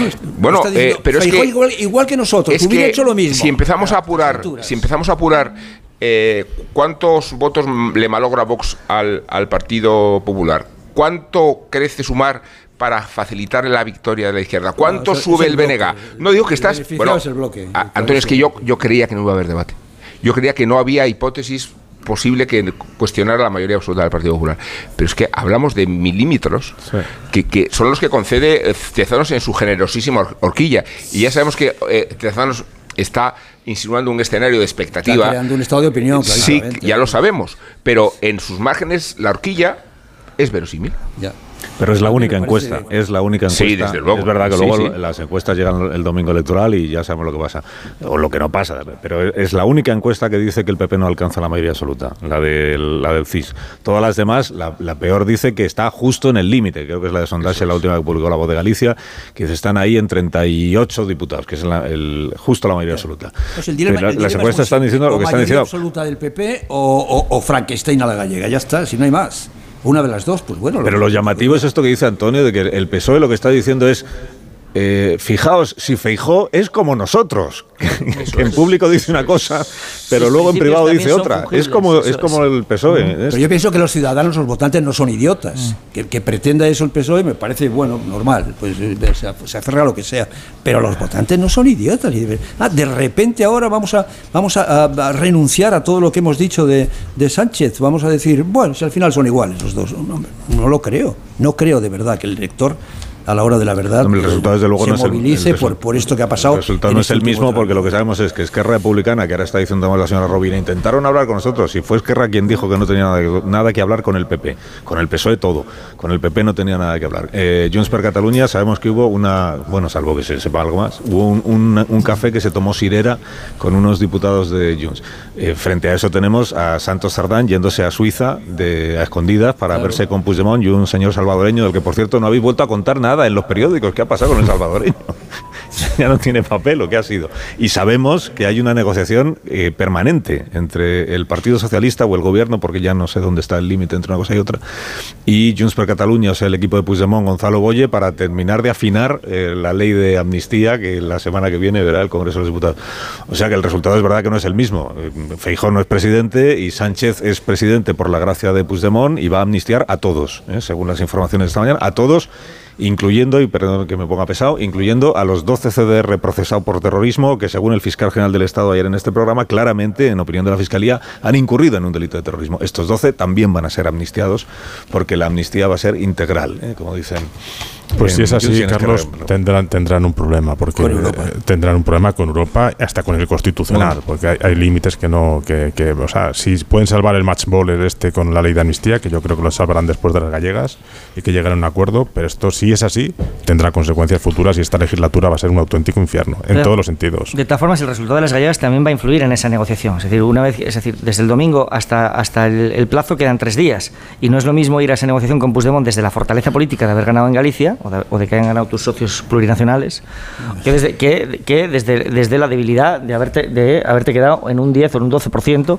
eh, y haber llevado al PSOE al, peor resultado de su historia. Y, eso Puigdemont también lo sabe. Hombre, ya se cuidarán en el PSOE eh, de que en estos últimos días, tres o cuatro días, tres días que faltan para las, para las elecciones, no se hable en absoluto de ninguno de estos ritos de apareamiento que está haciendo que está haciendo el PSOE con Hago una pausa, os adelanto que Alberto Garzón ha renunciado a incorporarse ah, a la consultora Acento de José Blanco, eh, bueno, de José Blanco, de Alfonso Alonso y de, otras personas. Ha renunciado eh, y ahora os explicaré porque ha publicado una, una, carta en Twitter o como se llama ahora en la red, eh, explicando cuáles son los motivos que le han llevado después del revuelo que se ha generado en torno a, a tomar una decisión contraria a la que tenía tomada. O sea que en lugar de incorporarse, pues ahora ya no se incorpora. Ahora explicamos por qué.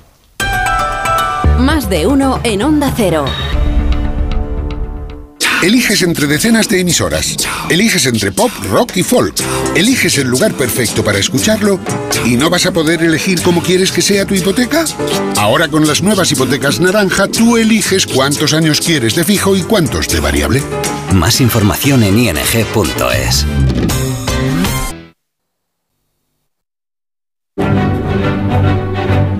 Más de uno en Onda Cero.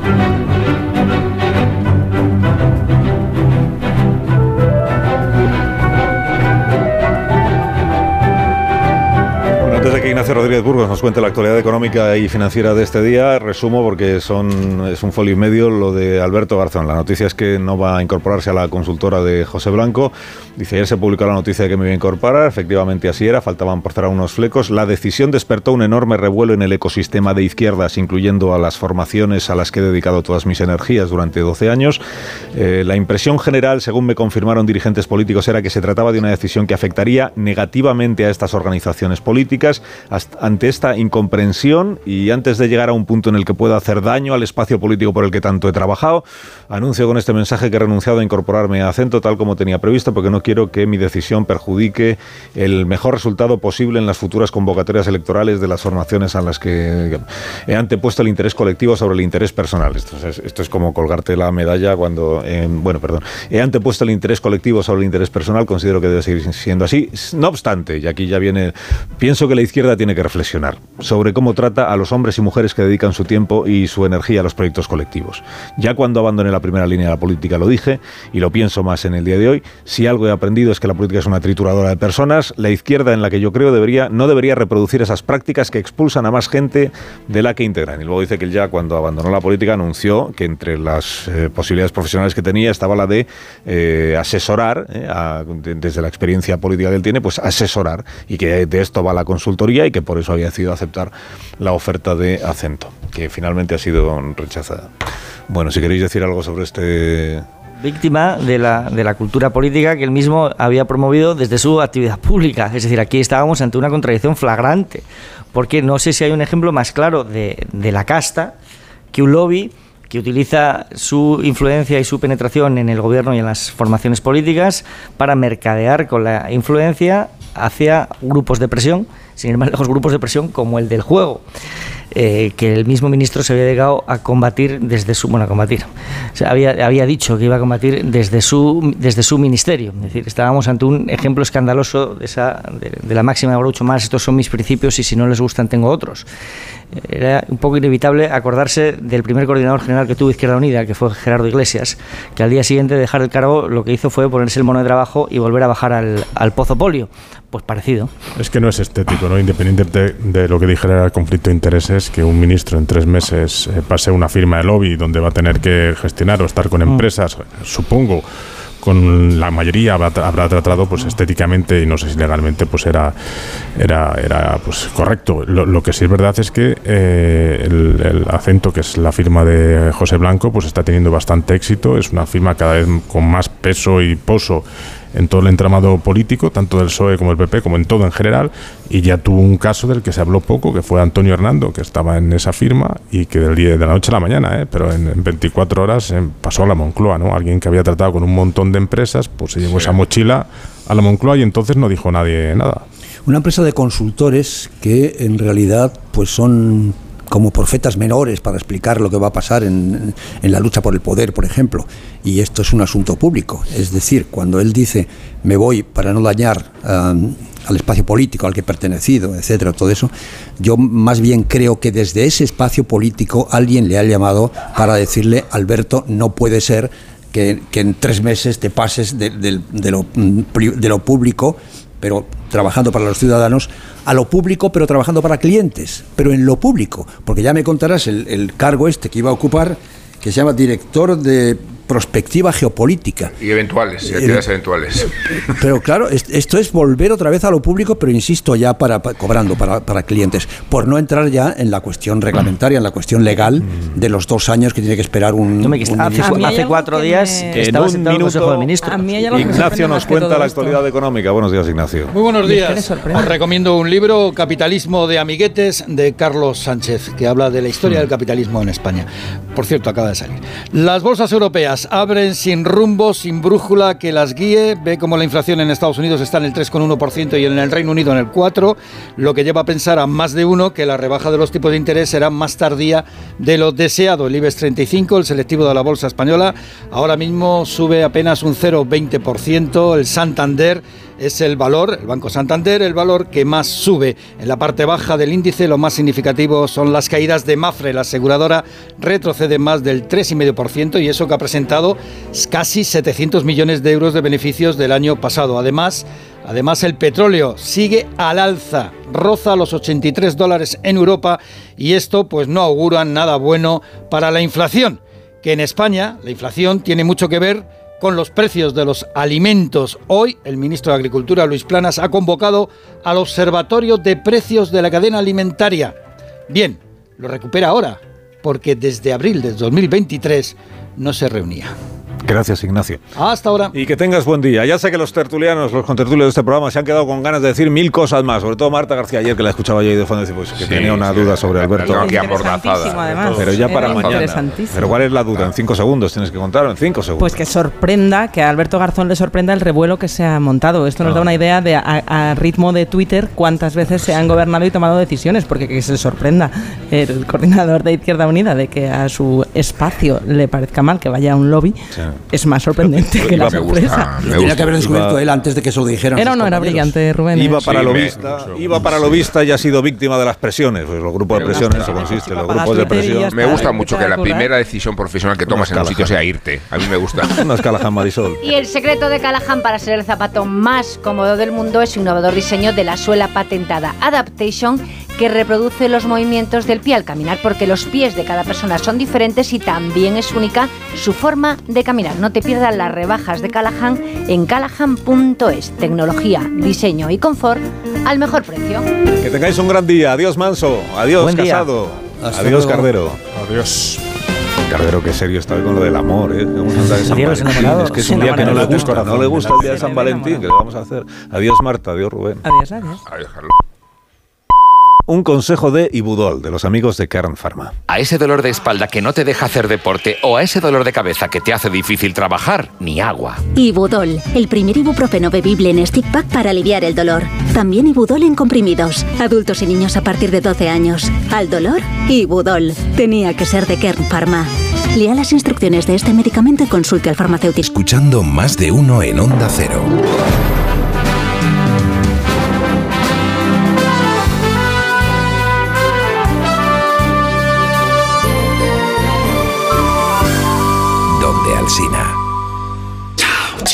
Aquí tener anuncios no es algo que tú puedas elegir.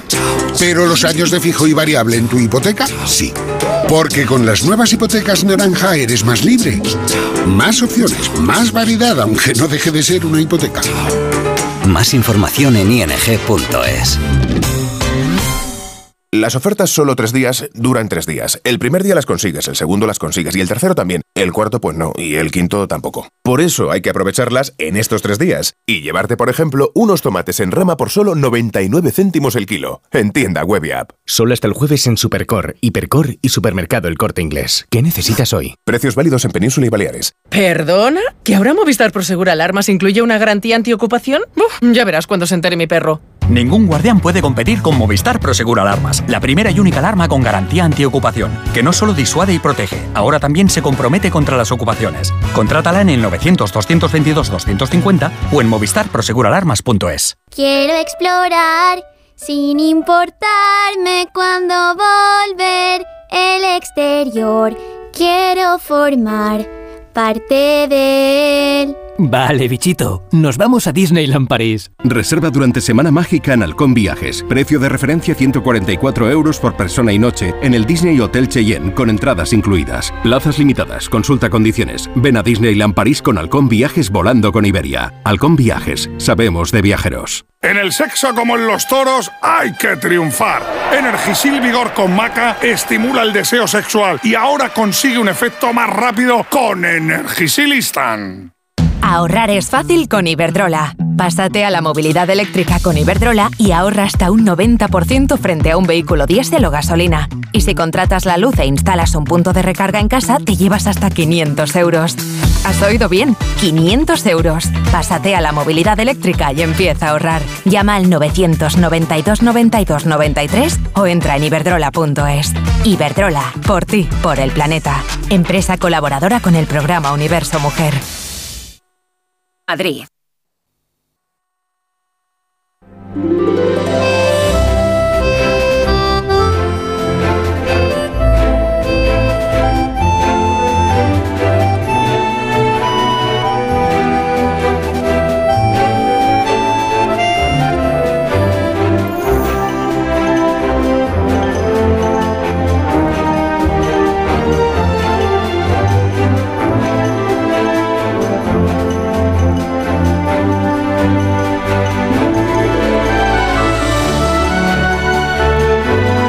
10 y 13 minutos de la mañana, una hora menos en las Islas Canarias. Hoy emitimos, hoy emitimos desde Orange y además vamos a dedicar de aquí a las 11 de la mañana, eh, aprovechando que estamos en Orange, vamos a hablar del teléfono y la radio, que es una se hizo un maridaje muy interesante. Eh, Begoña Gómez de la Fuente lo sabe porque ha hecho pues programas de radio a los que han llamado los oyentes pues años y años y años, ¿verdad?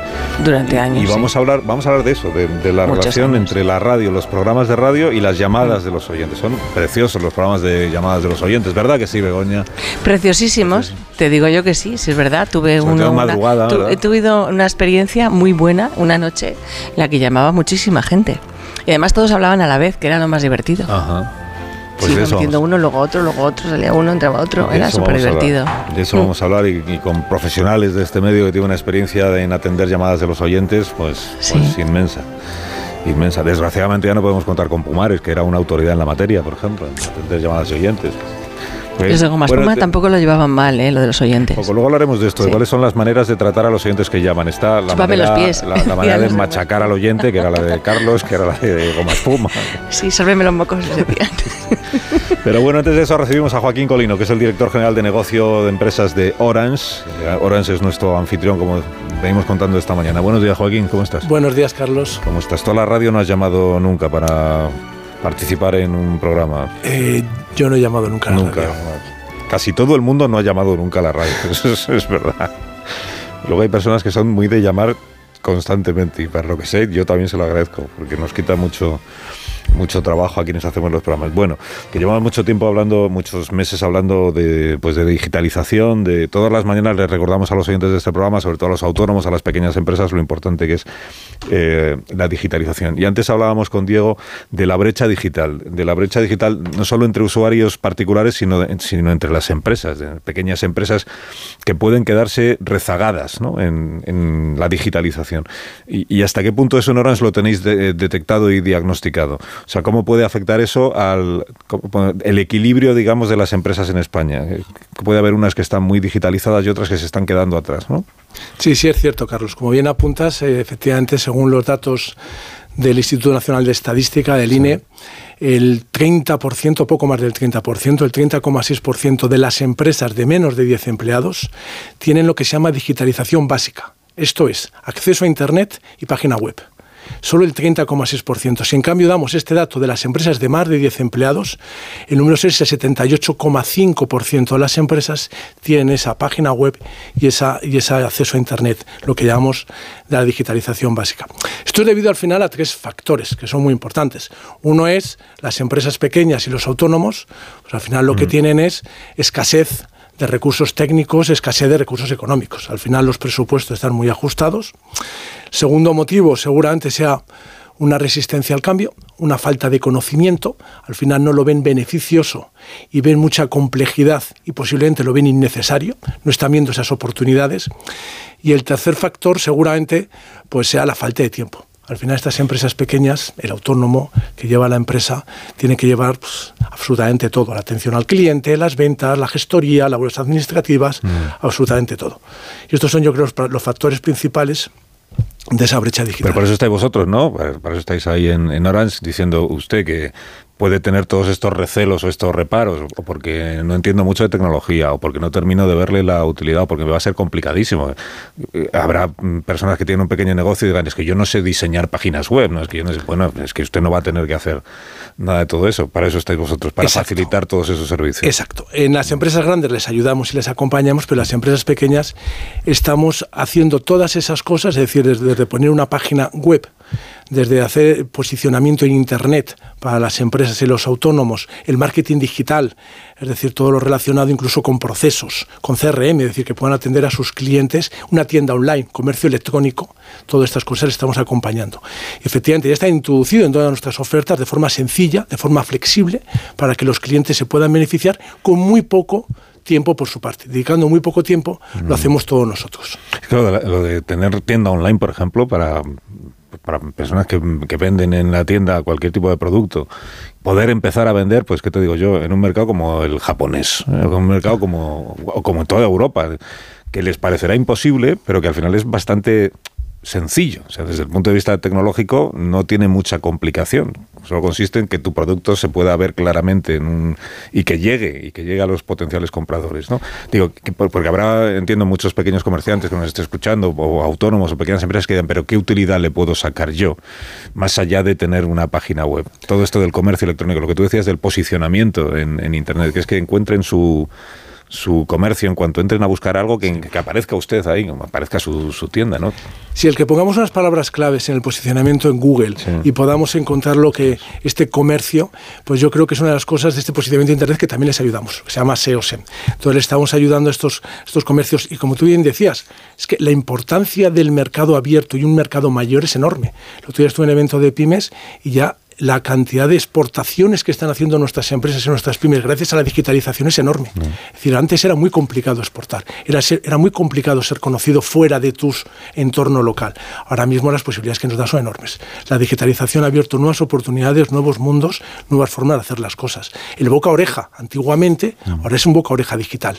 Es un boca oreja que además tiene mucho más, es mucho más rápido y llega a muchas más personas. Cuando ponemos unas menciones en Google, en cualquier buscador, cualquier tal, las leemos y en base a ello tomamos decisiones. Con lo cual es muy importante este posicionamiento y el estar en el mundo digital. Y además, cuanto más, eh, cu- cuanta, cuanta menos competencia tenga lo que usted fabrica, o sea, usted, que igual me está escuchando y tiene una tienda que, que vende un producto muy específico, que no hay más tiendas que lo hagan, eh, pues imagínese poder eh, ofrecerse como el único que fabrica determinada cosa a los millones y millones y millones de consumidores de todo el mundo.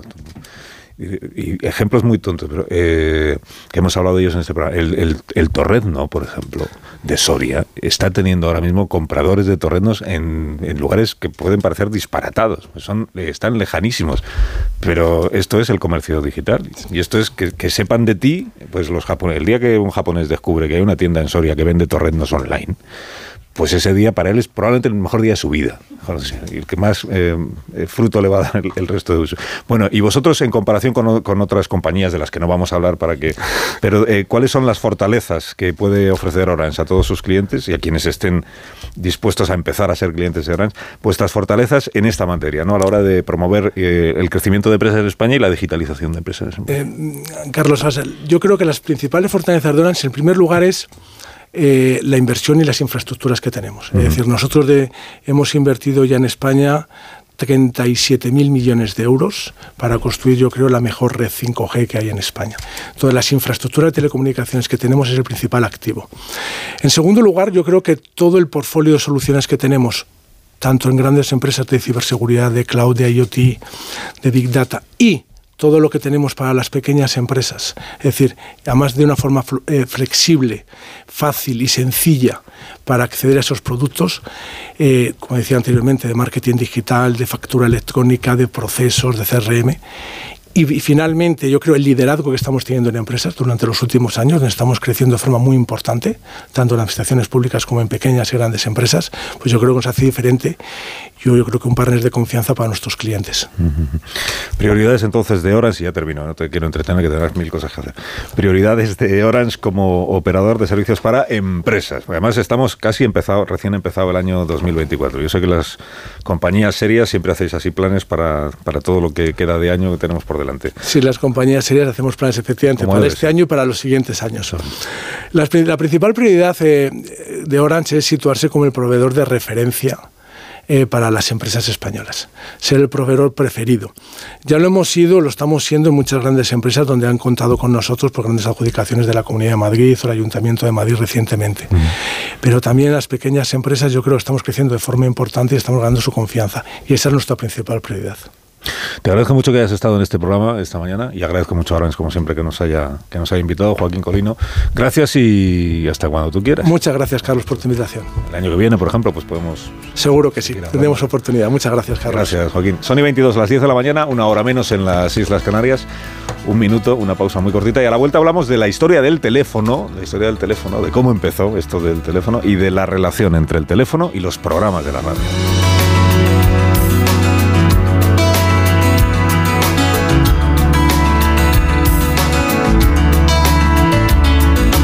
Más de uno. La mañana de Onda Cero con Alsina. A ver si lo entiendo bien. Tú ibas a por pan y vuelves con un coche. Ibas a por pan, pero has vuelto con un Skoda. Y del pan, ni rastro. Este febrero vuelven los Skoda Days con precios aún más irresistibles. Solo hasta el 29 de febrero. Infórmate en skoda.es. Skoda. Cuando Berta abrió su paquete de Amazon, se le aceleró el corazón. Pantalla LCD y seguimiento de la frecuencia cardíaca. La pulsera de actividad se clasificó en su corazón por su calidad y su precio. Cinco estrellas de Berta. Productos estrella a precios estrella. Empieza a buscar en Amazon hoy mismo. Su alarma de Securitas Direct ha sido desconectada. Anda, si te has puesto alarma. ¿Qué tal? La verdad que muy contenta. Como me paso casi todo el día fuera de casa trabajando, así me quedo mucho más tranquila. Si llego a saber antes lo que cuesta, me lo hubiera puesto antes. Protege tu hogar frente a robos y ocupaciones con la alarma de Securitas Direct. Llama ahora al 900-272-272. Hoy, los espaguetis o macarrones día al diante con un 28% de descuento. Por solo 0,59 la unidad. En tiendas y en. Empieza el año ahorrando en Brico de Po. Con este pavimento porcelánico de 8,95 euros el metro cuadrado, ahora por solo 7,95. Y la puerta lacada con tapajuntas, antes a 119 euros. Y ahora todo por 99. Recuerda que si lo encuentras más barato, te devolvemos la diferencia por dos. Ya en tu tienda y en bricodepop.es. Las ofertas solo tres días no duran cuatro días, ni cinco, ni únicamente dos. Las ofertas solo tres días duran eso, solo tres días. Y hay que aprovecharlas para llevarse, por ejemplo, magro o filetes de jamón de cerdo 50% raza Duroc por solo 5,50 euros el kilo. En tienda, web y app. Solo hasta el jueves en Supercor, Hipercor y Supermercado El Corte Inglés. ¿Qué necesitas hoy? Precios válidos en Península y Baleares. Una historia de amor jamás contada. Una estación de tren de Albacete. Ella viaja en preferente, él en clase turista junto al baño. ¿Triunfará el amor? ¿Conseguirá sentarse a su lado? Paco el revisor no se lo pondrá fácil. Porque tu historia de amor también es un amor de película. Celébrala. 17 de febrero. Sorteo de San Valentín de Lotería Nacional con 15 millones a un décimo. Loterías te recuerda que juegues con responsabilidad y solo si eres mayor de edad. ¿Arturo vais de camarero? Va a ser que sí. pues ponme un colacao. ¿Caliente como el fuego o mejor fresquito? Quemando. Quemando. ¿El de la tele? como manda el jefe, que aquí cada uno se lo pide a su manera. Marchando a tu colacao.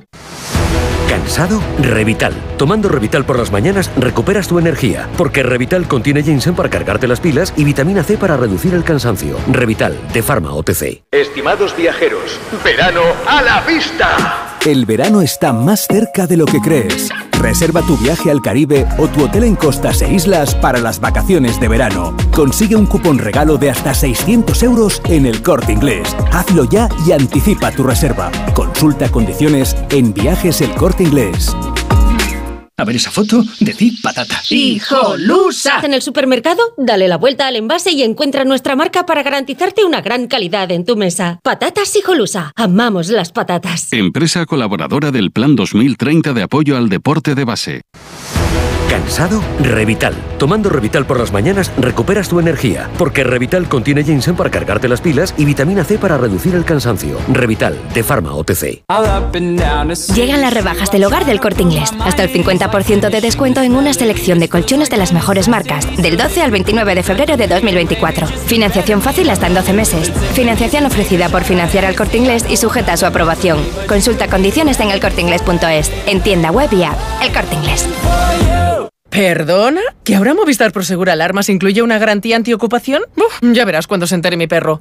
Ningún guardián puede competir con Movistar Prosegur Alarmas, la primera y única alarma con garantía antiocupación, que no solo disuade y protege, ahora también se compromete contra las ocupaciones. Contrátala en el 900-222-250 o en movistarproseguralarmas.es. Félix. Llamarle Tequi es quedarse corto. Su setup es high-tech, wireless y bug-free. No hay nada de su propiedad que no esté conectado al Wi-Fi. Lo último en tecnología, él ya lo tuvo hace 5 años. Pues para él, un león.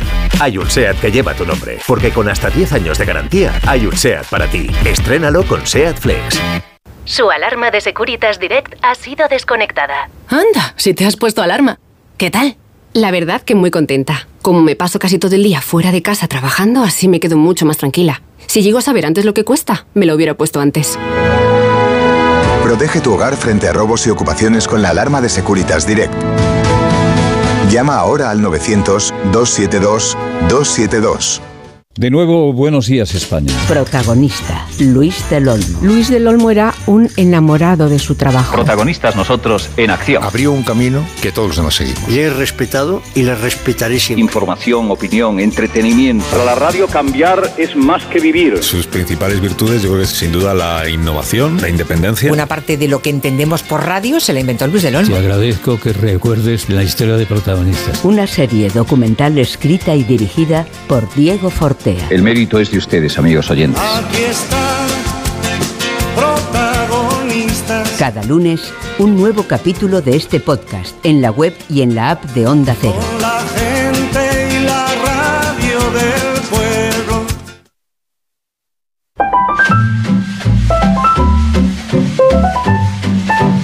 Más de uno. La mañana de Onda Cero con Alsina.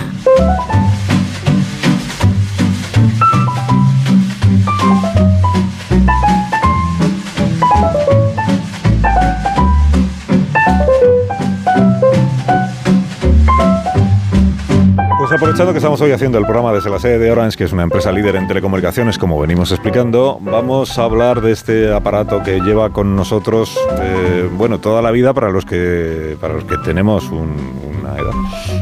Pues nosotros eh, pues, crecimos en los 70, por lo menos yo. Ahí sabías. ¿Verdad? Begoña también. Un poco después, Begoña un poco después. Por favor. Y, y conocimos un aparato de estos que sonaba más o menos así, mira.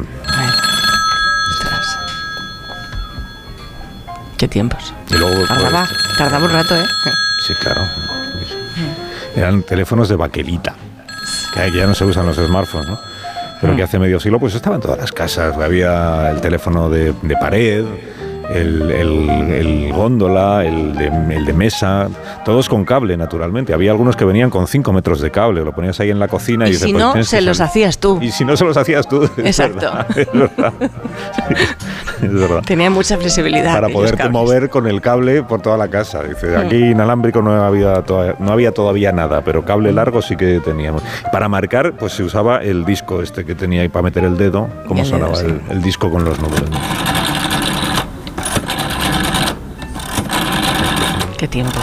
4, 5, 7, 6, 2, 1, 3, eso es. Disco con números. Bueno, pues vamos a hablar del teléfono y como estamos en la semana de la radio, pues vamos a hablar también de la relación entre el teléfono y, y los programas de radio.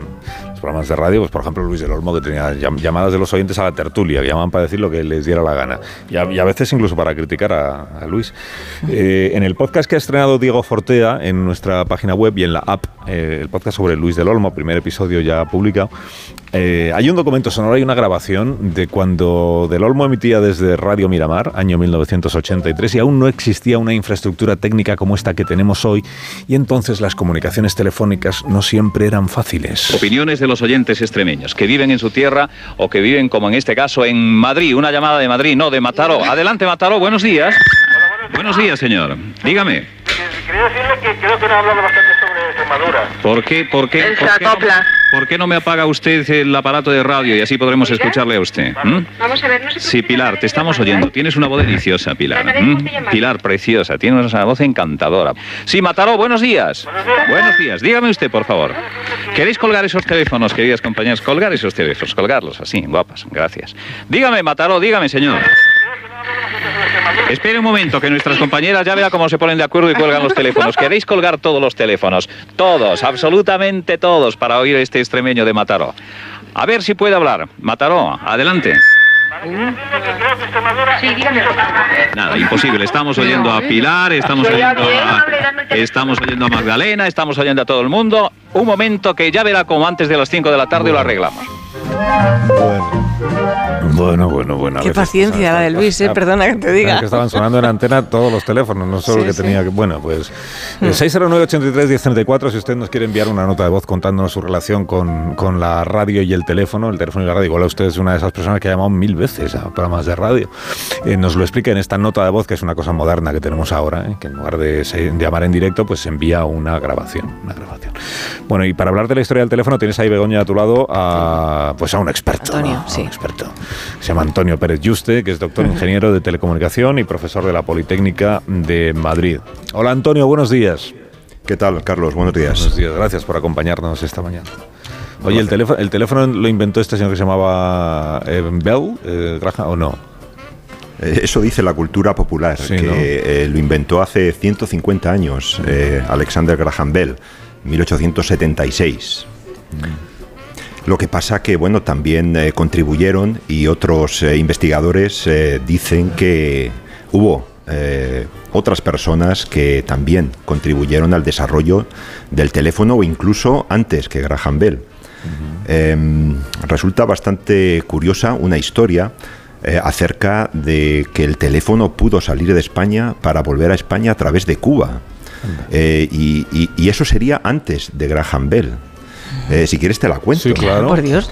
A ver si es nuestro entonces. El, No nos dejes el así. invento del teléfono Eh, es español. eh, bueno, pues nada, resulta que un eh, italiano emigrante eh, a Cuba, eh, que trabajaba en el Teatro Tacón de La Habana, mecánico de profesión, eh, pues decidió experimentar con la electricidad para eh, hacer, realizar sobre pacientes con eh, migrañas y dolores de cabeza eh, técnicas de electroterapia. y entonces, según las teorías de aquel entonces, el, eh, el- el médico, el, eh, la persona que intentaba curar al paciente tenía que interponerse en medio del circuito. Y entonces aplicaba la corriente eléctrica a través de una lengüeta metálica en la eh, boca del paciente y le aplicaba eh, una buena tensión de voltaje y aseguraba a esta persona eh, a- que se llamaba Antonio Meucci este italiano emigrante eh, en, en la Cuba española de aquel Ajá. entonces, haber eh, oído la voz del paciente a través del cable. Eh, eh, no me extraña, lógicamente. eh, Del grito que pegaría la criatura, Quizá confundió, claro, quizá confundió el grito eh, con la voz a través de- del cable. Lo que pasa que luego esta persona emigró a Estados Unidos y eh, en Estados Unidos eh, su mujer sufría una artri- artritis reumatoide que la eh, tenía postrada en cama. Y él eh, trabajaba muy habitualmente en el taller, eh, el típico taller americano que está en el garaje, y entonces para poder hablar con su mujer recordó aquella experiencia de La Habana y empezó a desarrollar algunos productos, algunos eh, equipos para conectar el taller con, la, con el dormitorio de su mujer. Y consiguió comunicar mediante corriente eléctrica por una cosa que él llamaba telégrafo parlante, el taller con la habitación, con el dormitorio de su mujer. Aquello, eh, posteriormente, antes de Graham Bell, eh, lo hizo público a través de alguna algún periódico y también intentó patentarlo. Lo que pasa que eh, no pudo porque no tenía el dinero para poder patentarlo y lo que hizo fue un registro de prioridad. Eh, pero ese registro de prioridad caducaba en un año. Lo renovó dos veces más, pero al- a la tercera ya fue incapaz de encontrar el dinero ni el apoyo financiero para poder patentarlo. Y justamente Y lo pilló dejó, dejó de hacerlo cuando a los, eh, en este caso estamos hablando del 73, a los, al Ujú. 76, a los tres años, pues eh, fue cuando Bell eh, introdujo la patente. Introdujo la patente que ni siquiera se llamaba teléfono, que hay que decirlo, que se llamaba mejoras en telegrafía.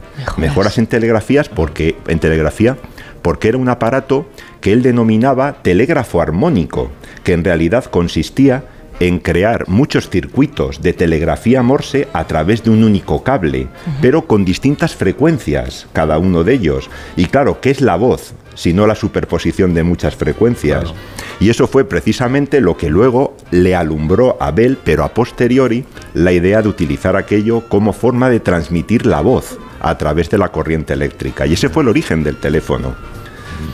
Qué bonita historia. Y de ahí pues empezó la, claro, la expansión del teléfono, era, la, la- era eh, obligada a la expansión del, del, del cable. O sea, para que hubiera teléfono en tu casa, pues toda la gente joven no lo entiende.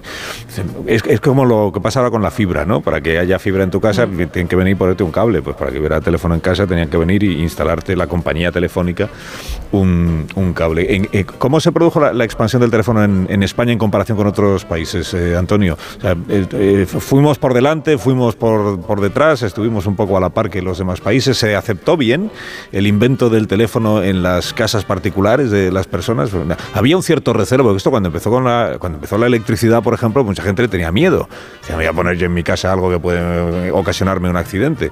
Cuando llegó aquel aparato llamado teléfono, pues supongo que de entrada también sería recibido en algunos lugares con una, con una cierta reserva, como esto, a ver si me va a ocasionar a mí algún, algún problema, ¿no? Pues eh, sí, en, España eh, fuimos casi a la par, porque, eh, como te digo, podemos entender que de esta manera tan anecdótica salió de Cuba, pero es que luego eh, entró en España a través de Cuba otra vez. Es decir, en 1876 estamos hablando, fue cuando Alexander Graham Bell lo patenta, en el 77 es cuando se crea la compañía de teléfonos Bell y, justamente eh, a finales de ese año es cuando tienen lugar eh, las primeras experiencias en Cuba eh, porque un cierto eh, señor adinerado eh, de la capital, de La Habana, pues consiguió un par de aparatos en Estados Unidos e hizo unas pruebas a título totalmente particular entre su casa y un cuartel de bomberos que había cerca. No sé, quizá a lo mejor para anticiparse ante un posible incendio que en aquella época pues eran catastróficos, eran demoledores.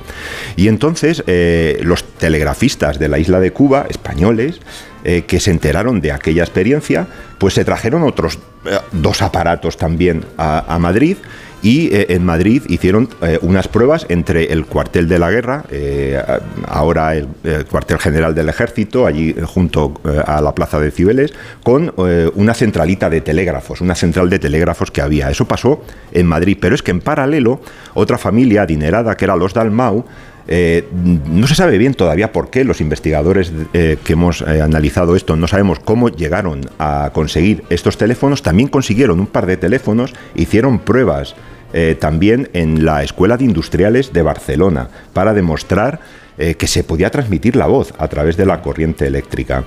Y pues se puede decir, por lo tanto, que en España entró a la vez, casi a la vez, un año más tarde, que empezó a desarrollarse en Estados Unidos. Y por supuesto que decir pues también en Alemania, en Francia, en Inglaterra.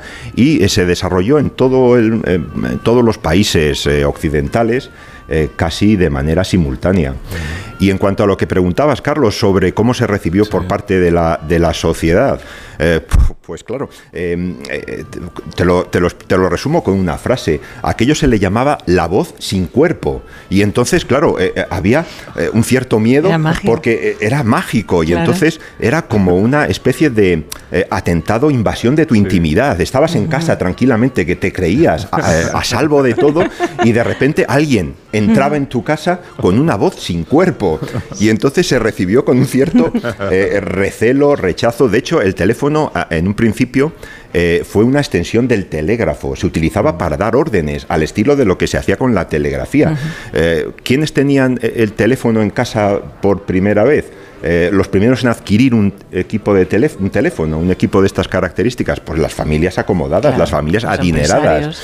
Entonces, estas familias, eh, curiosamente, no cogían el teléfono cuando sonaba, sino que dejaban que sus sirvientes cogieran el teléfono y recogieran el recado copiándolo en una tarjetita que luego pasaban al señor o a la señora, como si fuera un telegrama, eh, porque ellos no se atrevían a coger el teléfono o no querían contaminarse con ese invento diabólico.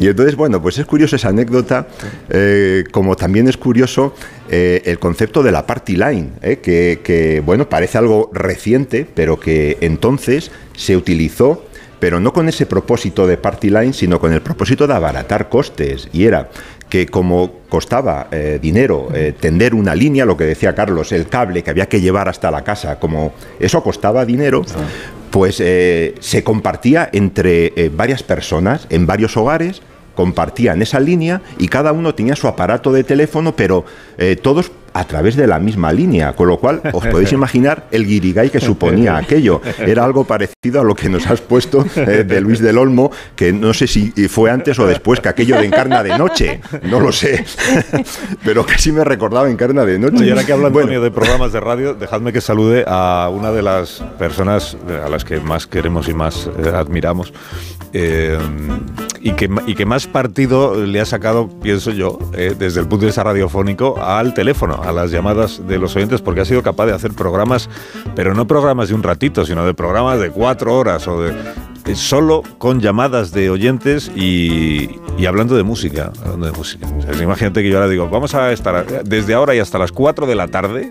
Eh, todo van a ser llamadas de oyentes que tienen que aportar canciones que tengan la palabra teléfono en sus títulos. Y dirá usted, usted está loco, ¿cómo hacer un programa de radio así? Pues el loco que lo hizo se llama José Ramón Pardo, que hizo eso y mil cosas más. José Ramón Pardo, buenos días. Buenos días, Carlos. Pues sí, estaba loco, pero funcionó. Mejor que los teléfonos. Sí, funcionó mucho mejor que los teléfonos, claro. Aquel programa, eh, por ejemplo, José Ramón hacía en, Antena 3 un programa que se llamaba Viva el Sábado, que era toda la mañana del sábado con llamadas de oyentes y hablando de, canciones, eh, más conocido como Todos los gatos son pardos por culpa de Goma Espuma, que es quien, quien hizo la, promoción de aquel programa, ¿te das cuenta? De cultura radiofónica, ¿te das cuenta? bueno. sí, señor, se, ve que, eres un señor mayor que oía la radio.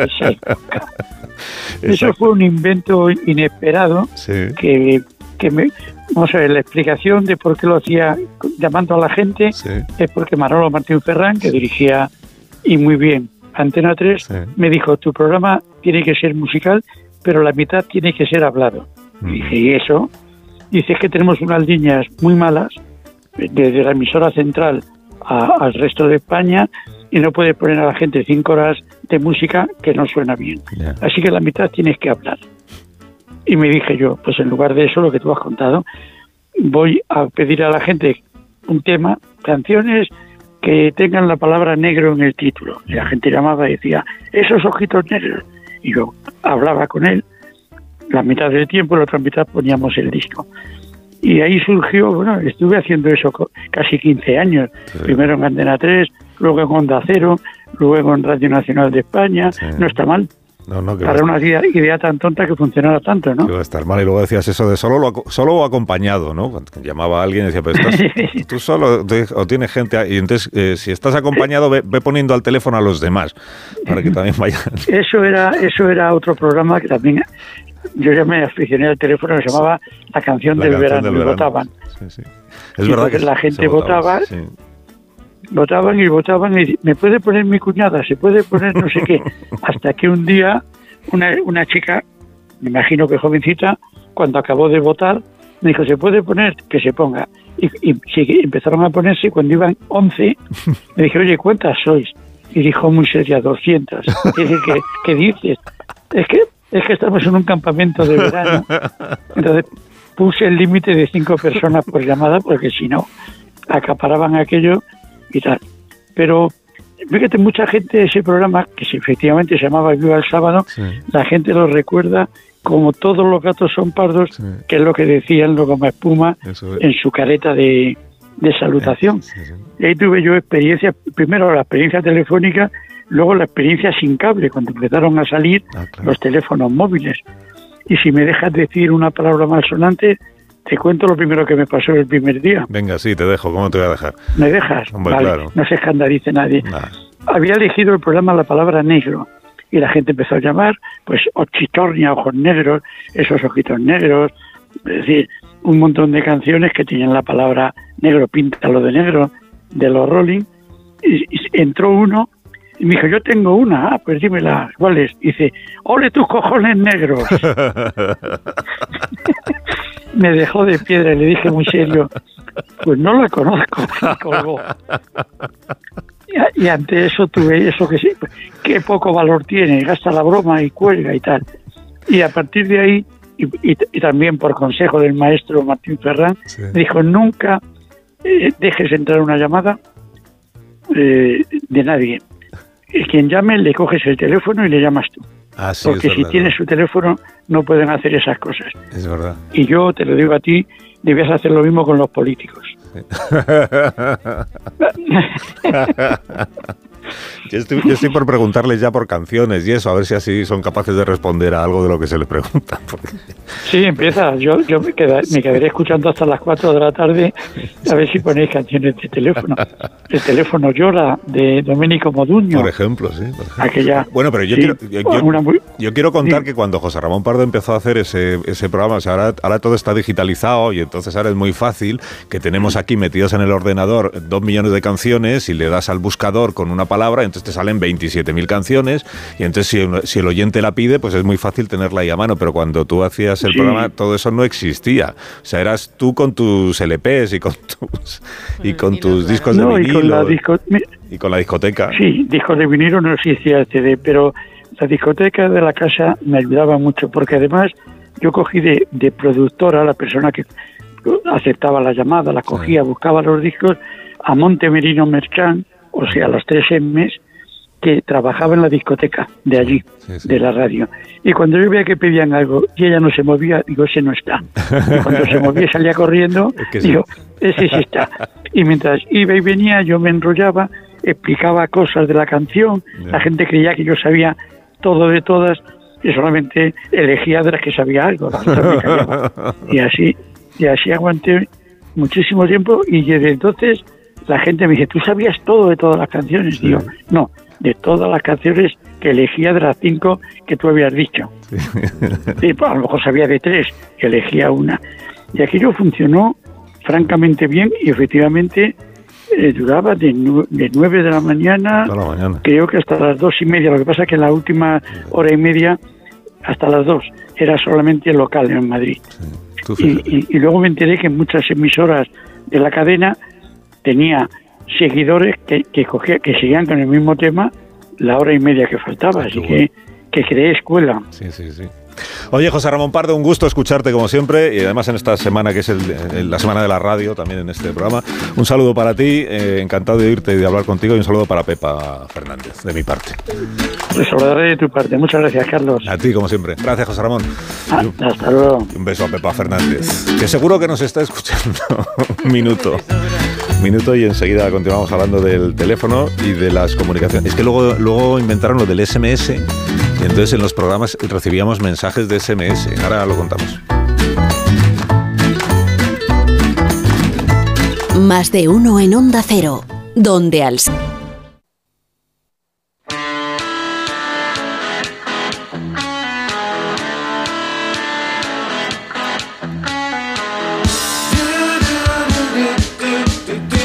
Diremos que la tecnología está avanzando como nunca, lo estamos explicando esta mañana. La buena noticia es que con Orange Alicia tienes al aliado perfecto. Así es, porque si eres autónomo o tienes una empresa, Orange te da las soluciones que necesitas para seguir creciendo. Desde ayudarte a diseñar tu página web profesional para darte a conocer fácilmente, mejorar el posicionamiento web en Internet o crear tu tienda online para que puedas vender tus productos en cualquier parte del mundo. Y por supuesto, con una fibra de calidad y tarifas de móvil 5G a medida. Las cosas cambian y con Orange Empresas tu negocio también.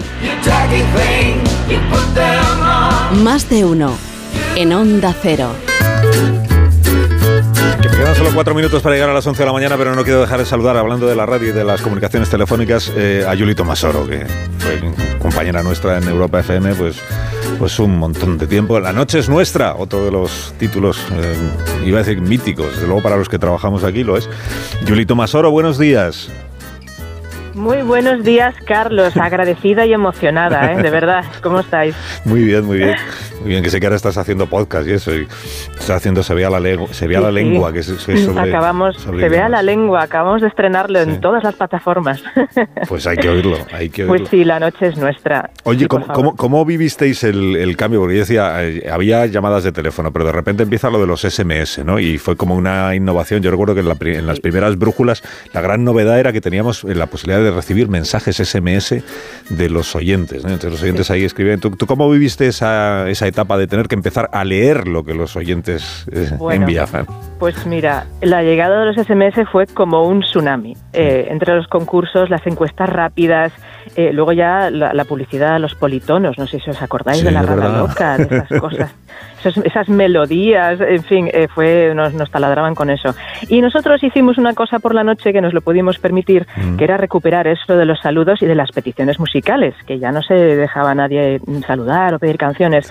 Pues aquello fue una locura. Si llegaba una media de 300 mensajes mínimo y cuando concursos 800 cada noche, tú no sabes, Carlos, el teléfono, los emails, los SMS. Y luego ya cuando llegó el Facebook y el Twitter, era una especie de esquizofrenia tecnológica para dar salida a todos los mensajes pero, pero era alucinante. La verdad es que nos, dio, nos dio fuerte. Es que fíjate que eh, muchas veces se dice, no, pero esto para que haya llamadas y para que entren los oyentes y tal, tienes que regalar algo, ¿no? Tienes que sortear algo. ¿Y, y qué va, qué va? Porque la experiencia de los programas de, mayor participación de oyentes, ni, ni habéis no, había necesidad de premiar ni de regalar nada. Era simplemente el hecho de poder escuchar su mensaje por la radio, ¿verdad? O poder dedicarle una canción a alguien. Eso era. Ese era el premio. Y, tan rápidamente, además, porque eh, date cuenta de que mucha gente nos escucha, la mayoría nos escucha eh, trabajando o estudiando de noche también. Y entonces un mensaje corto en tu móvil, que eran tan chiquititos en aquel entonces, que se peleaban por hacerlos cada vez más pequeños, como hemos cambiado ahora. y, yo que sé, teníamos mucha gente trabajando en, fábricas de madrugada y incluso se saludaban entre ellos. Nos mandaban SMS, si estaban en la misma línea de, de la fábrica, mandándose mensajes a través del mismo programa. Mucho cachondeo es lo que había. La verdad es que creamos esa, esa especie de familia en la que en la que podíamos a través de los SMS que eran tan inmediatos eh, pues poder comunicarnos pues mucho más rápidamente y entre unos y otros. A mí me pasaba cuando empezó todos los cuando empezó todos los SMS, a, mí me pasaba que había mensajes que no los entendía porque como em, muchas personas empezaban a abreviar las palabras o a, escribir con consonantes y tal, yo había veces que no sabía lo que me estaban diciendo. Recuerdo la polémica y los debates sobre la, que la juventud ya no sabía escribir, que el lenguaje de los SMS estaba deteriorando el castellano, en fin, el, sí, la verdad es que lo del que, la Q y la U se quedaba en K, en por qué era XQ y muchas otras cosas. El TQM, te quiero mucho, ya que estamos en el día 14, pues ese tipo de cosas. Las vocales desaparecieron prácticamente, porque era economía del lenguaje. Tú tenías 160 caracteres y tú tenías que contar tu disertación ahí de la forma que fuera. Oye, Julie, un gusto escucharte eh, aquí en la radio, de nuevo. Un placer, Carlos. Beso enorme. Gracias por haber hablado. Nos escuchamos en los podcasts. Un beso. Gracias, Julie. Julie Tomasoro.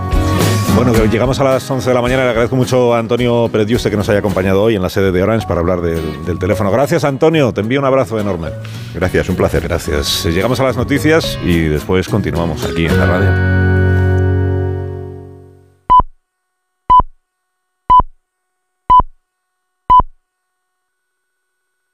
Pospon la alarma. Haz el café. Date una ducha. Vístete. Coge el bus. Espera. Sigue esperando. Anda hasta el trabajo. Trabaja. Mira el reloj. Trabaja un poco más. Si a ti también se te hacen largas las mañanas, Elena Gijón te la resume. Noticias Mediodía. El mejor resumen de la actualidad matinal con conexiones en todos los lugares donde se producen las noticias. De lunes a viernes a las 2 de la tarde y siempre que quieras, en la web y en la app. Onda Cero. Tu radio. Estás escuchando más de uno en Onda Cero.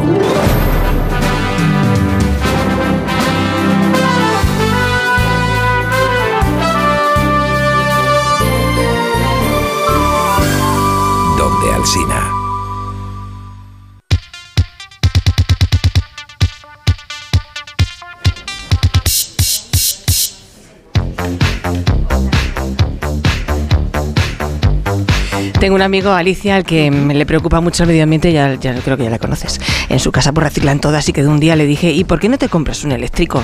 Y eso hizo y estaba súper contento hasta que de repente me dijo que su compañía no tenía seguro para coches eléctricos. Menos mal, Begoña, que es posible a tu amigo echarle un cable. Cuéntale que si se va a la mutua, además de tener las mejores coberturas, le van a bajar el precio de cualquiera de sus seguros, sea cual sea. Y es muy sencillo, solo tiene que marcar un número de teléfono. Mira, es el 91 555 5555 91 555 5555. Te lo digo, te lo cuento. Vete a la mutua. Consulta condiciones en mutua.es.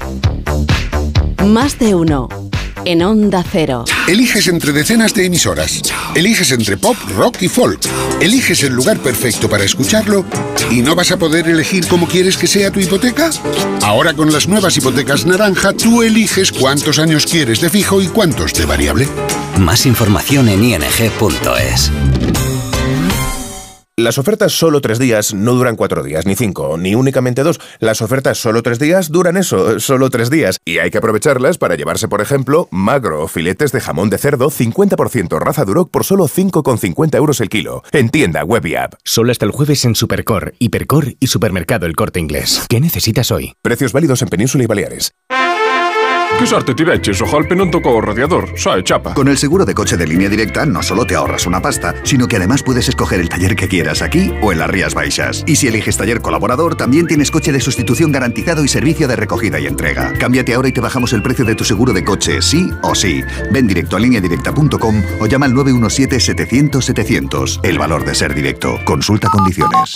¿Te preocupa el trabajo? Tranquilo, toma Ansiomet. Ansiomet con triptófano y asuaganda te ayuda en periodos de tensión en el trabajo. Venga, que tú puedes. Ansiomet de Pharma OTC. Quiero explorar sin importarme cuando volver el exterior.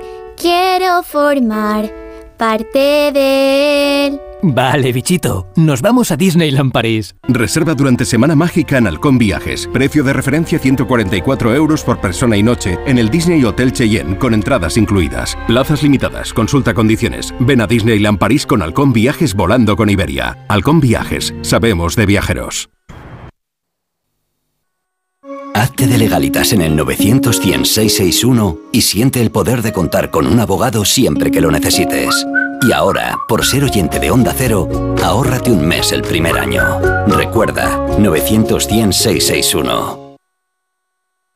Cada día tengo peor la memoria. Toma de Memory. De Memory con fósforo y vitamina B5 contribuye al rendimiento intelectual normal. Recuerda, de memoria, de Memory. Y ahora también de Memory Senior, de Pharma OTC. You are the one for me, for me, for me, formidable. Hoy con Endesa tienes una oferta formidable. Elige Formidable Solar y ahorra 1.300 euros en dos años. Además, instala tus placas solares desde solo 58,97 euros al mes. Porque todo Endesa es formidable. Consulta condiciones y contrata ya en el 990 90 16, en los puntos de venta Endesa o en endesa.com y empieza a ahorrar. Más de uno en Onda Cero, donde Alsina.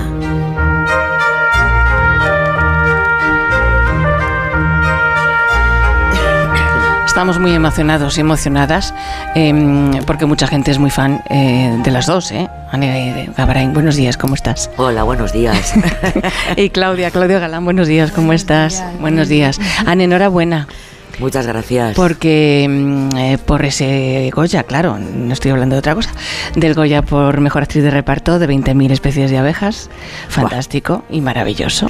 Subidón, subidón, no Es que no me extraña. mm, Feliz, feliz.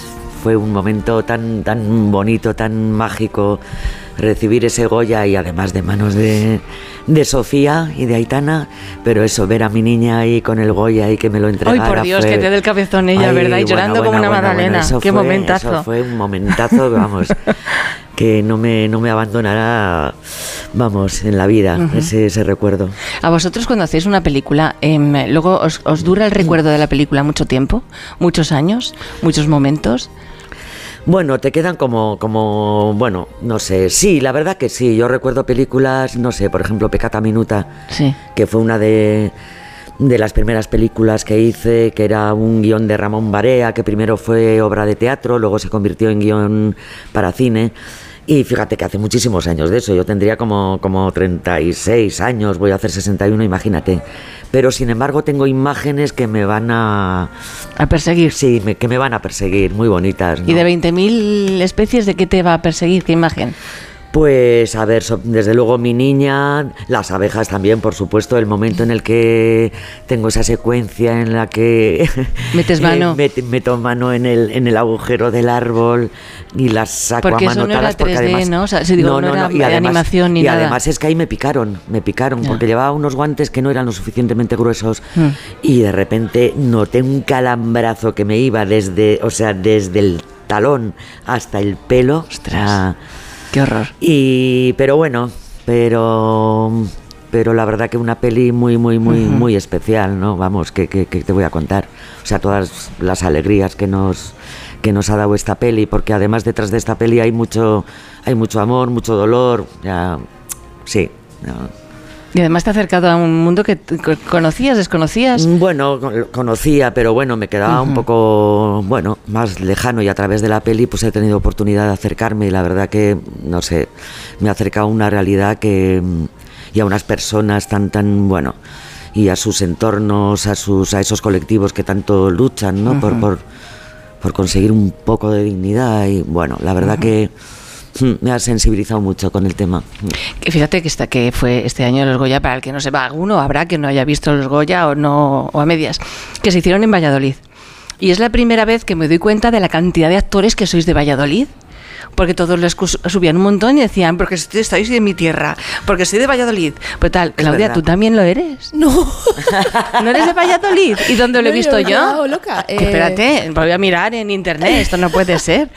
Yo pensaba que hablabas por mí. No, decir, soy de no, Donosti, se tú nota eres por de la- Sanse, claro. No, no, entonces que, que Claudia Digo, ¿quién es de Valladolid? ¿Que Claudia es de Valladolid? No, no, de Extremadura, de Badajoz. Ah, eres de Badajoz. Sí, sí, sí. sí. Ángela María. Ángela María. Pero es verdad que hay muchos. Pero hay, hay, eh, que hay mogollones de actores, por eso de- no me. Valladolid. Claro. Sí, sí, sí, sí que los hay, sí que Sí, los hay. es por eso verdad. no me ha chocado que tú lo fueras, entiéndeme. Bueno, y Ya. de hecho hay una escuela así como muy, ¿no? O sea, está un- una escuela de teatro muy, muy Y además tiene un de- festival fantástico, y claro, que sí, todo sí, se junta. Es una Mm. cantera muy, muy importante. Mm. Claudia Galán, es que estoy Mm. mirando en internet. Claudia Galán, Claudia Galán. ¿Cuántas Claudias Galanes puede haber? A lo mejor es que hay muchas.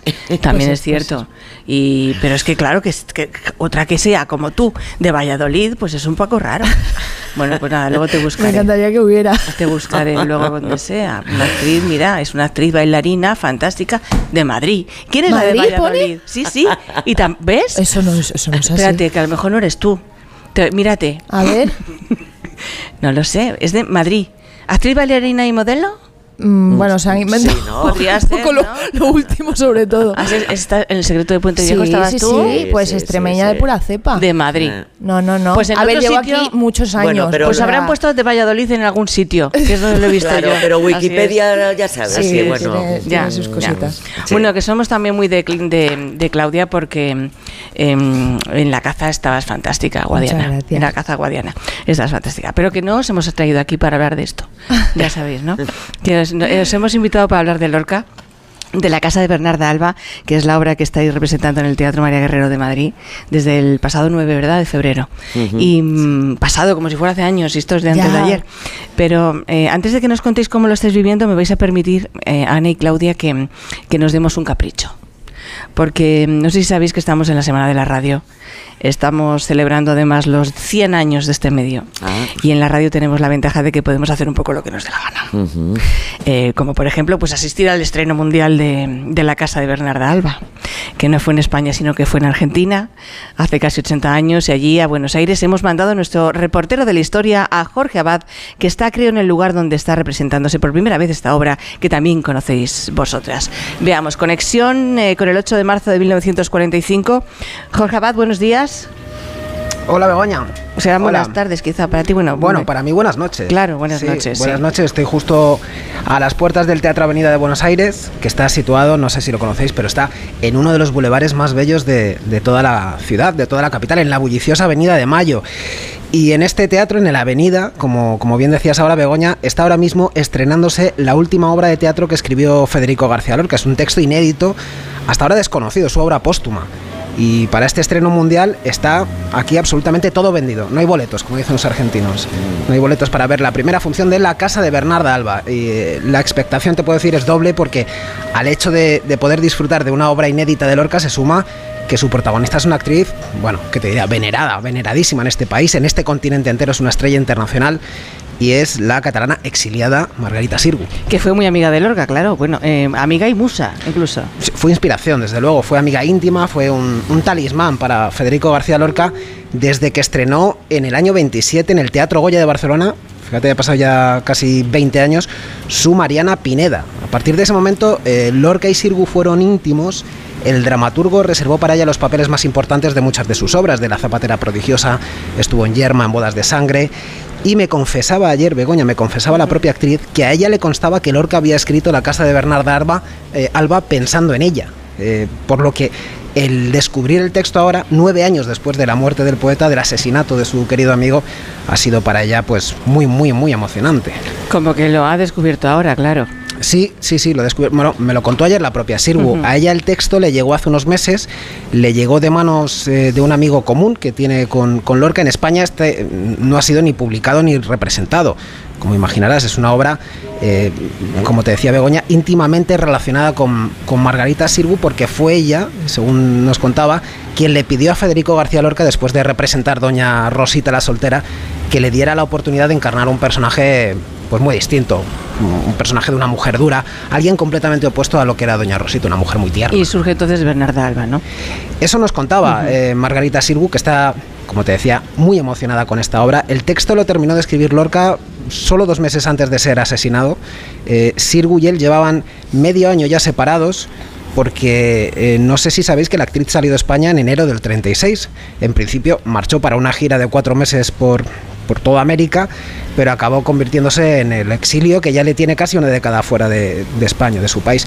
Por eso, recibir ahora esta obra, de la que ella había perdido la pista, ha sido pues, sobrecogedor para ella. Nos lo, nos lo decía ayer en este encuentro con la prensa. Os pido disculpas por la calidad del sonido, pero es que yo estoy grabando con un equipo del año 45, así que el, el sonido está un poco deteriorado. Así hablaba Margarita Sirgu de cómo se sintió al descubrir la casa de Bernarda Alba. En 1936, cuando antes de estallar la guerra salí a España, ya Federico me había prometido esta obra. Comprenderá entonces con qué ansiedad la recibo ahora después de esperarla nueve años. En aquella oportunidad habíamos convenido en realizar una gira artística por varios países de la América Española, empezando por Cuba y terminando en Buenos Aires. La obra en sí no constituye ninguna sorpresa para mí, pues yo sabía que la estaba escribiendo cuando nos despedimos en España y conocía su tema. Lo que sí constituye una sorpresa es que la muerte le hubiera dado tiempo para terminarla. Pues sí que le dio sí, Jorge. ¿Y cómo ha acogido el público argentino este estreno? Bueno, te imaginarás, con gran entusiasmo. Eh, Margarita Sirgu llegó a Argentina hace tres semanas, eh, llegó desde Chile, donde estaba de gira, y desde entonces el estreno de la casa de Bernarda Alba ha sido anunciado en carteles, en periódicos, en, en revistas. También da igual la tendencia ideológica de cada publicación. eh, más conservadores, más de izquierdas, todos, llevas, todos llevan días eh, celebrando este acontecimiento que está teniendo lugar en un teatro, Begoña, déjame que os comente, en un teatro de marcado carácter, español y también femenino, porque el Teatro Avenida se inauguró allá por 1908 con una representación de una obra de Lope de Vega, El Castigo sin Venganza, a cargo de la compañía María Guerrero.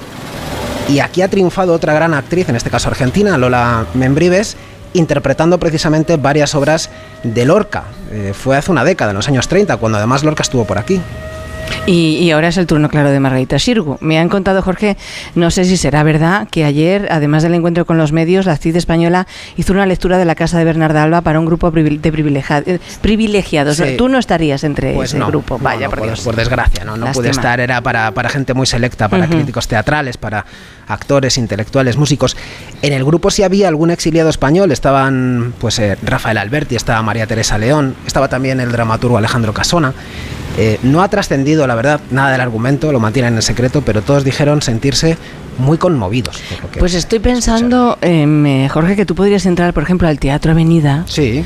al estreno mundial de la Casa de Bernarda Alba, para que podamos aquí en el 2024, pues escuchar un poquito, aunque sea, ¿no? Como fuera, como fue esa primera, como es, como es, perdona, porque cómo será, porque todavía no ha ocurrido allí. Mm, está- ocurriendo. primera representación, está ocurriendo. Está ocurriendo, yo me he 45, salido o sea, para no- para pues no- entra. ¿No? Vuel- Sí. ¿No puedes volver? Venga, voy para allá. Venga, vale, dale. Me voy a tratar de no molestar, voy a pasar al hall del teatro. A ver si puedo. Que chirría, cuidado. Mientras tanto, Begoña, os leo si queréis una nota que ha publicado en la prensa argentina el dramaturgo César Tiempo, la víspera del estreno. ¿Y qué dice? Dice así, dice, a nuestra ciudad le cabe el honor de haber consagrado rotundamente el talento dramático de García Lorca. Aplaudimos sus obras una tras otra y rendimos al poeta el homenaje de adhesión y de comprensión, siempre entusiasta, que en España nos supo ofrendarle. El estreno de su obra póstuma debe asumir las proporciones de un homenaje a la causa de la libertad, en cuyo territorio haya el espíritu la salud indispensable para manifestarse plenamente. Qué profundo y qué bien lees mientras caminas, por Sí, cierto. Me lo he Ah, memorizado. Vale. Bueno, voy a abrir la puerta, a ver si podéis escuchar. Llegaron casi de día. la Roseta llevaba el pelo suelto y una corona de flores en la cabeza. Es el sonido de la casa de Bernarda Alba. El estreno mundial en Buenos Aires. Es de muy lejos. ¿Tú te das cuenta el 8 de marzo de 1945 qué fecha tan importante es? Sí, sí. Está la gente con los ojos muy abiertos. Les gusta verlo y comentarlo. Y Pues se te dejo. los dedos. Vale, te dejo Jorge que disfrutes. Que no queremos molestar, pero seguro que algo se acoplará, algún ruido haremos. Yo vuelvo a la butaca. Venga, hasta ahora. Pues hay una historia que cuentan las crónicas de aquel estreno en Buenos Aires de la casa de Bernarda Alba al finalizar el tercer acto. Margarita Sirgu, que además de protagonista era la directora de la obra, y se acercó al proscenio y con la voz rota por las lágrimas dijo lo siguiente. Federico García Lorca quería que esta obra se estrenara aquí y se ha estrenado, pero él quería estar presente y la fatal la fatalidad lo ha impedido. Una fatalidad que hace llorar a muchos seres. Maldita sea la guerra. Pues estas cosas me imagino que Anne, ¿verdad? Y, y Claudia, os sabéis. Todas ellas de... Tú, pues sobre todo, que eras profesora de literatura. Anne, tú no, no me digas... No, también no. A ver, no, ¿no habéis hecho vamos los a ver. deberes? Sí que he hecho los deberes. Si lo ponía en muchos sitios. ¿No has sido profesora? ¿Qué me está diciendo? Yo me he quedado, digo. ya me hubiera gustado, ¿no me has pero contado tener eso? es- No, no, no, no, no. no Pero yo, qué cosas yo inventa la terminé- gente, Yo ¿no? terminé COU y ya me metí en la Vale. Escuela de Teatro del Gobierno Vasco ¿Qué y... cosas inventa la gente? y no sé muy bien de Pues has dónde estudiado sale filo, eso. que lo sepas, que has estudiado filología vasca y literatura en la Pues, universidad y que has mm, dado clases en institutos estupendos. Pues quizá es otra Nega Barain. Pues, que, claro, Que creo claro. que alguna otra hay también. Sí, también puede ser. sí, sí. Pero que esa, es que esa misma Anne Gabarain, eh, perdóname, eh, se dio cuenta de que lo que realmente le gustaba era el teatro porque ella antes había sido cantante. Mm, Vale, sí, sí. can- vale, pues sí. que la han juntado todas. ¿Sabes Vale. quién es la culpa de todo esto? ¿Quién la tiene? ¿Quién? La IA.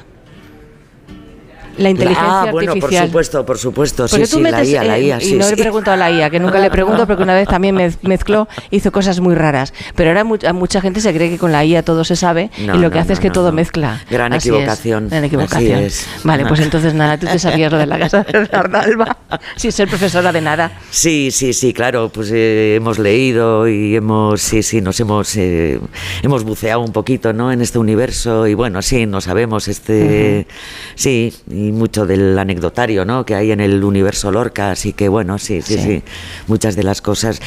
Y no sé, iba a decir algo antes que, ah, sí, que digo que cuando habéis puesto el- este pedacito de, de de obra, ¿no? De la, digo, ay, qué bien que no suenen móviles. Ah, claro, que suenan los móviles en la obra vuestra. Ay, de verdad Sí, que pelea, ¿eh? de verdad todavía. Sonando. Yo no sé qué pasa, que la gente no, no, no, no sé qué pasa. Ya. Mira, se suena- dice. aquí suenan los pitos, eso Ya, sí, bueno, pero... pero- no los móviles, claro. Tienen preferencia los Mm. pitos en la radio siempre, pero los móviles no.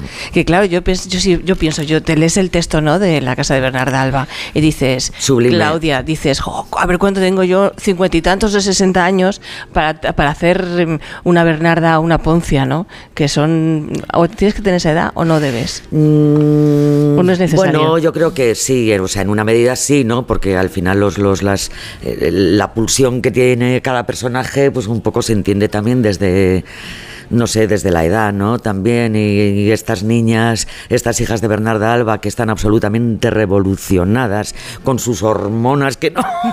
o sea, quiero decir que tienes que ser, sí, yo creo que sí. ya, que tienes que ser veinteañera, por lo menos, o bueno, estar ahí, eh, 20, 30, yo creo que sí. Hombre, evidentemente yo no podría hacer Adela, ¿qué quieres que te diga? Claro. Ya lo he hecho en su día, o sea, ¿Ah, sí? bueno, lo he hecho en la escuela, porque además para una, para una actriz de mi edad, o sea, es un texto que al final manejas mucho, ¿no? O sea, en las escuelas de teatro, en los, yo que sé, en cursillos, como espectadora, como lectora. Entonces, es un texto, yo me sé mm, de memoria mm, las La escenas entre, alguien, entre, ¿no? entre, entre Martirio y Adela, me las sé Sí. de memoria. O sea, desde hace años. Ah, Y las de Bernarda y, y Ponce también. Sí, también algunas frases que se quedan ahí como que son, claro, es que son, es que es un texto sublime sin Sí. interrupción. O sea, es que es que no hay frase que no sea sublime. Ah, Tan sublime que eh, el director Sanford la ha dejado eh, tal cual, el texto. Porque es como para no tocarlo. Pero sí ha modernizado cosas. Sí. ¿Se pueden contar? Sí, sí. Las que ha modernizado. Sí, eh, bueno, eh, eh, partía un poco de la base de que es un texto atemporal, ¿no? Y precisamente por eso que, que él quería rescatar que es un conflicto que a día de hoy eh, las mujeres seguimos viviendo. Y, y es que tal cual, y hay algo como de que ha querido romper como esa barrera a lo mejor entre el espectador y, y- y, y la casa, como algo más de antaño y traerla más a día de hoy humanizando de alguna manera más a los personajes para que el espectador pueda llegarle el texto como a día de hoy y sentirse reflejada, sobre todo para las mujeres, para las chicas jóvenes, está pasando eso que nos dicen, es que podría ser yo. Y me parece muy interesante, nos parecía muy interesante que, que- que se pudiera rescatar de esa manera, porque está a día de hoy. He visto trocitos, trocitos, sabes tú, en, en internet, que se- eran, eran erais vosotras, seguro, que era inquietante la casa. Mm. Provoca, eh, según en qué momento, me imagino, provoca, provoca, provoca inquietud. Yo vi esos momentos de inquietud. sí, es una puesta en escena, una escenografía que sorprende mucho, la verdad. Porque es muy simple. Es muy simple, Sí. muy simple, muy conceptual, pero muy sugerente. O sea, mucha gente nos lo dice, que dices, es que podría ser un convento, una cárcel, o sea, podría ser hasta una discoteca. Un o sea, Hasta un after, sí. o sea, sí, es muy sugerente y ayuda mucho en esta atmósfera de, de, de, de, ¿no? opresiva, de, espacio cerrado, claustrofóbico, sí. está- Incluso la gente me está comentando, hay un telón de encaje Ay, precioso. eh, y la gente sale muy fascinada con el telón de encaje porque además también lo tiene todo, puede ser desde lo más lujurioso a lo más castizo ¿no? y, y casto, como una toquilla, ¿no? O- es también muy, muy, o sea, muy visual, muy impactante. Ahora esa que hablas del lujurioso, sabéis que, bueno, sí, lo sabéis, que está que ha sido prohibida en, en Estados Unidos, en, en, Sí. En Filadelfia, creo que ha sido, en Florida, en Florida.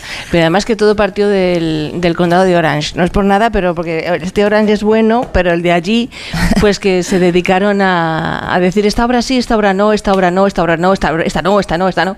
Hay 6.000 obras en, en Florida que están mm, vetadas. ¿6.000? Sí, en total. Madre, 6.000. Es o una burrada, es una me burrada. quedo perpleja. Sí, Ah. desde García Márquez hasta, hasta Dan Brown. O sea, es que es, va, va pasando por, por cosas que dices, Ay, no puede Dios mío, ser. qué miedito. Pues es Qué bastante miedo. miedito, Mm, sí. Miedito, miedito. Así Ay, es. Dios mío. Bueno. Que mm, Poncia.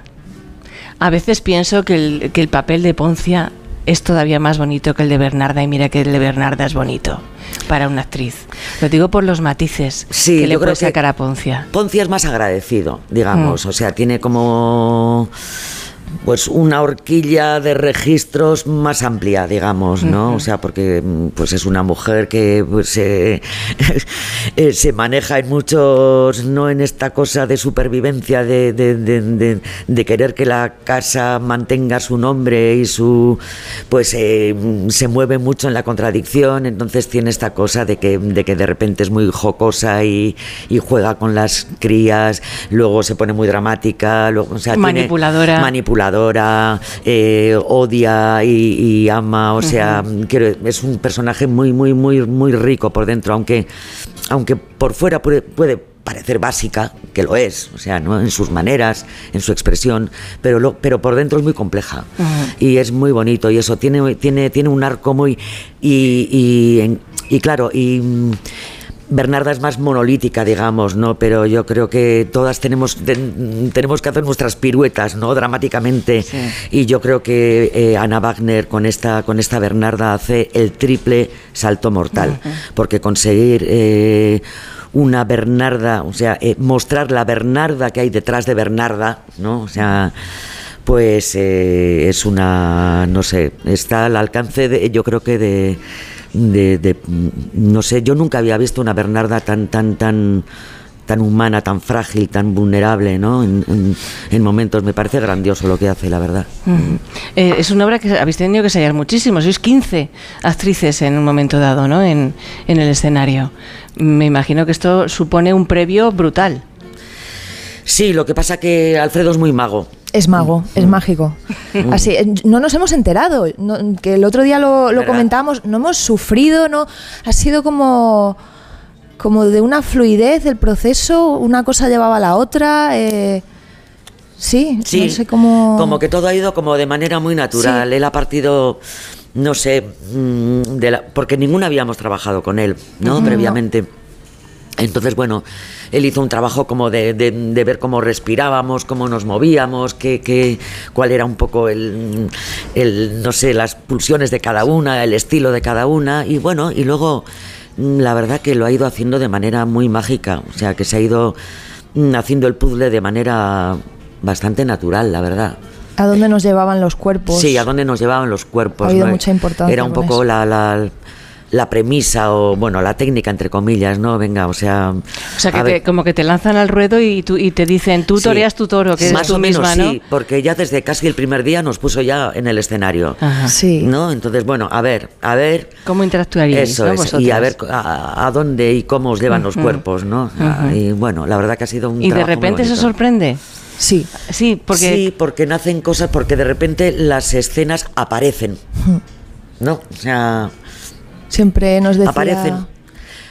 Porque, bueno, teníamos también claro, y él tenía claro que era que íbamos a trabajar un poco abrazando la obra desde, desde la honestidad, desde la verdad, que sabemos que es una obra archi representada, archi analizada, pero bueno, nosotros queríamos hacer nuestra Bernarda, ¿no? Y bueno, y. Y claro, os contagiaréis las unas con las otras. Porque si tú lo, lo- te lo tomas por aquí, pues la otra Claro. tendría que ir un poco a. a Claro, rebufo, claro, trabajando en, en equipo Que es siempre. maravilloso eso. Trabajando en equipo siempre, ¿verdad? Sí. Sí, sí, sí, sí. Y luego, ¿quién dice esto es así? Y así se queda. El director, por supuesto. Vale, vale. Vale. No es que como he oído por ahí que a lo mejor es mentira lo que he oído, que tenía muchas dudas y que eso también se, se- es de agradecer en un director Sí, que sí, tenga sí, dudas. eso lo digo Sí. yo, eso Ah, lo digo vale. yo, pero bueno, luego la- las dudas se van, bueno, no desaparecen nunca, que, decir que Ya. también es lo bueno de este trabajo también, ¿no? Eh, trabajar también siempre desde, Sí. desde la búsqueda, desde la pregunta, desde, desde la duda, pero bueno, pero luego escénicamente hay que tomar decisiones. ¿Y a seguís mí, buscando?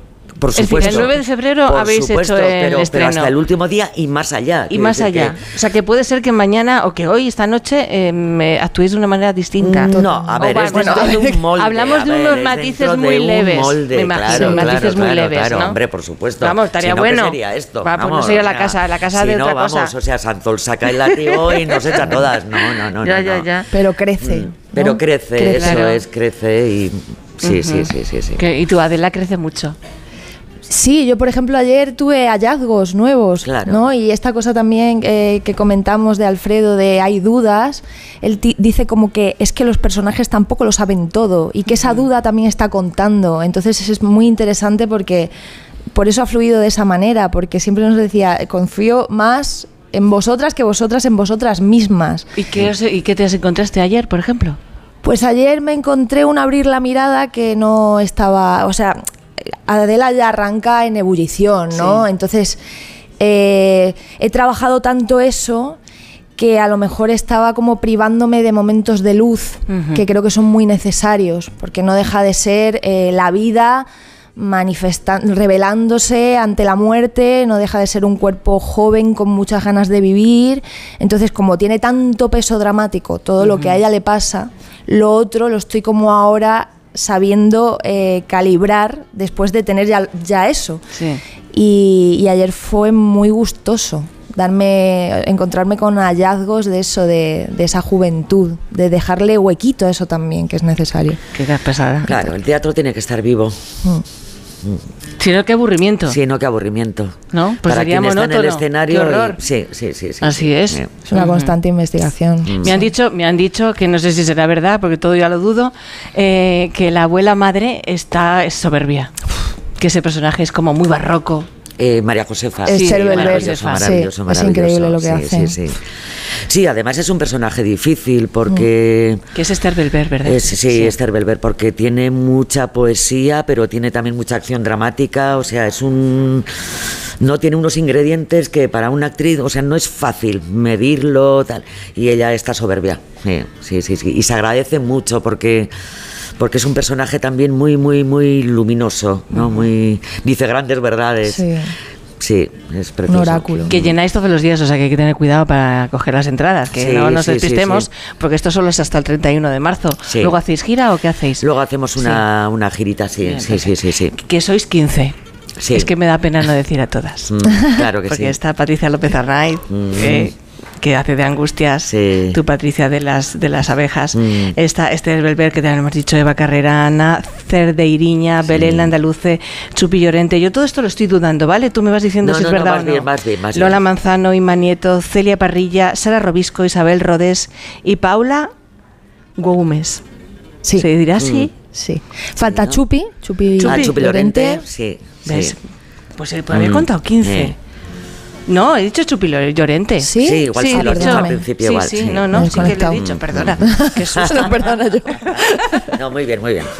Pues os Pues agradezco sí. muchísimo que hayáis venido hasta aquí. Es un placer teneros con Muchísimas nosotros, gracias a haberos conocido en persona, tener a alguien que hacéis cosas tan hermosas y tan bonitas y poderos ver en, en directo y tocaros y, bueno, no mucho, lo estrictamente necesario. Y daros un beso de vez en cuando. Gracias. Un placer. Muchas gracias. Gracias, Ana. Gracias, Claudia.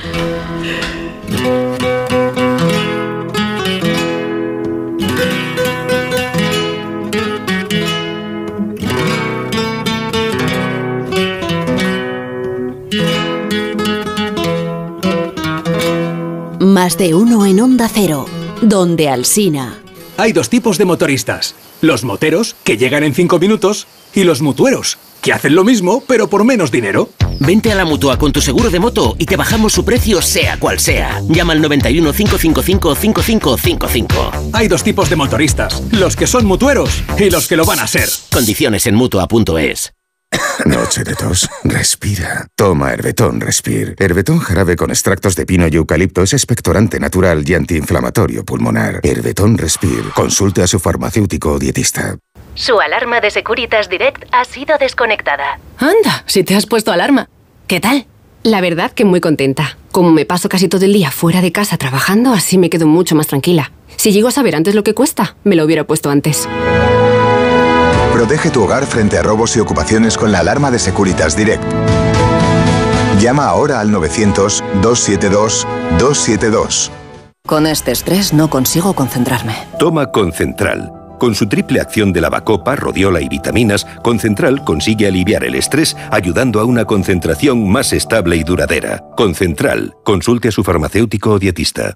En Alquiler Seguro sabemos que cada cliente es único. Por eso estamos orgullosos de ser la primera empresa del sector en recibir la certificación AENOR de compromiso con las personas mayores. Horario preferente, más de 50 oficinas a tu disposición, gestores especializados y mucho más para que la edad no sea un obstáculo en tu alquiler. Alquiler Seguro, la revolución del alquiler. El cáncer de mama metastásico es una enfermedad incurable. La mayoría de las pacientes diagnosticadas nos estamos muriendo. Y esto duele. Ponte en mi piel. Porque yo antes era como tú, y tú mañana puedes ser como yo. A pesar de esto, amo la vida. La vida mola. Danos vida. Hazte socio. cancermamametastásico.es ¿Te imaginas que la mejor chef del mundo te haga la paella del domingo? Pues ahora Acciona Energía, la mayor compañía energética del mundo que solo opera en energías renovables, te instala los paneles solares en tu casa y pone toda su energía a tu servicio a un gran precio. Aprovecha y hazte autoconsumidor. Entra en Hogares Acciona Energía e infórmate.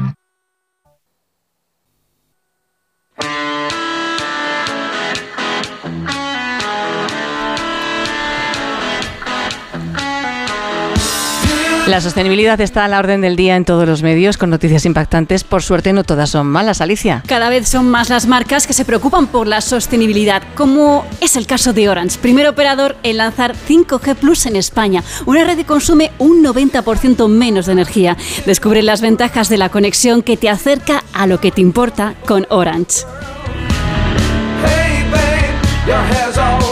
Más de uno en Onda Cero.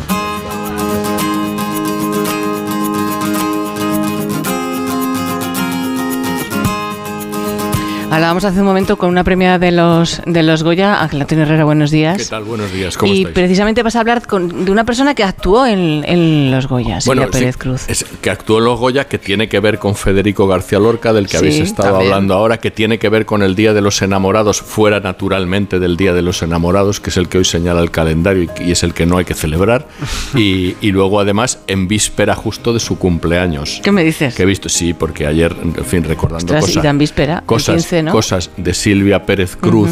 Que es de quien vamos a hablar hoy, eh, que es una celeste criatura, una cosa in- in- insuperable. Está claro que es una recomendación. Eh, no, Sí, eh, sí, sí, es, sí. es la recomendación. Es- es la única O sea, recomendación. sí, es la recomendación, ¿no? Que yo llevo además, ya son muchos años en el programa, pero llevo mucho tiempo queriendo hablar de Silvia Pérez Cruz y por unas cosas u otras no le dedico. Tendrás que Centramos a la varios- gente, porque Sí, lo mejor porque- es como un poema, es decir, hablar de un sí. poema es dar es un rodeo a menudo inútil. En este caso es inútil. Es por mejor debajo. escuchar un poco Sí. a Silvia Pérez Cruz para ver la maravilla Para en, la, enamorarse. en- en la que se desempeña, sí.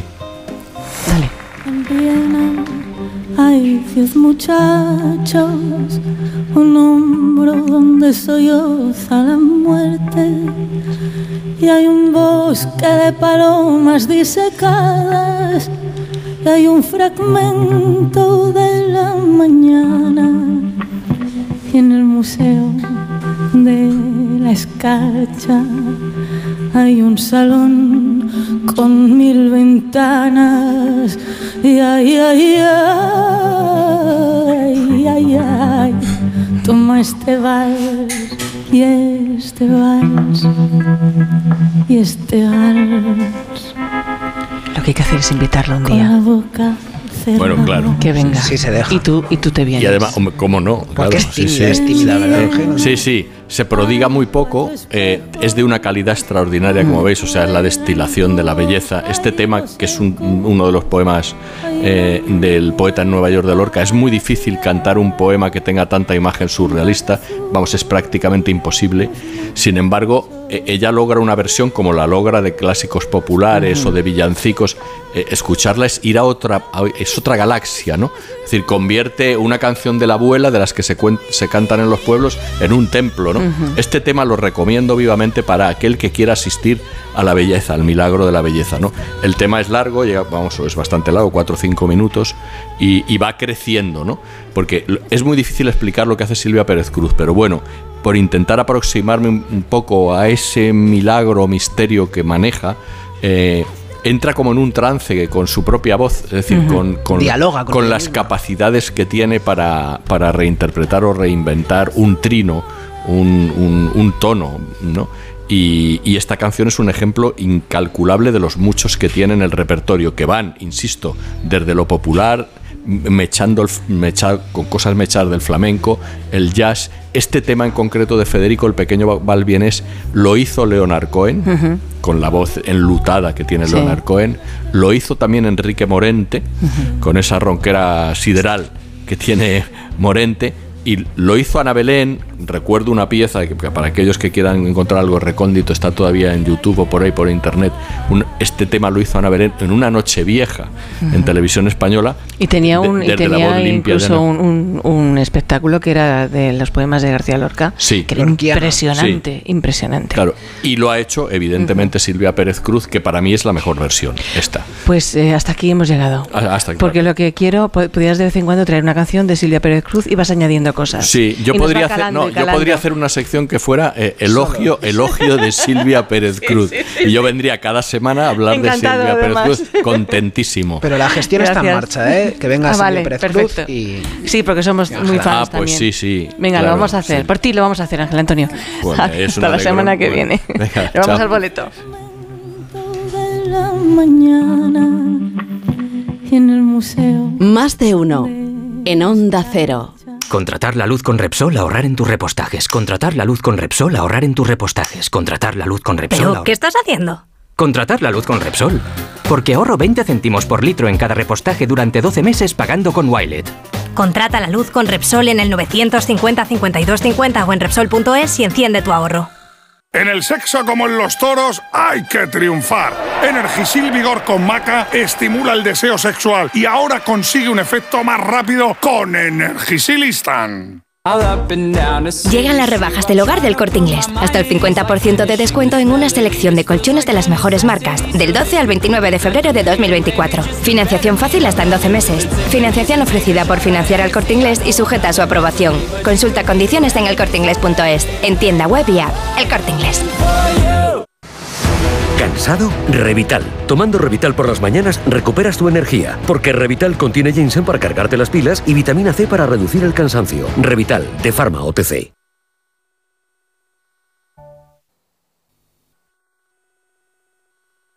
En el sexo como en los toros hay que triunfar. Energisil Vigor con Maca estimula el deseo sexual y ahora consigue un efecto más rápido con Energisilistan.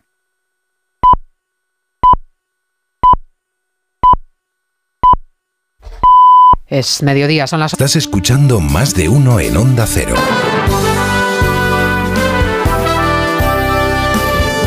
Donde Alsina.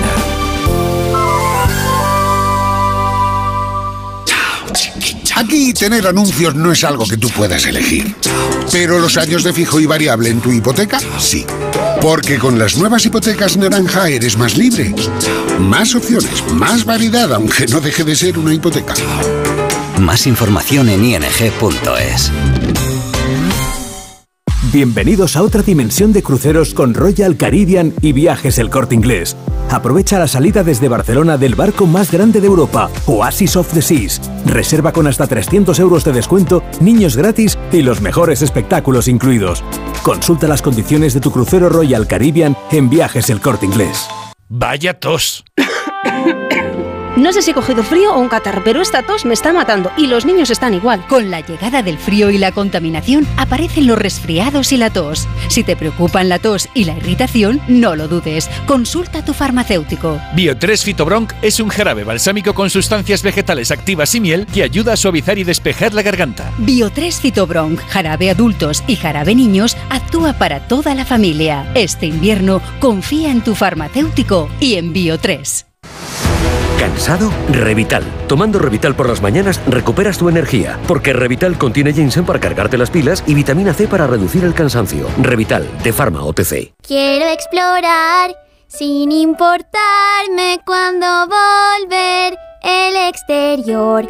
Quiero formar parte de él. Vale, bichito. Nos vamos a Disneyland París. Reserva durante Semana Mágica en Halcón Viajes. Precio de referencia 144 euros por persona y noche en el Disney Hotel Cheyenne con entradas incluidas. Plazas limitadas. Consulta condiciones. Ven a Disneyland París con Halcón Viajes volando con Iberia. Halcón Viajes. Sabemos de viajeros. ¿Cansado de toser? Toma Herbetón Respire. Herbetón jarabe con extracto de pino y eucalipto espectora y reduce el espasmo bronquial. Herbetón Respire. Consulte a su farmacéutico o dietista. Me regalas calma, me regalas vida, me regalas todo. Confío en ti. Ojalá siempre. Soy de Freds, autor. Este 14 de febrero te queremos desear feliz día de San Valentín. El corte inglés. En tienda, web y app. Su alarma de Securitas Direct ha sido desconectada. Anda, si te has puesto alarma. ¿Qué tal? La verdad que muy contenta. Como me paso casi todo el día fuera de casa trabajando, así me quedo mucho más tranquila. Si llego a saber antes lo que cuesta, me lo hubiera puesto antes. Protege tu hogar frente a robos y ocupaciones con la alarma de Securitas Direct. Llama ahora al 900-272-272. Con este estrés no consigo concentrarme. Toma Concentral. Con su triple acción de lavacopa, rodiola y vitaminas, Concentral consigue aliviar el estrés ayudando a una concentración más estable y duradera. Concentral. Consulte a su farmacéutico o dietista. Tengo la memoria fatal. Se me olvida todo. Si te falla la memoria, toma de Memory. De Memory con vitamina B5 contribuye al rendimiento intelectual. Y ahora para los más mayores, de Memory Senior de Pharma OTC. Y es que estás en el súper. O un domingo descansando en el sofá. Y te vienen vacas a la cabeza. Y no, no estas vacas, sino estas. En Halcón Viajes sabemos lo que te pasa. Más de 50 años y millones de viajeros hacen que sepamos las vacas que tienes en la cabeza. Isla Mauricio, 10 días, 8 noches, desde 1.220 euros. Halcón Viajes, sabemos de viajeros.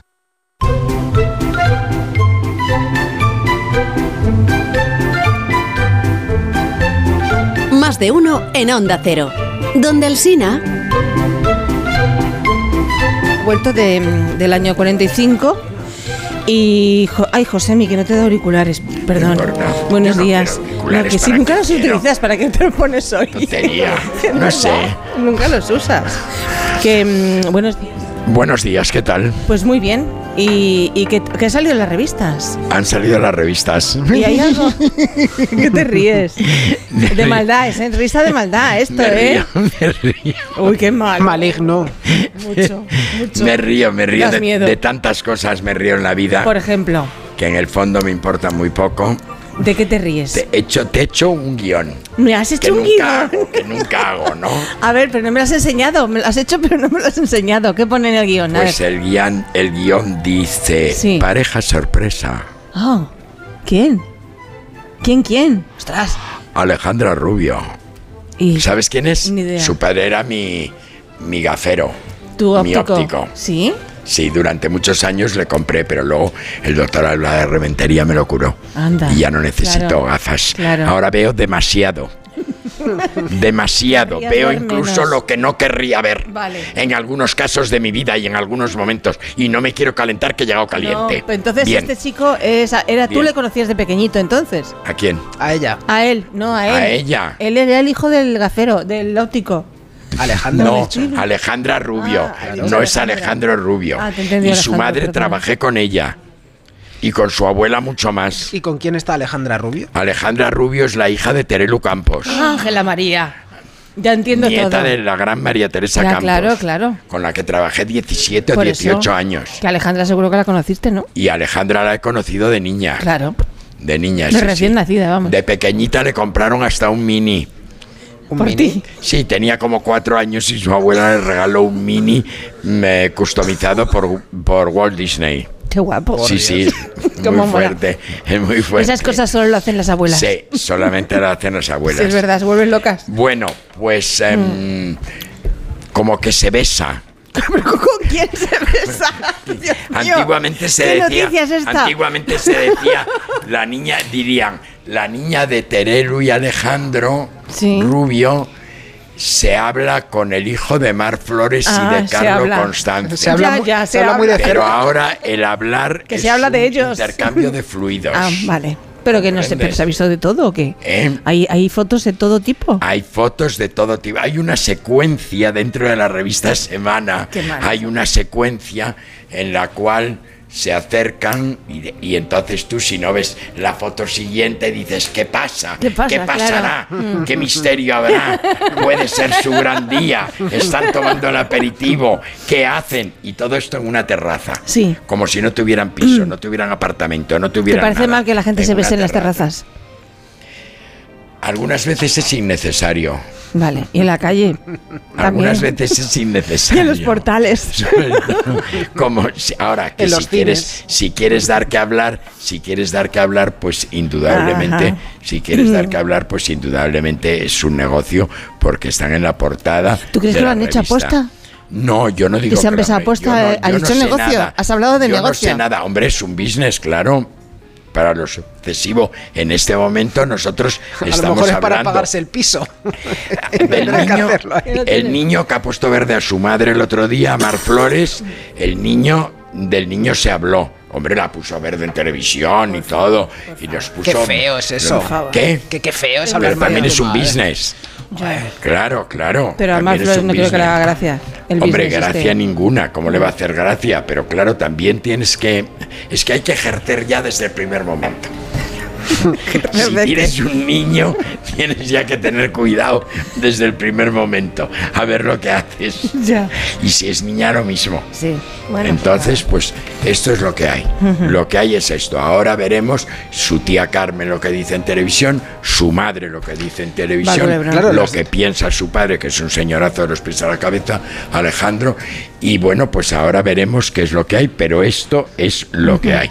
No es lo mismo que lo del sinvergüenza, porque no tiene otro nombre, no supuesto, sino sinvergüenza, ¿De quién? Antonio Tejado. Ah, que le ha robado que la es el tía. sobrino de María Ah, del el que Monte. ha robado a la tía. Claro, dice, dice, dice, Ostras, dice alguna revista dice que, que- que Supuestamente, tenía perdona, hay que decir sospecha, supuestamente. que sospecha, Pues ya se sabe. Sospecha, que tenía sospechas. ¿Pero se sabe ya o El caso o es que está en la cárcel, o sea Ah, que fíjate tú, sin fianza, Ajá. sin fianza, Pero está que en la se cárcel. supone. Con lo cual, a mí no me gustó nunca un pelo. Supuestamente. A mí no me gustó Luego nunca te un pelo. demandan y la lías. No me gustó ¿No nunca te un gusta pelo. el pelo? No, no me gustó nunca un pelo. Mm, En tu opinión no te gusta. No me gustó nunca un pelo, te digo. Ujú, ¿Sabes? Me da Tú ya pena, intuías algo. Me dio pena la madre ayer, que claro, la seguían por las calles de Sevilla las cámaras. Claro. Y claro, la pobre señora pues decía, ¿Qué por a favor, decir? déjenme, déjenme, déjenme. ¿Qué va a decir? A Claro, ver. pero es que claro, es que eso es lo que hay. Mm. Eso es lo que hay. María del Monte ha sido mucho más tal. Ha dicho, bueno, hay que, tenemos que pensar en la presunción de inocencia y qué tal, pero no deja de ser su sobrino. ¿Qué te parece? Pues me parece muy. Siguiendo el guion que me has mandado, que no Uy. tengo, Nunca la primera vez en tu ¿eh? vida, que no me lo has dado ni siquiera, sino que me has dicho, quizá hablemos de. em, ¿Qué prefieres de las un, dos, tres, cuatro cosas que he intuido que tenías Es que en el me guion? acuerdo. De, ¿No te acuerdas de qué? Esto, eh, No, no los. Windsor. Los Win- por, por ponernos un poco. No, no te da Los pereza, Windsor nada, fuera, están nada. malos, nada, fuera, te están quítalos, malos, quítalos. están malos. Oye, sí, ¿por porque, los has porque has puesto cara de Ha asco. venido el niño a ver al padre. ¿eh? Harry, sí. Sí, el padre se ha ocupado mucho, le ha prestado mucha atención. Ha sido fugaz. Media hora, Por media eso. hora, entre media hora, porque son 40 minutos desde que entra hasta que sale.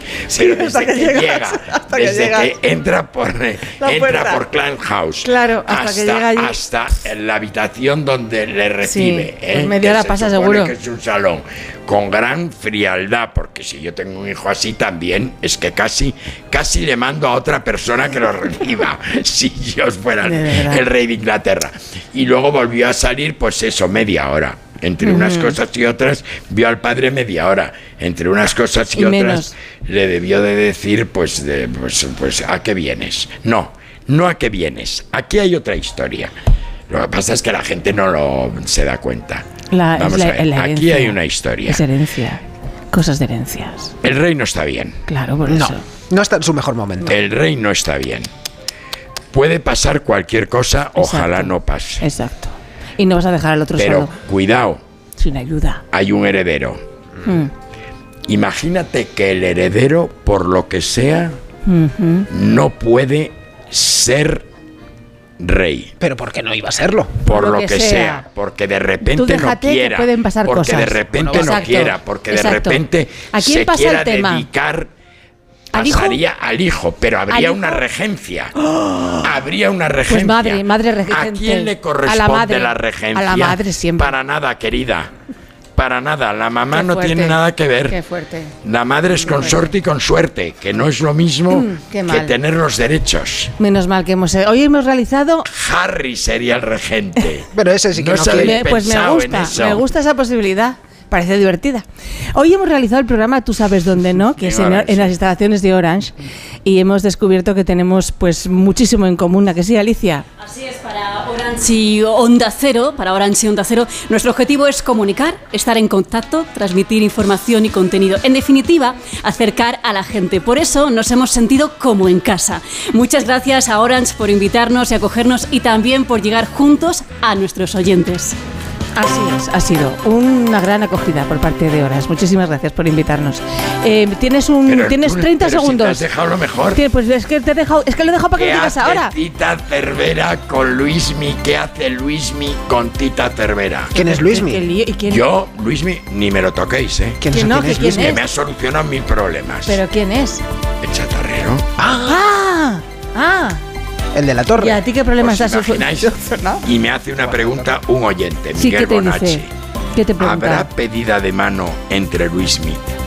¿De a Titi? Pues oye, ¿por qué no? ¿No? Claro que no. ¿A que no? Claro que sí. Ah, que sí. qué lío. Va a ver, sí. ¿Lo sabes? No, no, no, Ah, no, pero no te no digo que bueno, que es un acercamiento. A ver, a ver, Si habláis sí. de otros acercamientos, ¿por qué no va a ser posible eso? No, ¿Te claro. imaginas? Ya, ya. ¿Te imaginas? ¿Qué fue? ¿Qué fuerte? ¿Te imaginas? ¿Tú irías a esa boda? ¿Te invitarían? Espero que sí, por parte de Luismi, desde luego. ser sí, divertida. sí, Sí, sí. sí. Claro, Admiro a Luismi, mucho. mucho. Ujú. Eh, eh, est- estaba, estaba gata con él, ¿no? Hace un... Ya no. Sí, Ya no. Estuvo, estuvo. Vale, estuvo mucho, sí.